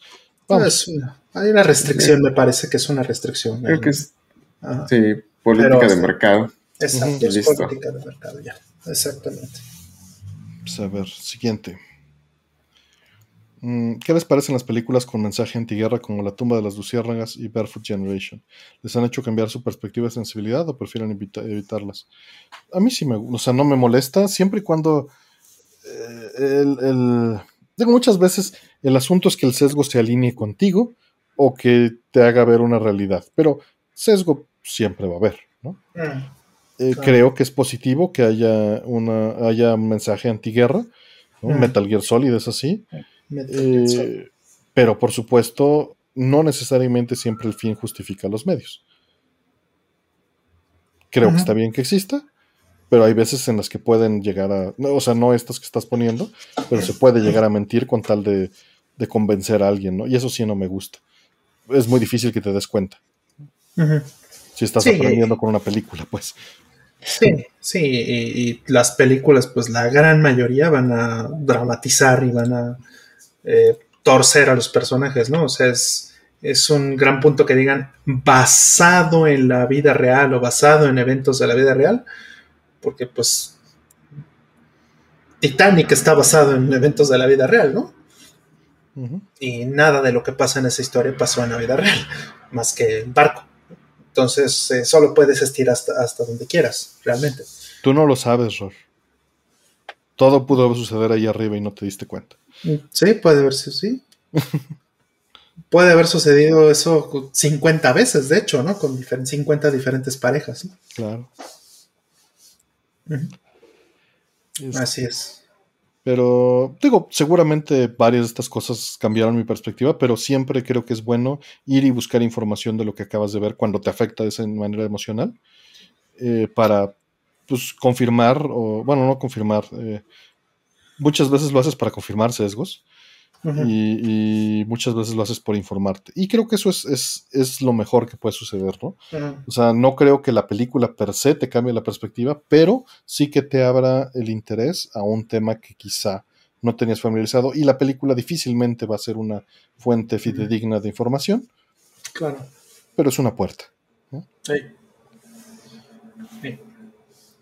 Y hay sesgos de los que no te das cuenta hasta años después, ¿no? Dependiendo de tu, claro como dice Aldo, por no tener cultura. pues, o sea, desde el hecho de cómo se han precisamente no romantizado y cómo se han eh, hecho la imagen de los ninjas, por ejemplo, ¿no? Vamos a decir Shadow of the Ninja, ¿no? Que es un juego japonés de Natsume. Pues, o sea, eso no es histórico en ningún punto de vista, ¿no? Un ninja mexicano con sus motos. Dale. Este, no, bueno. ¿Qué, más? Mercenarios de, la muerte. ¿Qué más los juegos de Suda que tienen luchadores mexicanos, ¿no? Pues tiene ahí Shadow of the Damned, ¿no? Exacto. Sí, sí, sí, sí, pasó, güey. Ese güey está, ese güey está en el otro lado, fíjate. Es como el, el romántico de la otra, del otro lado de la cultura. Y le das chance de que haga películas, de que haga juegos con mexicanos. A ese sí. Yo le doy chance. ¿Tú yo, le, le voy a decir, yo, que le voy a decir a la gente, yo le voy a decir, no lo hagan. Es, lo consumo no lo consumo, ¿no? Esa es la diferencia. Yo no le voy a prohibir a nadie a apropiarse o, ¿sabes? Como tratar de imitar otras cosas. Que, que me guste a mí es otra cosa. ¿Y tienes Heroes, por ejemplo? ¿O tienes este, comprado? No, lo jugué, lo llegué a jugar alguna vez. Mm. Lo vendí por la apropiación cultural. Sí, me dio asco. Me dio asco. Toma tu juego rentado, digo, prestado. no, no mames, está bien verga. O sea, está bien. O sea, está bien. Killer 7 también. Sí, no, sí, quién miente. O sea, que te deje hacer suplex ahí, wow. Sí, lo decía por eso precisamente, ¿no? Por, claro, este, no. por todo su rollo de, de, las luchas que le encanta. No, no, Más Star Wars, más no sé cuánta cosa mete ahí adentro. Ya sale el 3, ¿eh? Cómprenlo, por favor. Sí, ya casi sale el 3. Elementenlo. Hey, saludos a DJ Arnold que ya, ya cae vencido. Buenas noches, ya son las 3 de la mañana y quedan cuatro preguntitas. Vamos a ver. Y sí, como dice Steve Rodríguez, los mexicanos son los que menos nos indignamos por clichés. Los, los aplaudimos y decimos, mira, estamos representados. Sí. Sí, eh, T-Hawk, ¿no? Este, el otro día estaba viendo un, un video de, de Daigo, que hace esto. De hecho, Daigo se está burlando de T-Hawk. Grábenlo, háganlo se, puso, se puso a jugar este Street Fighter 2 para sacar el, final este, especial. Mm. Y cuando está peleando contra T-Hawk se empieza a reír y dice, ¿cómo es posible, no? ¿Qué, es, qué es, esto, no? Ahí vean al, buen Daigo tratando de, este, mm. de acabar Street Fighter 2. Está, ¿En Twitch en dónde? Es que lo logró, no es tratando. Eh, bueno, lo logró después de tratarlo muchas veces, eso, eso también. Sí, hay un video en especial donde sí lo, lo logra, pero hay muchos otros videos donde solo trata. Sí. sí, sí. está en YouTube. Yo lo vi en YouTube, pero creo que. Lo vi en YouTube. Este, pero creo que hay este. Digo, no lo vi todo, la neta, pero. Ajá, eh, tú sabrás mejor, Aldo, cuál es la plataforma donde, donde, se, donde está. Tiene dos, tiene dos, tiene dos. Tiene Twitch, tiene otra, que es como un Twitch japonés. exacto. Así es. Yo ahí no lo consumo. Ya. Y tiene OnlyFans. OnlyFans. Dice Artemio, ¿no te daba miedo cuando llevabas tus cosas a las Atomics Live? ¿Que te robaran o se perdieran cosas o las rompieran por accidente? Pues, no, o sea, para eso verán, pues sí llegó a pasar que decíamos, a ver, no, este, vamos a primero a dejar esto antes de ir a cenar. Sí, sí. Lo que sea, ¿no? O no vamos a cenar porque traigo todo este desmadre. Exacto. Pero pues llevarlo, no. O sea, más bien iba estresado por, por llegar a tiempo y, y haber agarrado todas las cosas, ¿no? Porque normalmente era así un impulso de, pues ya échalo, vámonos. Mm. Pero pues no, lo que era, estresante, pues mover todo, ¿no? Y hablarle, estacionar el, coche y, hablarle, bajen todos a ayudarme a cargar. Lo bueno es que te ayudaron. Sí, sí, sí. Sí, claro. Obviamente. Siguiente. ¿Sara Connor o la mayor Kusanagi? No, pues la mayor Kusanagi. No, sí, ni, ni cómo pensar. No hay nada que pensar para mí. Sí, a Sarah Connor la han ido representando de muchas formas y pues no necesariamente está muy bien. O sea, han reescrito tanto esa historia y la han este, eh, la han remasticado tanto que bueno, ya no se parecen los personajes a, a los originales. Mm, ¿Tú, Aldo? Yo. La única imagen de Sarah Connor que tengo ahorita es cuando se quema en su sueño, ese mm, horrible, que se, queda, que, se, que se queda pegada a la reja. Sí, no, mejor cosa nadie. Que no la tengo en esa imagen, que se queda pegada a la reja, qué manos. Pero estaba pensando más en Sigourney Weaver en Alien. No sé por Órale, ya. Siguiente, penúltima pregunta. Dice, ¿qué opinan sobre la muerte del autor? Con la última película de Evangelion me he topado con el término, ya que muchos piensan, eh, a propósito, hasta hay uno con psicoanálisis. Este, la verdad no estoy tan familiarizado con el término, entonces, nada. Mm, sí, no, yo tampoco. No sé exactamente a qué, a qué se refiere. Me falta cultura, no sé. Ándale. ¿Qué es lo que traen hoy ahí en el chat? Exacto, es, es, es, el es el moto de del día de hoy. No hablaron de lo de OnlyFans. No salió. No, no salió lo de OnlyFans. Siguiente, última pregunta. Digo, la verdad es que si, si quieren mencionar rápido lo de OnlyFans, yo creo que es necesario que exista un lugar así. Y está mal que, se cierre. Eh, no se resuelve nada, pues. Claro, pero al mismo tiempo también, eh, pues, un lugar así se satura, ¿no? Y tienen que cambiar de modelo de negocios. No que lo hayan hecho bien, ¿no? O sea, YouTube ha cambiado tantas veces y no es lo mismo hoy día querer hacer dinero de YouTube, por ejemplo, de, lo que era hace 15 años cuando abrió la plataforma, ¿no? O sea, eh, va cambiando con los años y se va adaptando y todo eso. O sea, OnlyFans entiendo que está haciendo, está tratando de hacer lo mismo, adaptarse a lo que sigue, porque también en la pandemia hubo un, un pico demasiado grande de, nuevos, eh, de nuevos eh, creadores de contenido, por no decirles de otra manera, y este, y que pues al final también está difícil ganar dinero para cuando ya, cuando ya es una plataforma que está saturada, ¿no? O sea, los que ganan dinero en, OnlyFans, mucho dinero, esos van a estar bien, porque se van a ir a la siguiente plataforma que los deje hacer lo mismo, o van a crear su propio Patreon, o quién sabe qué es lo que vayan a hacer, pero si ya están posicionados no, va a tener ningún, no van a tener ningún problema. El problema es para las masas, que, que, que ganaban más dinero y que hoy día posiblemente ya no sea un modelo sustentable. Siguiente y última. Eh, ¿Les gusta el spin-off de Dragon Quest, Dino Daibukan? ¿O cómo lo, conocían aquí las aventuras de Fly? Ah, Fly, sí, sí, sí. A mí sí me gustaba mucho. Eh, no he visto la, serie nueva, ¿eh? eh mm. La tengo pendiente. Pero pues la única referencia que tengo, que es Chofas, me dice que está muy padre. Y, y pues que sí la vea. Entonces, pues sí lo voy a hacer, eventualmente.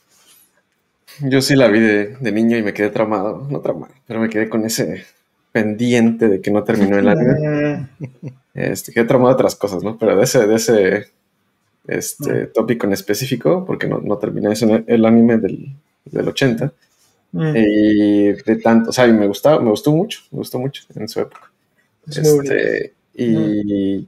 tanto que, o sea, no por ello, pero ya estando allá, este, fui al off y me leí todo. Y así como que, wow, sí, tiene, sí termina. y este, pero ya se pone bien raro al final. Lo cual, pues, me pasa con otras cosas, pero está, está bueno. A mí me gusta mucho. Y el nuevo anime también está medio emocionado porque pues va a finalizar la historia, como lo terminaron el anime aquella vez.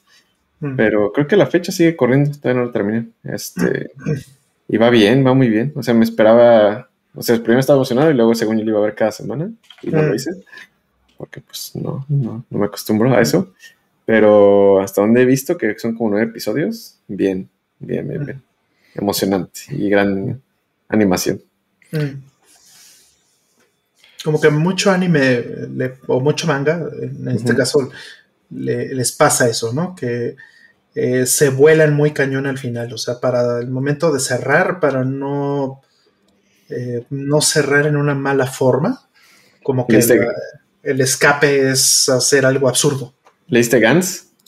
Sí, por supuesto. Ese es mi ejemplo de que se fue así, pero lejísimos. Sí, Gantz es un excelente ejemplo. Y digo, el manga en particular se va lejos, pero luego el anime también. ¿Qué, qué el anime No lo El anime no lo vi. Bueno, no, no lo vi todo, pero. Mm, ya. Según yo, no terminó el anime. Eh, sí. Ah, o sea. O sea, no te, no te doy spoilers, pues, pero, pero sí termina de una manera muy extraña. Lo que termina, termina de una manera muy extraña, para ser más preciso. Mm. Y listo. Pues listo. Este, vi muy poco, la verdad. Mm. Muy, muy poco, esporádicamente. Luego te la paso en Netflix. En Netflix. Me la pasas en Netflix. Te la paso en link para que lo veas me, avientas el link de Netflix. En Hulu también está, ¿eh? si quieres. Hulu, no, pues no. En Prime Video. Mm. Ya todo en todos lados. Al principio salió exclusivo de Hulu. Y luego ya. Ay, no, qué flojera estar pagando 50 cosas diferentes para ver. Es horrible eso. Para ver una serie. Bueno, ya nomás. Qué bueno que esto no va a durar muchos años. Este, yo estoy seguro que eso va a terminar consolidándose y vamos a volver a inventar la televisión por cable, básicamente. No, ya estamos ahí, no te apures. Ya, te ponen tus comerciales todo el tiempo. Y que a veces te ponen el comercial de la misma serie que estás viendo. Pero un agregador de, de, todos los. ya, hay, ya hay. ¿Ah, sí? Hay servicios que ya te juntan Netflix y Disney, por ejemplo. Se, llama Telmex y te, los ah. incluye. No, pero, pero, te los cobra, pero sí, te los cobra aparte. No, pero no, no, no. Te hacen un paquete y te los dan. Wow. Yo sé, yo sé, pero al final, pues. pues es, eso. Pues sí, pero es que las cableras eso hacían. Nada más lo, subcontrataban y te lo venden a, un precio de paquete. Básicamente, sí. Y es lo mismo que está haciendo Telmex y otras de estas empresas. Sí, sí, lo ves así, sí. Digo, en el caso particular de Disney, bueno, de HBO Max, que es lo que te están incluyendo ahorita, eh, pues es eh, que te van a cobrar un, un fee adicional. No te están incluyendo todo en tu mismo paquete. Entonces ahí es donde yo pintaré la línea, pero, pero sí, en esencia estoy de acuerdo contigo. Básicamente ya. que está uno que se llama DRB que te incluye Crunchyroll, Formation y otros en un solo pago en un paquete. Wow. No, bueno. No sabía. No, no, no. Yo me voy a esperar a que, a que eso se consolide más porque está muy disperso y muy fragmentado. No va a estar pagando cinco servicios con problemas pago uno, veo uno. Sí. Así es. Así es eso. Pues bueno, eh, ha sido un placer estar aquí con ustedes. Se contestaron 63 preguntas. El stream duró 3 horas 47, después de las 3 horas 40 del stream de Mister. Eh, el promedio de, espera después de una pregunta fue una hora. Eh, las preguntas se contestaron en un promedio de 3 minutos. Mm. Y pues bueno, eh, ahorita todavía hay, algo de gente. Vieron 234 personas a las 3 mm. y cuarto de la mañana. Muchas gracias. Mm. Quédense al after. Quédense al after de comida. De Gradius Gaiden, ya ves que pusiste. ¿Quién fue? Pusiste tú un, un póster, ¿no? Con esta chica, ¿cómo se llamaba? La actriz está. A ver, ahorita te digo cómo se llamaba. Ah, eh, Miyamura Yuko. Ah, perro. muchas gracias a Sónico Caruto, a Beatriz Ketsui, 0 3, Solo Planeta, Chavagón, eh, Ramón Ramírez, eh, David Daniel Cornelio, Icare dice que, que desde España nos dijo y se quedó ya en las cobijas, Ceroan, Miguel Villanueva, este, Giri, ¿no? también desde Bélgica, Hola Planeta, José Cruz que anda por ahí también en el chat. Muchas gracias a todos. Mm. Y pues bueno, algo que, que, que tengan que decir. No, muchas gracias a todos igual, este, qué, qué bueno que, que nos acompaña hasta esta hora, qué bárbaros, qué bueno que nos Sí. aguanten. Pero Sí. este, pues ya, es hora de ir a dormir. Ir a, des- a desayunar unas quesadillitas fritas, abiertas así con tantita cremita, queso y salsita. No, la verdad es que yo me estoy calabareando y eso que dormí 12 horas, casi. Pero es porque no había dormido casi nada los dos días anteriores. Exacto, entonces, entonces sí, ya, ya, es, ya es justo y necesario. Ya mañana le- me echo una fichita de Gradius Gaiden, nada más por. Haces bien, haces Yo bien. jugué ayer una de. Gradius Gaiden, de hecho. ¿Ah, sí? ¿Gradius Gaiden? Sí, Qué porque es el que me enseñó a jugar. Bueno, no me enseñó, me introdujo a juegos de disparos en horizontal. Mm. Ah, no, olvídalo. No, sí es Gradius Gaiden. ¿El de PlayStation 1? Este, no, el de la colección. Ah, ¿el de PSP? ¿O? O lo estoy confundiendo cabrón con Darius Gaiden. No, según yo sí es Gradius Gaiden, ¿no? No, tantas Darius. No, no, no, no. Este, Gradius lo que es- dije. Sí, sí, más, sí. Cultura, más cultura para todos. Abrazos calurosos. Sí, sí, sí. Dice, sí, Giri que no está en Bélgica, que está en Es- Iztapasalsa. Perdón, te confundí. Entonces sí fue Darius. Gradius no tengo idea. Está pasando. No, no, no. Ah, Gradius yo Gaiden estaba es- pensando es- en dónde le había echado fichas a algo con un botón emulado y no, no podía dar con. Dice, no, en Mister no. Mm, No, fue en Jacuzzi. mm. Ya, Estuve jugando. Virtua 2. ya. Harto Virtua 2. Sí, pregunta, pregunta, pregunta Cristian Rodríguez que si Gradius Gaiden. Sí, Gradius Gaiden es un juego de PlayStation 1 y hubo port para PSP.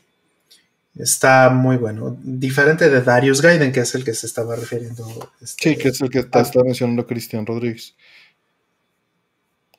El especial de Nier todavía no lo termino de editar, pero ya. Espero, Ay, se me, se me ha olvidado mandarte lo que te tenía que mandar, perdóname. Sí, no, no lo he terminado de editar. Mira, no me quiero comprometer. Si puedo, lo, lo saco para el domingo, pero la vea difícil. Mm, sí, sí, sí. Déjame poner eso. Vale. Ya lo escucharon en exclusiva. Domingo, Premier. No, Ah, todavía ya no está vi. garantizado. Ya vi el Gradius Gaiden. No, sí, fue, obviamente fue Darius Gaiden. Sí, Darius Gaiden, que es el que viene en el Cosmic Collection. Ese el, el Taito F3, que es Y ese sí lo tengo en Play 1, ¿eh? El Órale. Taito F3. Titan Maravilla. Fortress. Muy bien. Pues bueno, nos vamos. Muchísimas gracias este, por todo y, y, pues nos estamos viendo. Síganse cuidando, por favor. Recuerden que estamos en, en un pico, el tercer pico de esta pandemia y está todo muy fuerte. Patas, patas para arriba. Pues muchas gracias a todos. Gracias, Aldo. Gracias, Artemio. Gracias. Rolo. gracias, Rol. Gracias por Rollmantech.